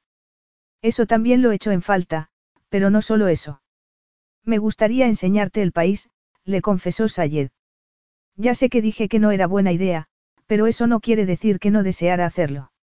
Eres un hombre bastante complicado, susurró ella. Soy el emir, las complicaciones forman parte de mi vida. ¿Se te ocurre algo discreto que podríamos hacer fuera del palacio? Le preguntó ella. Sayed sonrió al oírlo. ¿Te apetece pasar tiempo conmigo a pesar de haberme comportado como un cretino contigo? Sí, repuso ella también con una sonrisa. Pero no podemos permitir que nos vean juntos. Podríamos ir al desierto. Hay un sitio allí donde nuestra familia se retira de vez en cuando a descansar. Es un sitio que parece sacado de las mil y una noches. ¿En serio? Repuso ella sin tratar de ocultar su entusiasmo. Sí, ¿quieres venir conmigo? La incertidumbre y el deseo que vio en su mirada consiguieron convencerla. Sí. Prepara entonces una bolsa de viaje. Pasaremos al menos una noche fuera. Pero, puedes permitirte el lujo de tomarte tanto tiempo libre. Es casi mejor que yo esté ausente mientras mi padre lleva a cabo su propia forma de diplomacia. Suena ominoso. No lo es, pero él grita mucho más que yo. Es como una tormenta de arena. ¿Y qué eres tú? La voz de la racionalidad. Todo el mundo querrá tratar conmigo después de soportar a mi padre unos días. La típica técnica de policía bueno y policía malo, no. Algo así, pero en el ámbito internacional, respondió Sayed sonriendo de nuevo. Y ella no pudo evitar devolverle la sonrisa. Lilla se dio cuenta enseguida de que Sayed no había exagerado. El lugar de retiro de la familia real parecía sacado del libro de las mil y una noches. Allí pasaron tres días explorando el desierto y él le mostró la belleza de su país. Pero no solo se dedicaron al turismo, también hicieron el amor. A menudo y en el entorno más romántico que había visto Lilla en toda su vida. El último día, Sayed la llevó a un oasis donde tenían una tienda de campaña. Le dijo que solían usarla los pastores de la zona, pero, cuando entraron, la tienda olía a jazmines y estaba llena de mantas y almohadas de seda. No parece una tienda para pastores, susurró ella cuando Sayed la abrazó y atrajo contra su cuerpo. No, hoy es la tienda del emir y su amante. Había aceptado que su relación tenía que ser breve, pero estaba dispuesta a aprovechar cada minuto con él. Después de aquello, sabía que nunca volvería a ser la misma persona y creía que Sayed, tampoco. Esa noche, hicieron el amor hasta la madrugada. Después, abrazados y mirando hacia las cortinas medio abiertas de la tienda, disfrutaron contemplando las estrellas en un cielo que comenzaba a clarear. Los guardias de seguridad dormían en tiendas más pequeñas alrededor de la de ellos, pero ella había aprendido a olvidar que estaban allí. Le parecía increíble la rapidez con la que podía acostumbrarse a esas cosas. Sayed la abrazaba con fuerza, sentía que le pertenecía en todos los sentidos y se sentía muy segura con él. ¿Cuándo es el análisis de sangre? Le preguntó ella. El doctor Batsmati me ha dicho que lo hará mañana por la mañana. Y tiene una fiabilidad del 100%. Sí, esta prueba sí. Por eso hemos tenido que esperar un mínimo de cinco días desde esa primera noche. Entonces supongo que me iré a vivir a un hotel muy pronto. Parece que das por sentado que la prueba será negativa. ¿No lo crees tú? No, repuso Sayed sorprendiéndola. De hecho, me he preparado para un resultado positivo. ¿Qué quieres decir? ¿Qué va a pasar si estoy embarazada? ¿Qué habrá después de todo una boda real? ¿Cómo? ¿Qué dices? No nos vamos a casar, replicó con rotundidad. Teniendo en cuenta sus sentimientos, deberían haberle gustado sus palabras, pero estaba aterrada. Si estás esperando un hijo mío, es la única alternativa que tenemos. Pero me tomé la pastilla. Seguro que no estoy embarazada. Recuerda que no es del todo eficaz, hay que prepararse para afrontar las consecuencias. Pero una boda. No lo dices en serio, ¿verdad? Por supuesto que sí, replicó mirándola a los ojos. ¿Acaso no quieres casarte conmigo? Eso no tiene nada que ver. Claro que sí. Lo importante es que no vas a tener que criar a nuestro hijo tú sola. Pero, no podríamos limitarnos a compartir la custodia. Yo podría venirme a vivir aquí. ¿Y qué serías tú para nuestro hijo? No entiendo. Su madre, por supuesto. ¿Y cómo podríamos vivir esa situación sin que fuera un gran escándalo? ¿No crees que el hecho de que te casaras con una limpiadora de hotel también sería un escándalo? Jefa de limpiadoras, la corrigió Sayed. Y sé que en San Francisco tenías un puesto aún más importante. El caso es que pertenecemos a dos mundos distintos, tú mismo me lo dijiste. Sé que la noticia provocaría un gran revuelo mediático, pero nada comparable a la presencia permanente de una mujer en la vida de mi hijo con la que no estuviera casado. Pero no puedes querer casarte conmigo. No tengo madera de princesa. No estoy de acuerdo. Ya has demostrado que tienes más corazón y honor que Taira. Eres elocuente, inteligente y sabes controlar tus emociones. Con la formación adecuada, todo el mundo quedará prendado de la mujer que he elegido como esposa. Formación adecuada. ¿A qué te refieres? Le preguntó ella. A los estudios necesarios para convertirse en una figura política. En todo caso, en la esposa de una figura política. No solo eso, como mujer del emir y futura reina, tendrías un papel político igual que lo tiene mi madre. ¿Y cómo se supone que podría prepararme para algo así? Con la ayuda de los mejores maestros que pude tener yo. Tenías tutores. Pensé que había ido a un internado en Estados Unidos. Me refería a mis padres, contestó Sayed sonriendo. Me han dicho que harán todo lo posible para ayudarte con tu nuevo cargo si llega a ser necesario.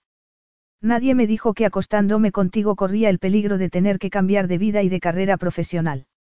Sayed se encogió de hombros al oír sus palabras. Así es la vida, llena de giros inesperados. Todo esto es una locura. ¿Lo sabes?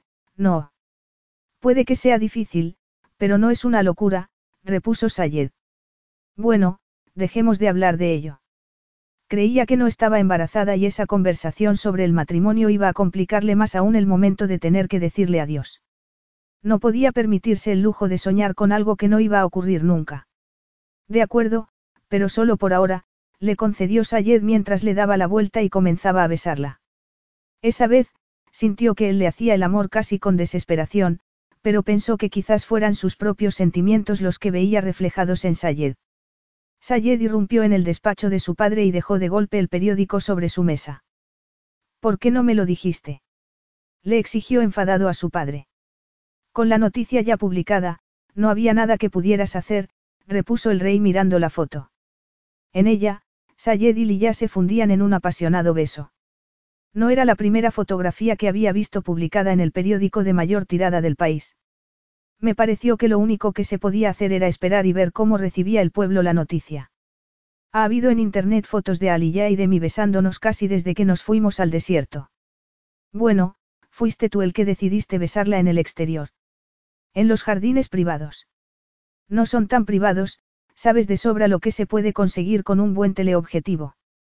Pero ¿cómo podía saber la prensa que habíamos decidido salir del palacio? Ya sabes que tenemos a los medios de comunicación observándonos día y noche. Pero esto es demasiado, alguien ha debido de filtrarles la información. Puede ser, repuso su padre encogiéndose de hombros. El caso es que a la gente le ha encantado la historia de Aliyah, una especie de cenicienta moderna. Omar me ha dicho que hablan de ello en todas las redes sociales. ¿No has intentado que Omar, tu hombre de confianza, solucione el asunto de alguna manera? Por muy bien que se le dé arreglar todo tipo de problemas, con Internet no hay nada que hacer. No creo que a nuestros países vecinos les haya hecho tanta gracia el lado romántico de todo esto. Bueno, no estés tan seguro, le dijo su padre. Al parecer, ninguno de ellos quería que formáramos una alianza más firme con uno de los países, produciendo así un desequilibrio en la zona. Que te cases con una mujer forastera y sin agenda política es algo que actuaría en nuestro favor. ¿Quién ha hablado de casarse? Preguntó Sayed con sorpresa. ¿Crees que podrías salir airoso sin casarte con ella después de que la gente haya visto esto? Replicó el rey señalando la segunda foto del reportaje de ese día. En ella, Sayed y Ali ya salían de la tienda que habían compartido en el oasis. Él rodeaba su cintura con el brazo.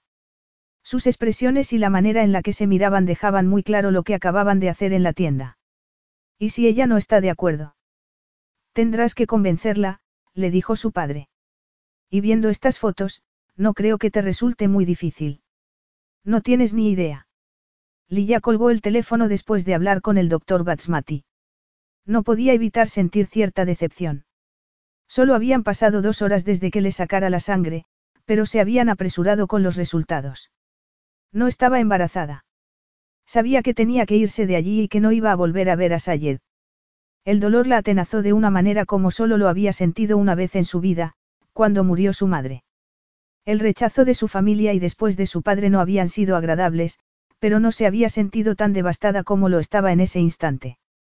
Amaba a Sayed y no soportaba la idea de no volver a verlo. No sabía si su corazón iba a sobrevivir al golpe de perderlo para siempre. Casi le tentaba la idea de irse sin decirle adiós, pero ella no era así, no era ese tipo de persona. Tenía que despedirse por difícil que fuera. Se puso el vestido que más le gustaba a Sayed, se cepilló el pelo y se tapó la cabeza con el hijab sin cubrirse del todo el cabello. Sabía que la conversación iba a ser difícil, pero quería tener buen aspecto para que a Sayed le apenara al menos un poco tener que despedirse de ella.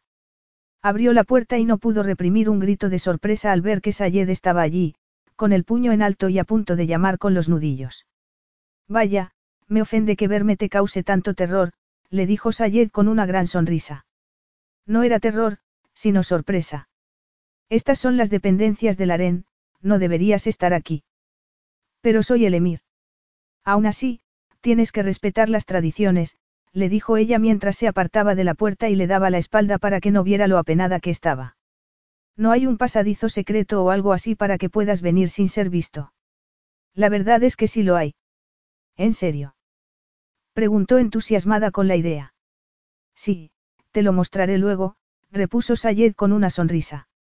Antes, tenemos que hablar. También te ha llamado a ti el doctor Batsmati. No, no he hablado con él, repuso Sayed mientras la observaba con atención. Pareces bastante abatida. Estás así porque te ha dicho que no estás embarazada o porque lo estás. No estoy abatida, protestó ella mientras se dejaba caer en el sofá. Me ha dicho que no estoy embarazada. ¿Y la noticia no te ha alegrado? Le preguntó Sayed sin dejar de mirarla. Suspiró al oír su pregunta. Le tentaba la idea de mentirle, pero sabía que Sayed la conocía mejor que nadie. No. ¿Por qué? ¿Qué más da eso? Aunque no te lo parezca, me importa mucho el motivo. El caso es que nos encontramos en medio de una situación muy complicada, le dijo mientras le daba un periódico. Si lo que te apena es la idea de no volver a verme, no está todo perdido. Pero, si estás triste porque simplemente te apetecía ser madre, la cosa cambia. ¿De qué estás hablando? No te entiendo. Sayed señaló el periódico con la mano. Lee eso. ¿De qué se trata? Más cotilleos sobre Taira y su amante. No exactamente, contestó Sayed. Comenzó a leer el artículo y no tardó en sentir esperanza y desesperación al mismo tiempo. No hablaban de Taira, sino de una especie de cuento de hadas moderno en el que ella era la cenicienta que llegaba a ser princesa gracias al amor del emir. Pero sabía que Sayed no la amaba y que debía de estar furioso con la prensa. Dios mío. ¿Qué vamos a hacer? ¿Cómo saben quién soy? Podríamos conseguir que se retractaran. ¿Cómo podrían hacerlo? Las fotos son más que evidentes. Ya, murmuró angustiada. Supongo que tus padres estarán furiosos. Mi padre está siendo muy práctico, algo que me ha sorprendido en él, y mi madre está encantada, pensando que no se va a echar a perder todo el trabajo dedicado a organizar una boda real. Lilla se levantó de un salto al oírlo. Boda. exclamó sin poder contenerse. Sayed hizo una mueca, pero luego sonrió. Veo que se esconde todo un volcán emocional bajo ese exterior tan serio y formal, le dijo él. No me tomes el pelo ni te burles de mí. Esto es muy serio. La miró entonces sin sonreír. Tienes razón. Lo es, repuso Sayed mientras la abrazaba y se inclinaba para besarla suavemente. Piensa en ello, de acuerdo. ¿Podrías hacer eso por mí? ¿Pensar en qué? En que nos casemos. Preguntó ella con cautela y el corazón encogido. Sí, respondió besándola de nuevo. Piénsatelo hasta esta noche. ¿Por qué esta noche? ¿Qué pasa esta noche? ¿Qué vamos a cenar? No cenamos todas las noches. Sayed sonrió dulcemente. La cena de esta noche será especial. ¿Por qué? Porque voy a hacerte una pregunta y, si me das la respuesta correcta, te mostraré el pasadizo secreto y el cuarto oculto que mi tatarabuelo mandó construir para citarse a escondidas con su esposa. Su esposa. No sería con su amante. No, era un romántico y quiso ofrecerle un regalo de bodas muy especial. Así que le construyó una habitación secreta. Sí. No me sorprende, susurró ella. Eres un hombre increíble y parece que es algo que llevas en los genes. Por fin te das cuenta. Entonces, me vas a hacer una pregunta importante esta noche. Sí. Aunque no sea una princesa. Ya te he dicho muchas veces lo que te admiro. No siempre he sido claro con mis palabras y siento haberte hecho daño, pero he deseado estar contigo desde la primera vez que mi mirada se posó en ti. No puede ser.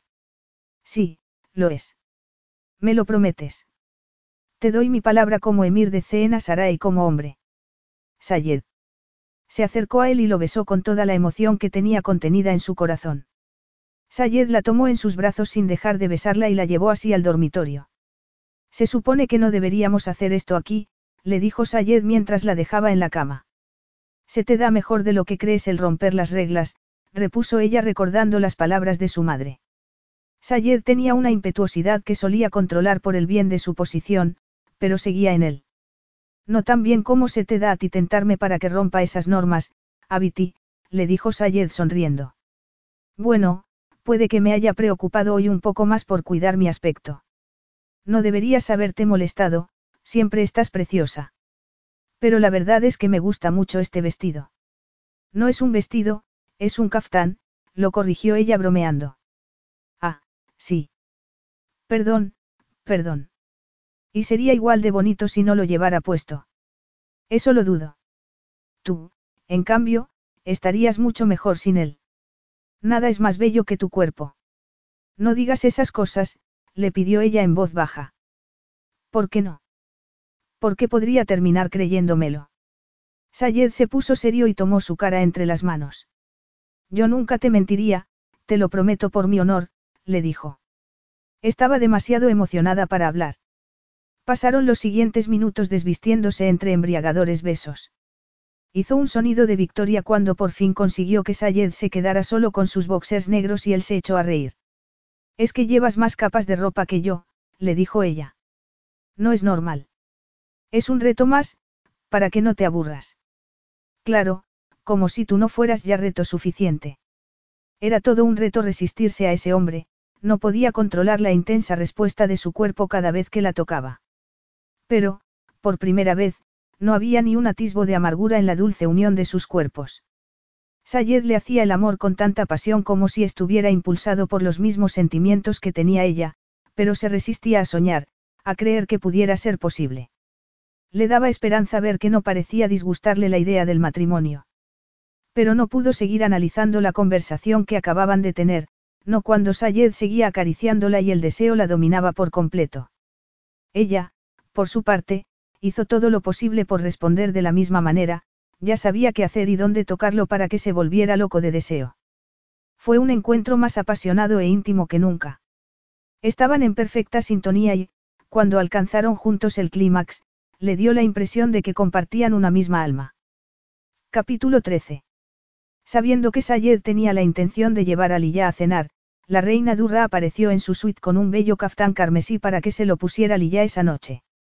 Pero ese es el color de la familia real, protestó ella. Es verdad, querida. Y es además el vestido que me puse cuando se anunció formalmente mi propio compromiso. Lilla levantó las manos sorprendida por la noticia. No puedo llevarlo, y si lo rompo o lo mancho. No seas tonta, a le dijo la reina sonriendo. Si hubiera tenido una hija, se habría puesto este vestido para su puesta de largo. Sería un honor para mí que te lo pusieras esta noche. Se le llenaron de lágrimas los ojos y la reina acarició con ternura su mejilla. No llores, le dijo. Me alegrará mucho darte la bienvenida a nuestra familia, Yaeni. Mi madre solía llamarme así, admitió Lilla muy emocionada. Entonces, será un honor para mí que me permitas hacerlo a partir de ahora. Igual que eras especial a los ojos de tu madre, siempre lo serás a los míos. Sabía que, Yaeni, significaba literalmente, mi ojo, y le conmovieron mucho sus palabras. Debería estar enfadada conmigo. No, ya, le dijo la reina Durra. He visto más vida en mi hijo esta última semana que durante dos décadas. Eres buena para él.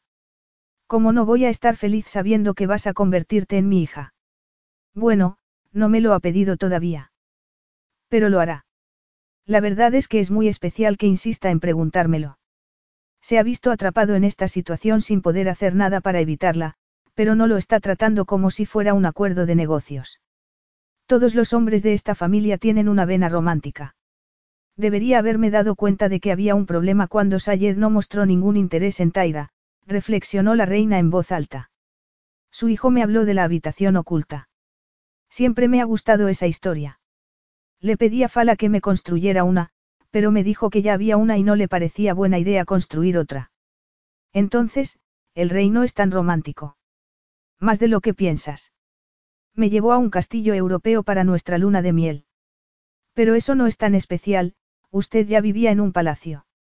Sí, pero me compró ese castillo y un nuevo título nobiliario. ¿No era suficiente ser reina? Preguntó Lilla bromeando. No, ese título y el castillo eran solo para mí, no para el país. Ese sitio fue nuestro refugio tras la muerte de Umar, un lugar donde podíamos escondernos con Sayed y ser simplemente una familia normal. Y un sitio donde aún podía ser un niño y jugar libremente, no. La reina asintió con la cabeza. Libremente y con seguridad. Lilla seguía pensando en la conversación que había tenido con la reina Durra cuando llegó a Siva para decirle que la estaba esperando el conductor. ¿Dónde está Sayed? Le preguntó a Siva con temor de que la otra mujer siguiera enfadada con ella. Creo que se supone que debe ser una sorpresa, respondió con una sonrisa de complicidad. De acuerdo. Siento mucho cómo le hablé el otro día, le dijo la mujer antes de que saliera de la habitación. El emir nunca ha sido tan feliz como desde que la conoció. Ya me di cuenta en Londres. Pensaba que estaba distraído por la boda real, pero supe después que estaba así por la mujer que le había robado el corazón.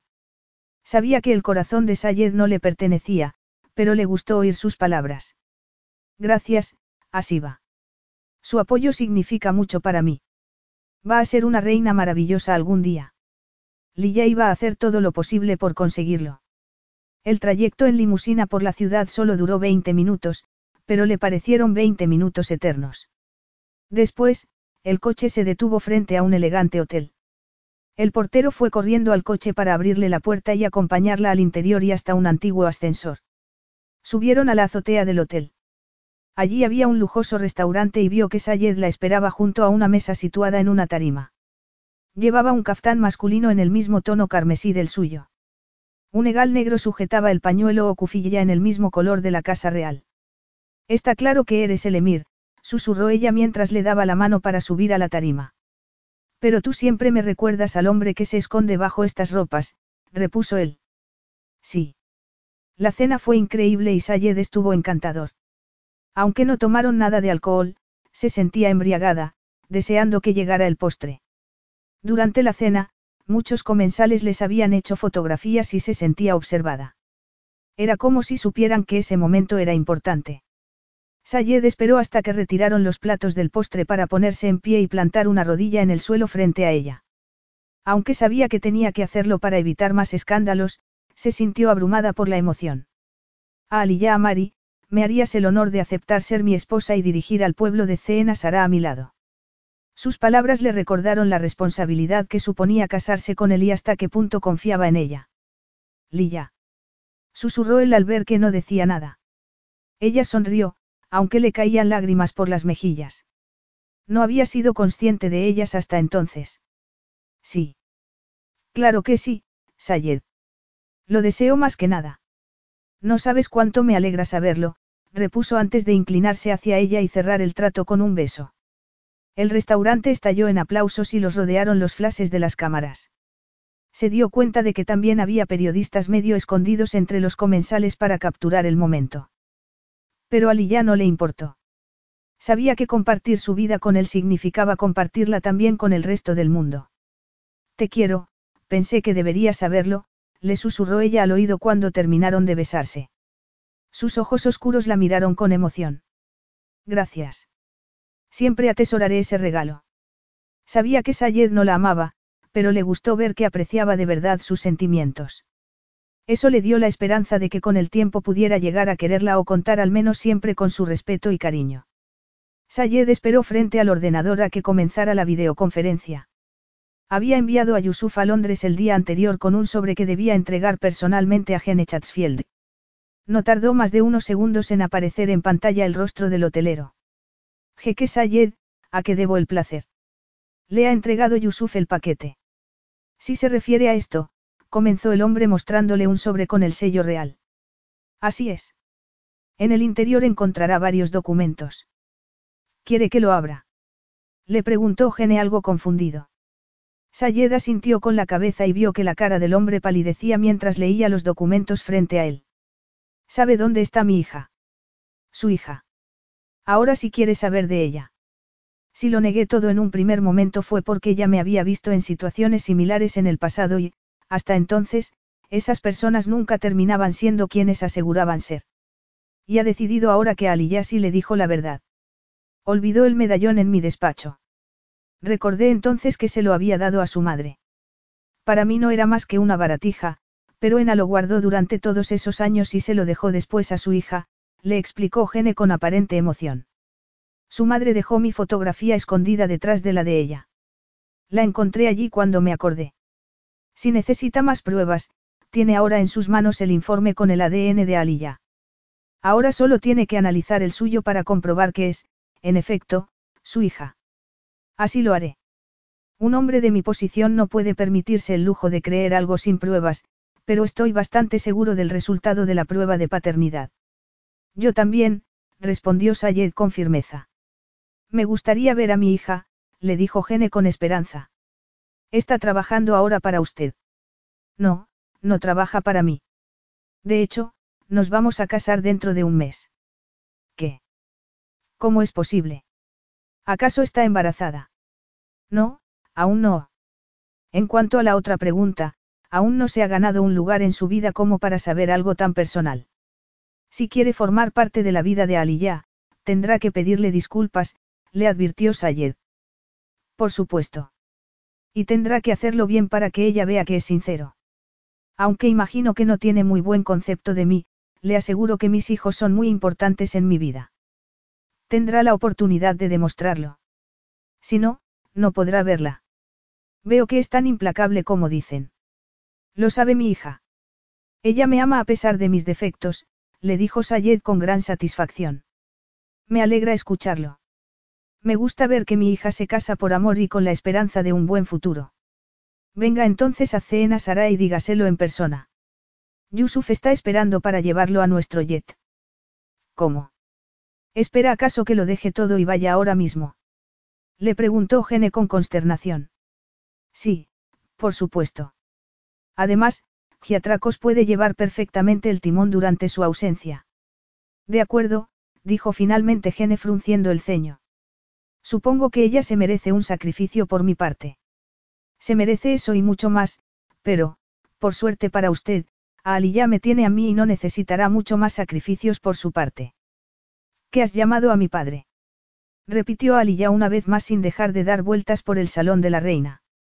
Y va a estar aquí dentro de una hora. Más o menos, sí, repuso Sayed. Lo llamé para decirle que tiene que disculparse contigo. ¿Qué has hecho para conseguirlo? ¿Le amenazaste? Le preguntó ella con suspicacia. No fue necesario.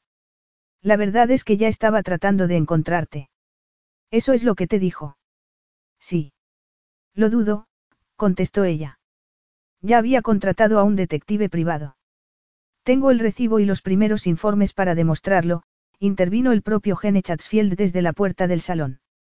Lo que no entiendo es cómo no consiguió encontrarte cuando toda la prensa habla de vuestro compromiso. Ali ya se dio la vuelta para mirar a su padre y vio que palidecía. Sayed se acercó a ella para tranquilizarla. No te preocupes, no vas a estar sola, le dijo mientras rodeaba con el brazo su cintura. Gene sonrió al verlos así. Hacéis muy buena pareja. ¿Por qué estás aquí? Le preguntó sin rodeos a Aliyah. ¿Por qué te debo una disculpa? Debería haberte escuchado desde el principio, pero soy un hombre suspicaz. Cometí muchos errores en el pasado y eso me ha hecho vulnerable ante cierto tipo de personas. Tú no eras como ellos, pero eso no lo he sabido hasta después. A Sayed le impresionó su sinceridad, pero ella no parecía satisfecha con las palabras de su padre. Entonces, ¿ahora de verdad crees que soy tu hija? Le preguntó a ya con recelo. ¿No quieres una prueba de ADN o algo así? Gene miró a Sayed y después otra vez a Aliyah. Ya está hecha. Tu prometido me dio los resultados de tu ADN. ¿Utilizaste mi análisis de sangre para eso? Le preguntó Aliyah en voz baja. Sí, repuso Sayed. ¿Has planeado todo esto? Sí, confesó él. ¿Y si se hubiera negado a venir y te hubiera dicho que no quería saber nada de mí? Entonces, me habría encargado de destrozar su carrera, arrebatándole todos los hoteles de la cadena. A Aliyah lo miró impresionada por sus palabras y él la acompañó hasta uno de los sofás. Después, le ofreció una silla al señor Chatsfield. Soy consciente de que tengo mucho que ganarme antes de construir una relación contigo, pero quiero intentarlo, le dijo Gene a su hija cuando estuvieron todos sentados. A Aliyah miró a Sayed. ¿Crees que es sincero o que quiere reconocerme ahora que me voy a casar con un príncipe? Le preguntó su prometida como si no se fiara en esos momentos de su propio criterio. Creo que es sincero, respondió Sayed. Ella asintió con la cabeza. Está bien, murmuró mientras giraba la cabeza para mirar a Gene. Podemos intentarlo. Eres muy indulgente. No sé si me lo merezco. Yo estoy segura de que no te lo mereces, le dijo a Aliyah con la honestidad que la caracterizaba. Touche, repuso Gene. Pero mi madre me pidió que lo intentara y, si tú estás dispuesto, yo también. Por mi madre. Gracias. Pero no voy a llamarte, padre. Lo entiendo. Creo que lo mejor es que nos dirijamos el uno al otro como Gene y Aliyah. Lilla, lo corrigió ella. Mis amigos me llaman, Lilla. Perdón, me había parecido que el jeque Sayed te llamaba Aliyah. Solo mi familia me llama así. Y yo no lo soy, repuso Gene con aparente tristeza. Todavía no, le dijo ella. El hombre asintió con la cabeza. Lilla, aprecio tu voluntad de tratar de perdonarme, pero sé que esta noticia va a conmocionar a mis otros hijos y quiero presentártelos con todo el respeto que te mereces. Ahora mismo están dispersos por todo el mundo, pero estoy tratando de reunirlos para hablar con ellos. Por ahora, espero que entiendas que prefiera esperar. Gene Chatsfield solo pudo quedarse una noche, pero, durante el tiempo que estuvo en el palacio, les demostró que de verdad quería tener una relación con esa hija cuya existencia había desconocido hasta hacía muy poco. Sayed estaba satisfecho. Se dio cuenta de que había sido un acierto contactar con ese hombre. Antes de despedirse de ellos para ir al aeropuerto, Gene Chatsfield le devolvió a Aliyah su querido medallón.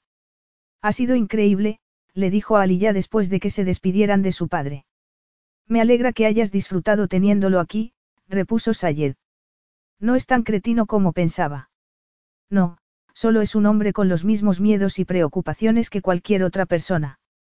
Sabes que me ha ofrecido un fondo fiduciario como el que tienen mis hermanastros. Le contó a Aliyah. Sayed ya había esperado algún gesto similar. Le habría decepcionado que Gene no lo hubiera hecho. ¿Qué le dijiste? Que no lo quería, contestó Aliyah sonriendo. No necesito su dinero. Nunca lo quise. También había esperado esa reacción de su prometida. Solo querías una familia y ahora tienes la mía. Y es una familia maravillosa, contestó ella. Oye, no vas a intentar algo similar con los Amari, ¿verdad? No, por supuesto que no. Si creían que no eras lo suficientemente buena como para reconocerte antes de ser mi prometida, no voy a permitir que te reclamen ahora. Además, no quiero ni pensar qué haría mi madre si tenemos que invitar a los Amari a la boda, creo que los abofetearía. Eso sí que habría sido una foto de portada. Exclamó Ali riendo. Desde luego, será mejor evitarlo, ¿te parece? Estoy de acuerdo contigo. Pensó en sus padres, los dos estaban encantados con Aliyah, aunque no tanto como él. Nunca había pensado que pudiera llegar a sentirse así por alguien que no formara parte de su familia. No estaba seguro de si estaría enamorado de ella, pero creía que quizás fuera ese el caso. No pensaba decirle nada hasta que lo supiera a ciencia cierta. Creía que ella se merecía la verdad. La boda de Aliyah y Sayed fue un evento real, como no podía ser de otro modo, al que asistieron dignatarios, jefes de Estado, jeques y otros miembros de la realeza y también de la nobleza europea. A ella le había conmovido especialmente la presencia de su padre y la prometida de este. La única otra invitada personal de Lilla había sido Stephanie Carter, su jefa en el Hotel Chatsfield de San Francisco y una de las pocas amigas que había tenido su madre. Aliya llevaba un vestido tradicional del país en color blanco que había elaborado para ella un conocido modisto italiano.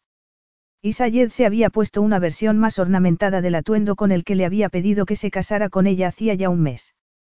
La coronación de Sayed tuvo lugar inmediatamente después de la boda, pero no se convirtió en rey, sino oficialmente en príncipe heredero. Su padre había decidido que no estaba listo para retirarse. Al rey le había gustado la idea de formar a su sobrino para que tomara el puesto de Sayed como emir antes de que éste fuera coronado Melech. También habían tratado con los reyes el futuro de Lilla. Les había dejado muy claro que no se veía aún lista. Poco a poco, todo iba tomando forma. La celebración de la boda fue un evento del que participó todo el país hasta la madrugada del día siguiente. Cuando terminó la celebración y tal y como ya se había acostumbrado a hacer, Sayed tomó a Lilla en sus brazos y la llevó escaleras arriba hasta llegar a su dormitorio. Ahora es nuestro dormitorio, le dijo Sayed mientras la dejaba de pie junto a la cama. Y esta noche, voy a hacerle el amor a mi Emira. La miraba de una manera que la dejó sin aliento. Alargó la mano para tocarle la cara. No importa lo que seamos fuera de esa puerta, aquí siempre serás mi hombre, ya viví. Y yo siempre seré, ante todo, tu mujer. De eso estoy seguro, le dijo Sayed poniéndose de repente muy serio. Te amo, Abiti. Todo era nuevo y no podía estar seguro. Pero ahora sé que mi corazón es tuyo, desde que te vi por primera vez y hasta la eternidad. Se quedó inmóvil. El corazón le latía tan rápidamente que casi podía oírlo. ¿Me amas? Sí, todo ha pasado tan rápidamente, pero eres perfecta para mí, me complementas en todo. Pero no vengo de una familia noble ni nací para ser princesa. No, naciste para ser mi esposa. Yo también te quiero, Sayed. Te quiero tanto. Y, algún día, tendrás dentro de ti un hijo mío, le dijo Sayed con emoción. Sí. Serás un padre maravilloso, estoy segura. Tú también serás una madre estupenda para nuestros hijos. Tuviste el gran ejemplo de tu madre. Has pasado muy pronto al plural exclamó ella riendo. Bueno, sueño con tener al menos cuatro. Cuatro. Recuerda que fui hija única, Sayed. Sí, pero tienes mucho amor para dar. Será mejor que dejemos el tema, se te da demasiado bien convencerme. Sayed tomó algo que tenía sobre la cama y se lo ofreció. Gracias por casarte conmigo, le dijo el que ya era su esposo. Ella sonrió y dio un paso atrás. Espera un momento. Le había pedido a Siva que dejara su regalo para Sayed en la suite y lo encontró sobre el escritorio. Volvió corriendo al dormitorio y se lo ofreció. Gracias a ti por casarte conmigo. Tu amor es todo el regalo que necesito, repuso Sayed. Para mí también, pero ábrelo, por favor. Sayed sonrió e hizo lo que le pedía. Era una pulsera de bodas tradicional, como las que las novias les daban a sus esposos en Ceen Sara. Sabía lo que la joya simbolizaba y por eso se la había comprado.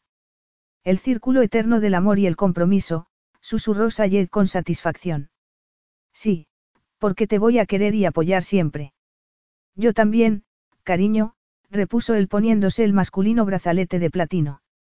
Se había gastado sus últimos ahorros en ese regalo, pero creía que era la mejor manera de usar el dinero que le había dejado su madre. Ahora te toca a ti, le dijo Sayed. Lilla abrió la caja que le había entregado él y frunció el ceño al ver que dentro había unos documentos legales. ¿Qué es esto? ¿Recuerdas el hotel donde cenamos cuando te pedí que te casaras conmigo? Sí, por supuesto. Te lo he comprado. ¿Me has comprado un hotel? Sí, supuse que te haría mucha ilusión seguir involucrada en la que ha sido tu carrera hasta ahora, pero de este no podrás encargarte personalmente, tendrás que contratar a un gerente. No creo que tus deberes como Emira te permitan ocuparte del hotel. Ya me ha contado tu madre todo lo que tendré que hacer. La reina Durra le había estado dando lecciones para que se convirtiera en una buena princesa. Era algo que habían estado haciendo juntas desde que ella se comprometiera con Sayed.